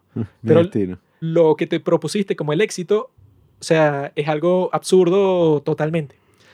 Entonces, como estábamos de Hitler, el tipo, el tipo está dispuesto y él piensa que lo que está haciendo está haciendo el bien. Sea, el tipo comete un genocidio planetario y él piensa que, ah, mira, esto es por el bien de toda la humanidad, lo cual es absurdo. Hitler habrá pensado lo mismo, pues de que, mira, sí, yo estoy matando a toda esta raza de gente, pero es porque, mira, o sea, estos tipos son basura y la gente chévere del mundo, entonces va a vivir mejor sin esta raza de gente. Eh, y él está dispuesto, bueno, a comenzar la guerra. El que comienza la guerra, como Thanos, es que, mira, él está dispuesto a sacrificar un montón de cosas porque él piensa que va a triunfar. Del lado de los que se defienden, ¿verdad? En, e, este caso, desde la perspectiva de los Estados Unidos en la Segunda Guerra Mundial, lo que pasaba es que muchos gringos decían y que mira, eso no es problema nuestro. Se están matando en Europa, pero yo no tengo por qué hacer absolutamente nada sobre ellos. Pues, o sea, ellos verán si se matan, si no se matan. Yo no voy a sacrificar a mis ciudadanos para eso, pues, involucrarme en esta guerra. Y eso es lo que están pensando los Vengadores. O sea, Gamora, Visión y tal. O sea, estos tipos son y que, mira, o sea, tú te puedes lanzar en la ofensiva, pero los tipos no lo hacen porque ellos piensan que va a existir como que un periodo de tiempo en donde ellos tienen la oportunidad de que, ah, mira, pero no importa, porque yo le hice prometer a Quill que me va a matar. Cuando lo que tiene sentido es que, bueno, suicídate tú ahorita y literalmente estás salvando trillones de vidas, o sea, ni millones, trillones. Pero la tipa estúpida y que no, bueno, mátame cuando Thanos me capture. Y eso es porque esta gente, bueno, tiene como que un miedo a sacrificar. Porque llega un punto que eso, el genio que rompe el ciclo se llama Doctor Strange. Doctor Strange es el genio más grande de toda la franquicia porque el tipo dice que mira, obviamente que tú no quieres ir para la guerra, o sea, se llama Infinity War. Obviamente, tú, no quieres ir para la guerra, nadie quiere ir para la guerra. Pero existen enfermos que les encanta la guerra, como a Thanos, que está paseando de planeta en planeta, matando a todos.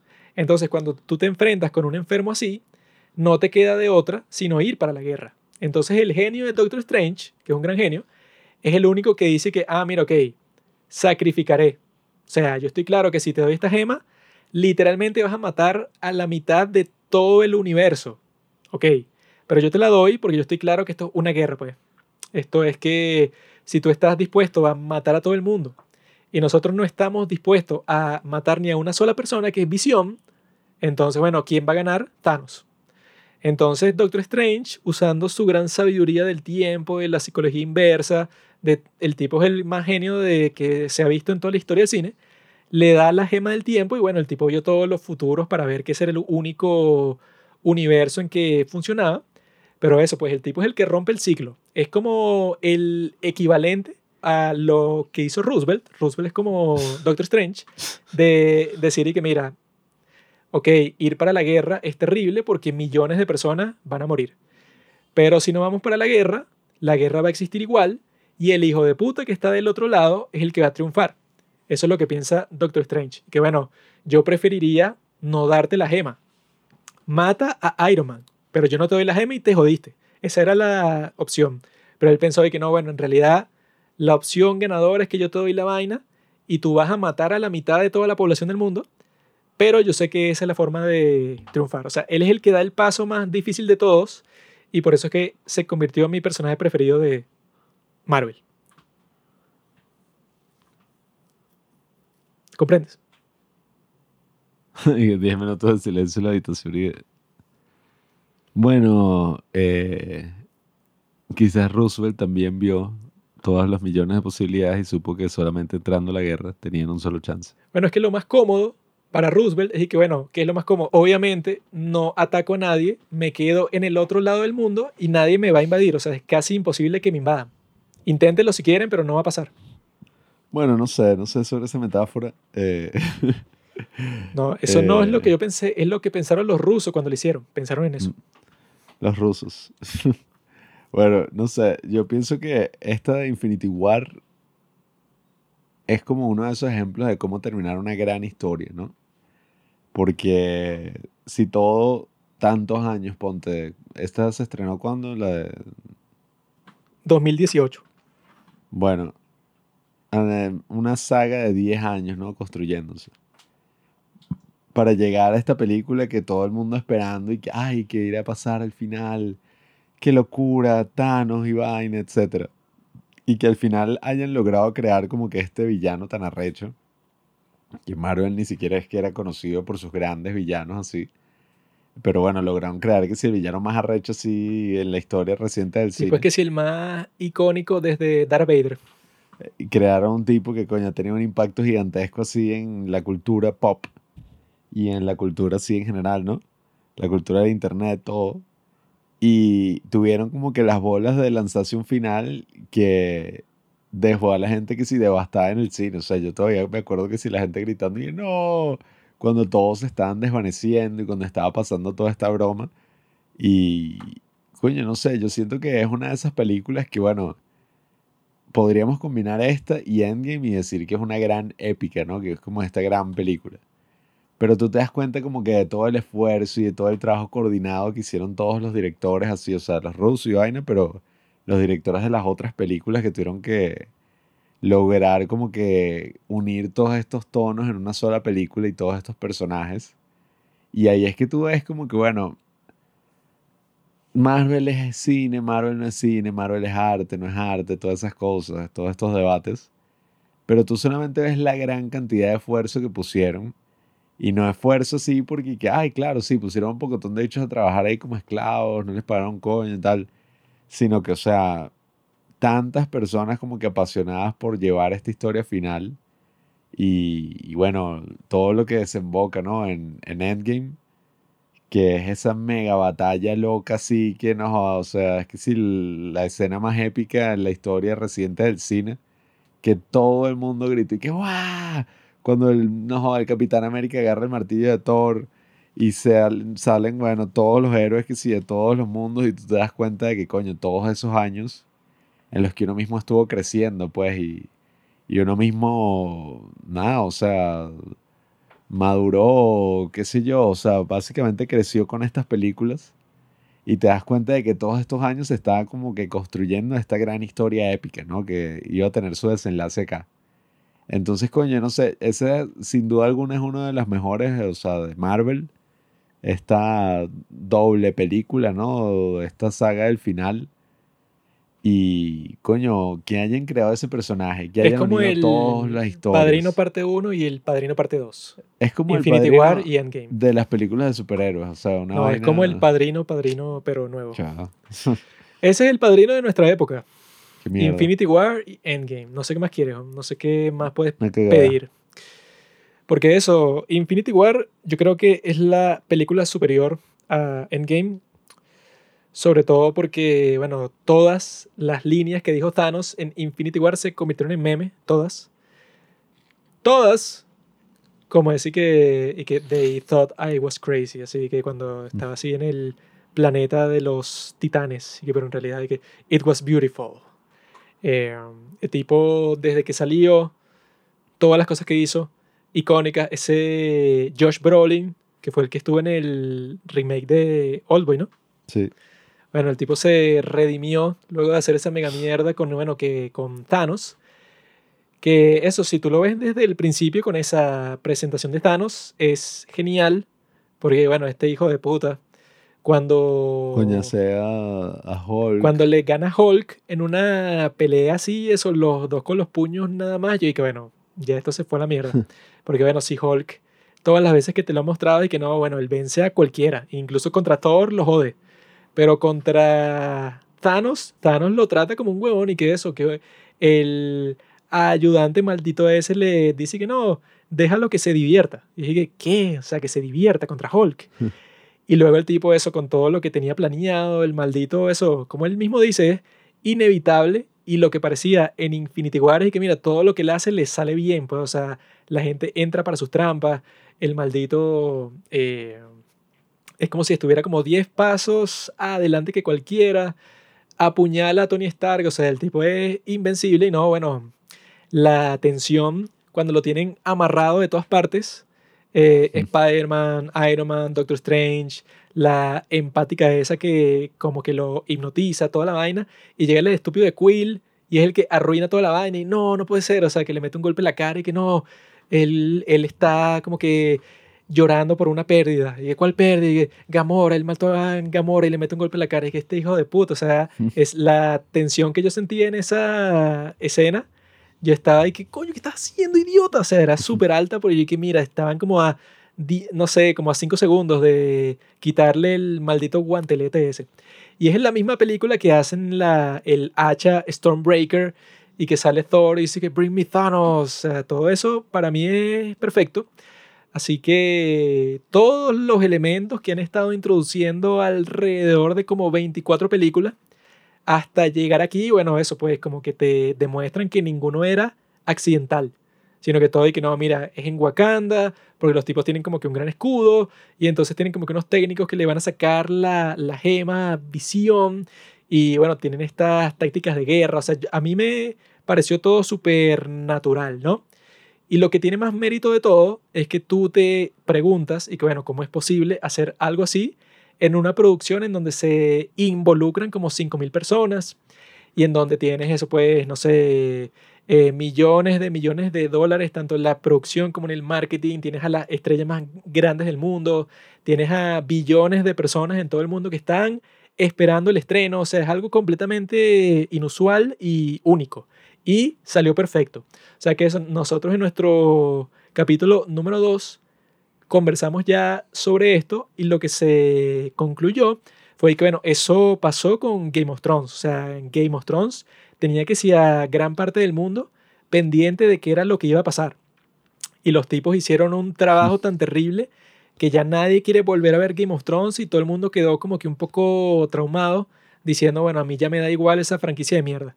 Y con Marvel, que bueno, que es mucho más difícil hacerlo por mucho más tiempo, desde el 2008 hasta el 2018, y en el cine, pues, en Hollywood. O sea, que es mucho más complicado hacer cualquier película que una serie, porque la serie, bueno, ya tú haces el contrato que si por seis años, cuando con las películas es todo un drama y que no, bueno, ya yo soy una gran estrella, ahora págame el doble, el triple, y bueno, no, yo solo puedo grabar en los primeros 15 días de mayo, o sea, es algo mucho más difícil. No, y, y que uno dice, ajá, pero es que todas las cosas que pudieran haber salido mal en esta película y, ajá, tenemos una mega obra maestra, pues, o sea, sobre todo, incluso viendo la de Endgame, que uno podría decir, ah, qué estupidez, el viaje en el tiempo y todas esas vainas. Pero coño, hasta ese concepto del viaje en el tiempo da para que exploren, bueno, lados así súper locos de los personajes, que si Tony Stark con una hija. Ah, no, bueno, esa fue mi parte preferida de Endgame cuando eso, Tony Stark le da consejos de paternidad a su propio padre cuando estaba por tenerlo a él. O sea, cuando él ni mm. había nacido, le da consejos a su propio padre como si fuera uno primerizo. Y yo, ¿qué coño? Eso emocionalmente para el personaje, él, no sé, se le habrá explotado en la mente porque, bueno, tuvo una interacción imposible.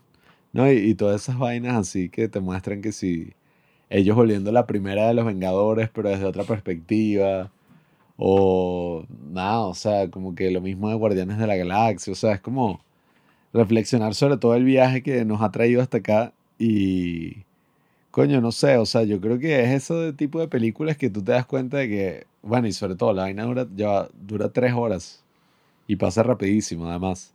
Pero ajá, yo creo que es ese tipo de películas que tú te das cuenta como que, coño, aquí están pasando un montón de cosas y un pocotón de historias y tal. Pero coño, como que todo fluye, ¿sabes? O sea, toda la cosa fluye a la perfección. Yo vi que hay muchos que se quejan de Endgame porque dicen que el conflicto del personaje de Hulk y el de Thor lo mandan para la mierda porque, bueno, este, este Hulk como que ya consiguió la plenitud total porque ya es el Hulk, Sí. eso, lo mejor de los dos mundos, la mente y el Ah. cuerpo. Y Thor es como que, bueno, este gordo así, o sea, que ya se convierte en un chiste. O sea, que no es como que Thor, el gran dios del trueno, sino, bueno, este pendejo que juega Fortnite De bosque.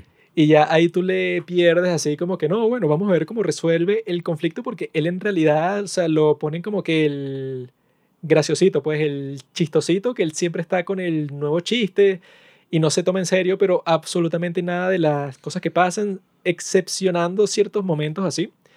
Pero es así que, bueno, como que a Hulk y a Thor, como que los lanzaron así que, mira, nosotros no nos vamos a concentrar en ustedes en esta, porque está Iron Man y está el Capitán América. Entonces ustedes, bueno, como que fuera de la pantalla, off screen, se le resolvió toda la vida a Hulk y a Thor, bueno, se le fue para la mierda, pero le faltan como tres películas más para que se le resuelva. Creo que yo sí pensaba, creo que esas cosas pasan es ya por lo del tema del contrato. O sea, porque los que sí ya no tenían, ya no iban a extender el contrato y habían firmado que si por tantas películas era. eh, nada, Chris Evans y Robert Downey Jr., pues, y los otros como que sí renovaron. Creo que Scarlett Johansson solo renovó para una más.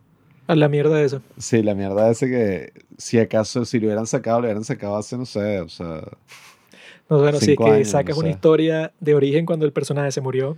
Sí, o sea, no importa para nada. el público que lo va a ir a ver son los super fans y ya, porque los demás van a estar en casa y, y a mí qué me importa Sí, eso. o sea, pero coño, fue como esa despedida que le dieron porque se supone que los otros van a seguir apareciendo, pues, y tenían otros proyectos pendientes. El problema es que, los coño, proyectos que tenían pendientes, bueno, sí, o para sea, Hulk, She-Hulk. Y para este huevón, Love and Thunder. Sí, o sea, el problema es que, coño, a estos les dieron ese mega final y los otros probablemente no tengan uno así porque ya no saben como que qué carajo hacer. No, pues, es que o eso ya sea, se terminó.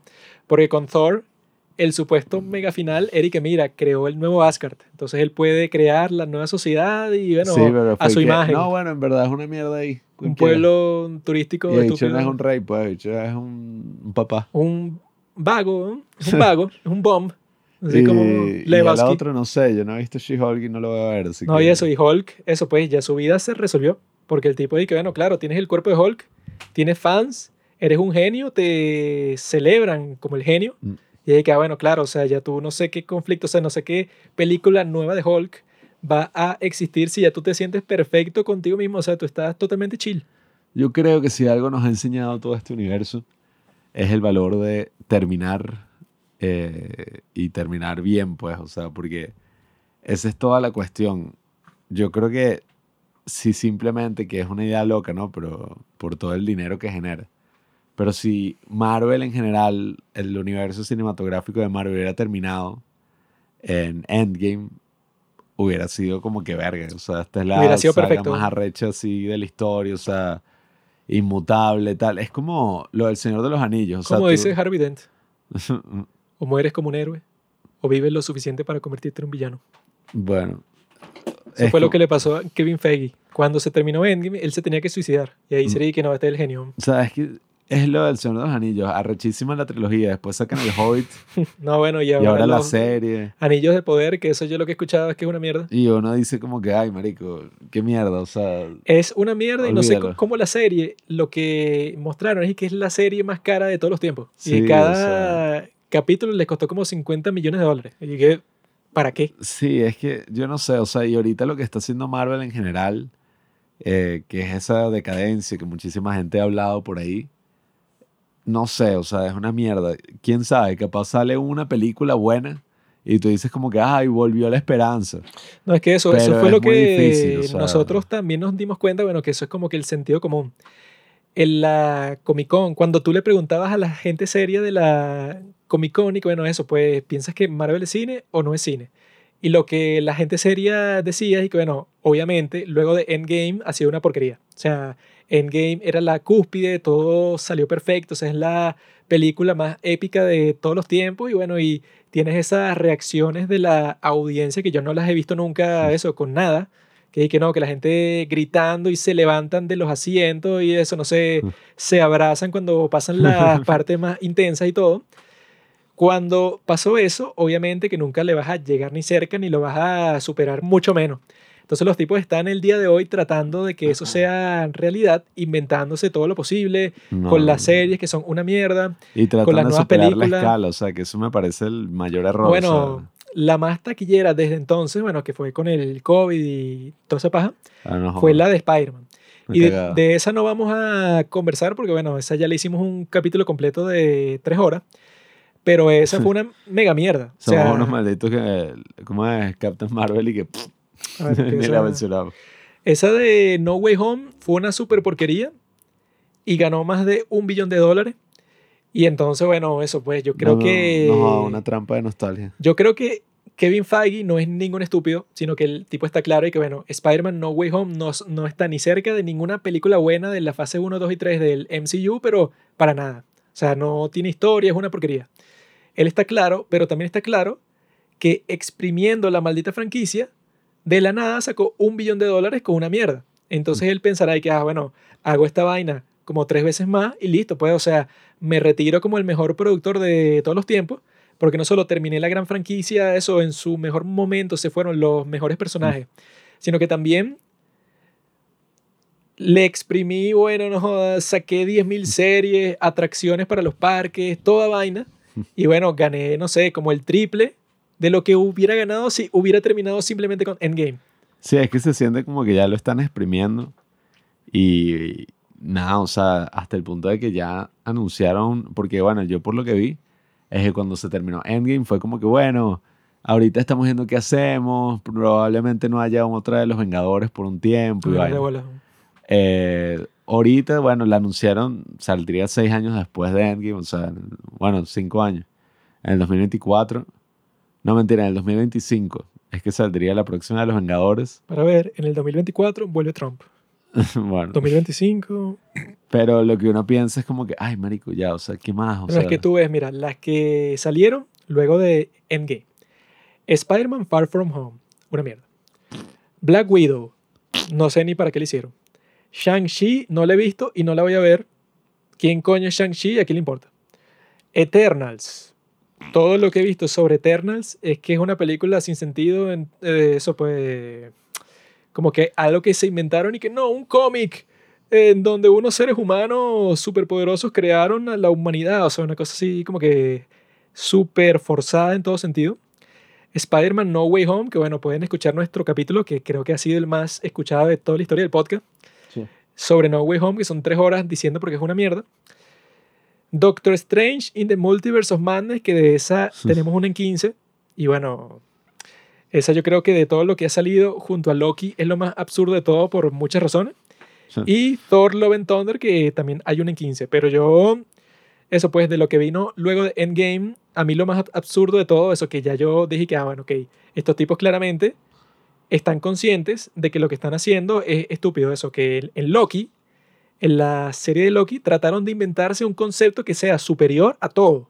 Que, que Sí. no, y que la línea del tiempo está por encima de todo, pues, de Thor, de Odín, de todo el cosmos, pues, o sea, de los guardianes de la galaxia, con todas las cosas que ven, con Dormammu, con todas esas vainas. Bueno, la línea del tiempo son unos tipos que son como que los supremos. O sea, ellos son los que han controlado todo, o sea, son como los guionistas de todo el MCU. No, y llegas y tienes una gaveta llena de gemas del infinito. Sí, o sea, yo cuando vi eso, o sea, que eso pues, como que para convencer a los estúpidos y que mira, exacto, ahora mira, la próxima fase es más arrecha todavía, o sea, es más genial, porque mira, en Endgame era todo un drama, si tienes las gemas, bueno, puedes cumplir lo que tú quieras, pero ahora en Loki, esas las tienen tiradas por ahí en la oficina, y yo dije, Mm. bueno, no es nada sorprendente, ¿no? porque fue una estupidez que tú pusiste y ya.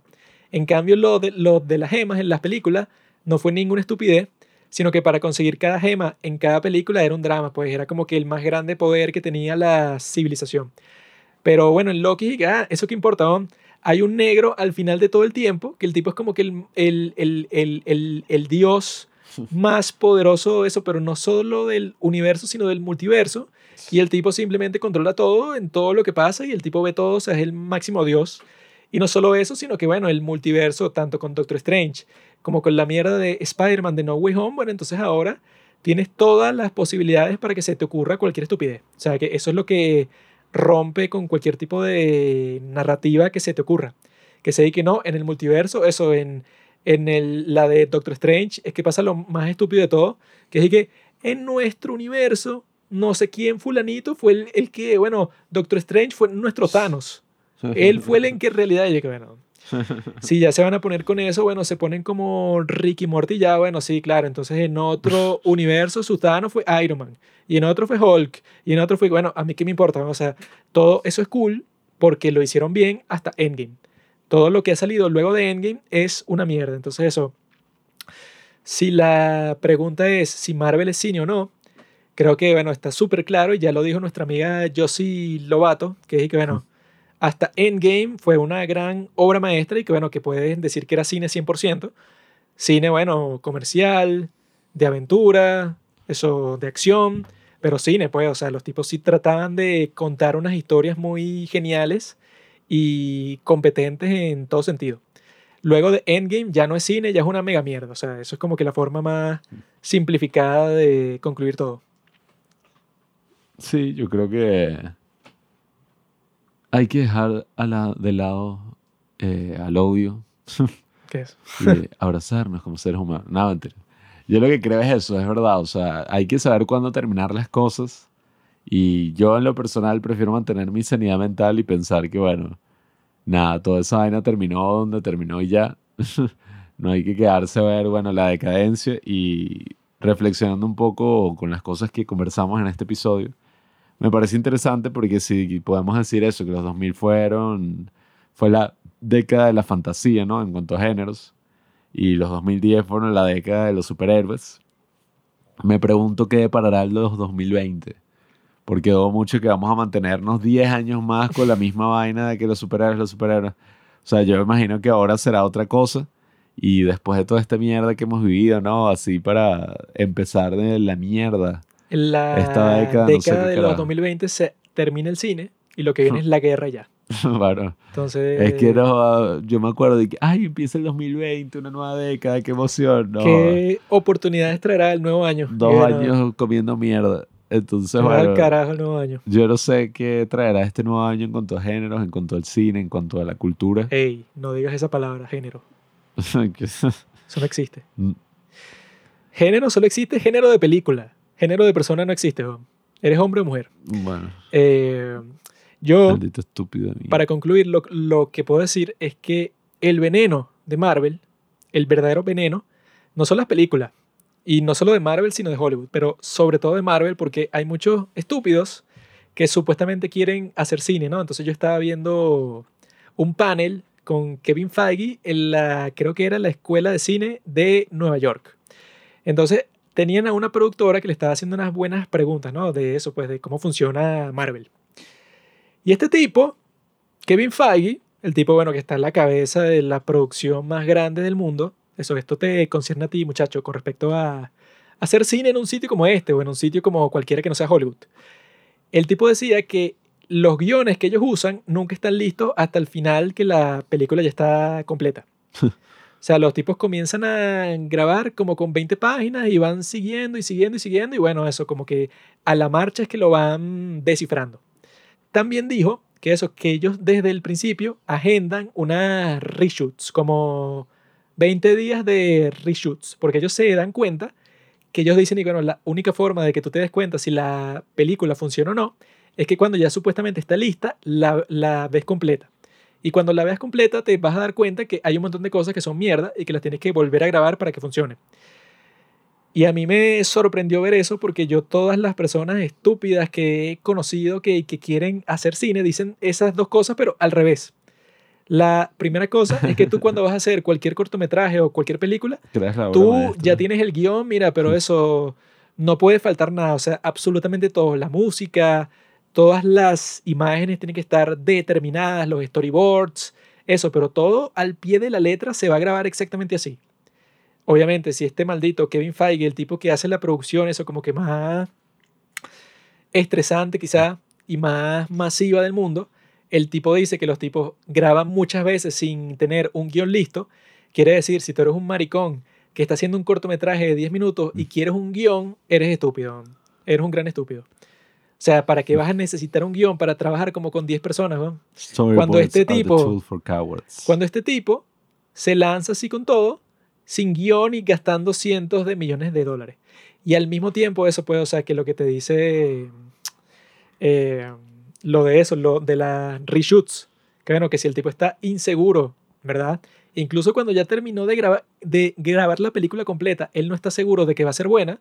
Entonces, bueno, hay un montón de gente que yo veo que se pone toda la presión del mundo y que no, esta película, bueno, como que al final de la filmación y de la postproducción tiene que ser perfecta. Y ahí que, bueno, si ni siquiera las de Marvel, que para hacerlas deben requerir una precisión, eso, si cada día de filmación te vas a gastar, no sé, 10 millones de dólares, no te lo puedes tomar a la ligera en lo absoluto. Y tú como huevón, eso que yo conozco a muchos así, haciendo un cortometraje y no quiere, eso pues, tienen miedo de todo, pues, o sea, del día siguiente. Miedo de que no, y si esto va a salir mal, si al final la grabación no va a funcionar, y si este día que lo que grabamos como que no sale como nosotros pensábamos y tal, y que bueno, si tú estás pensando eso, que no tienes presión, que nadie va a ver el cortometraje, que lo más probable es que lo subas a YouTube y a nadie le importa, bueno, eso, el problema y el peligro principal para mí es que la gente quiere hacer lo, que hace Hollywood, pero sin tener ni la plata, ni la infraestructura, ni absolutamente nada. Obviamente, si tú intentas hacer eso, no va a salir bien porque va a ser un completo desastre. Los de Hollywood, eso como eso, si eres Martin Scorsese, Iñárritu, Marvel, tú juegas en un- una liga completamente distinta. Entonces, si tú tratas de hacer una película en Argentina o en Venezuela, que sea así que no, bueno, eh, el grupo, quién va a ser el productor de campo, quién va a ser el productor de avanzada, quién va a ser el productor de no sé qué, el asistente de producción, como 10.000 cargos distintos, cuando estás haciendo una película independiente que si por 5 dólares, ese es el camino directo al fracaso y a, la muerte. Y lo chimbo de ese panel es que eso estaba fino y como cuando yo lo quité fue porque no, vamos a abrir a recibir preguntas del público. Entonces, bueno, llegan como que unas buenas preguntas al principio.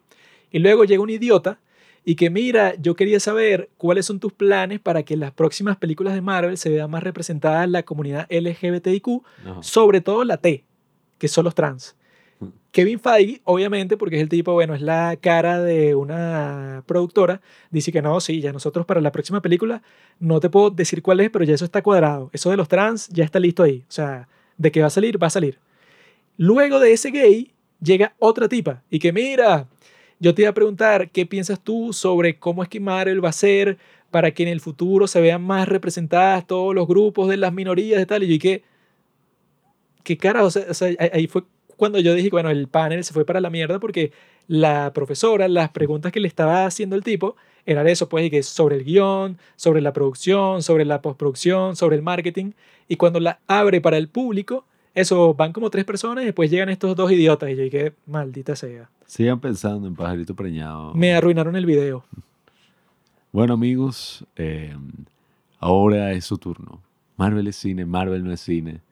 Dejen de ofenderse y entiendan que, bueno, esto es un debate que, si bien no es para definir algo así muy importante, es más bien para reflexionar sobre qué hace a Marvel bueno, qué hace a todas estas películas buenas y cuál es el valor del arte, cuál es el valor del cine en nuestra cultura. O sea, cuál será el próximo Marvel, qué serán las cosas así que, no sé, nos van a volver a todos locos y dentro de todo yo creo que una de las grandes cosas que podré recordar de todas estas películas que hemos conversado es cómo nos han unido, ¿no? De alguna forma y si bien uno siempre se pone cabrón y empieza a decir como que no, ay, es que cuando se vuelve popular y se vuelve maestro y la gente lo arruina. Mm. Y la gente la empieza, no sé, a exigir vainas. Así pasan con joder todo, cuando llegan los campesinos. uno siempre ajá, dice esa vaina, pero bueno, más allá de todo eso, yo creo que el hecho de que todo esto se haya vuelto un fenómeno mundial, eh, es algo que me imagino que mi padre o yo mismo cuando era niño, sí que me gustaban todos estos cómics y todas estas cosas y nadie en mi salón le gustaba absolutamente nada de eso. Eh, coño, es algo que, que en verdad nunca me imaginé que ocurriera y que ha sido muy bueno, ha sido muy interesante, nos ha dado grandes momentos de dicha, grandes momentos de felicidad. Eh, y bueno, nada, no duden que el día de mi boda pondré la canción del Capitán América y nada, sabrán que lo habré logrado. Ahí lo tienen. Pero es, tú te has subestimado. Mm. Determinar si Marvel es cine o no es una de las cosas más importantes que se pueden hacer en la historia. Ajá. Si eso se determina, va a Sí, ser no, así sí. un logro científico, pues. O sea, sería una vaina así como que, Piensa bueno, sobre la realidad, sobre qué vas a hacer con, con tu vida, debe ser que esto no es real. ¿no? tu trabajo, Esto es real. la realidad en sí. Y este es mi trabajo. Esto es lo que yo hago para vivir. Si no, me me hubiera suicidado. esto. Eh, otro tonto. Mm. Relaciona vivir con dinero. No. Yo lo hago para vivir, pero porque si no lo tuviera, me hubiera suicidado. Ah, No tiene nada que ver con el dinero. San Benito. Pero bueno, amigos, ahí lo tienen. Ya verán, en la próxima parte vamos a hablar de las mismas películas, pero desde una perspectiva femenina, una perspectiva de género, o sea, de ideología de género. Vamos a deconstruir eh, todos estos estereotipos machistas del héroe que tiene que salvar a la gente, ay sí, porque no puede ser una heroína eh, o una heroína trans. Ese es el tema del próximo capítulo. Gracias por escuchar Los Padres del Cine. Síguenos en Instagram para enterarte de los nuevos capítulos que iremos publicando. Si nos escuchas por Spotify o por Apple Podcast y piensas que este podcast vale 5 estrellas, califícanos. Si no, mejor escríbelo en tu diario.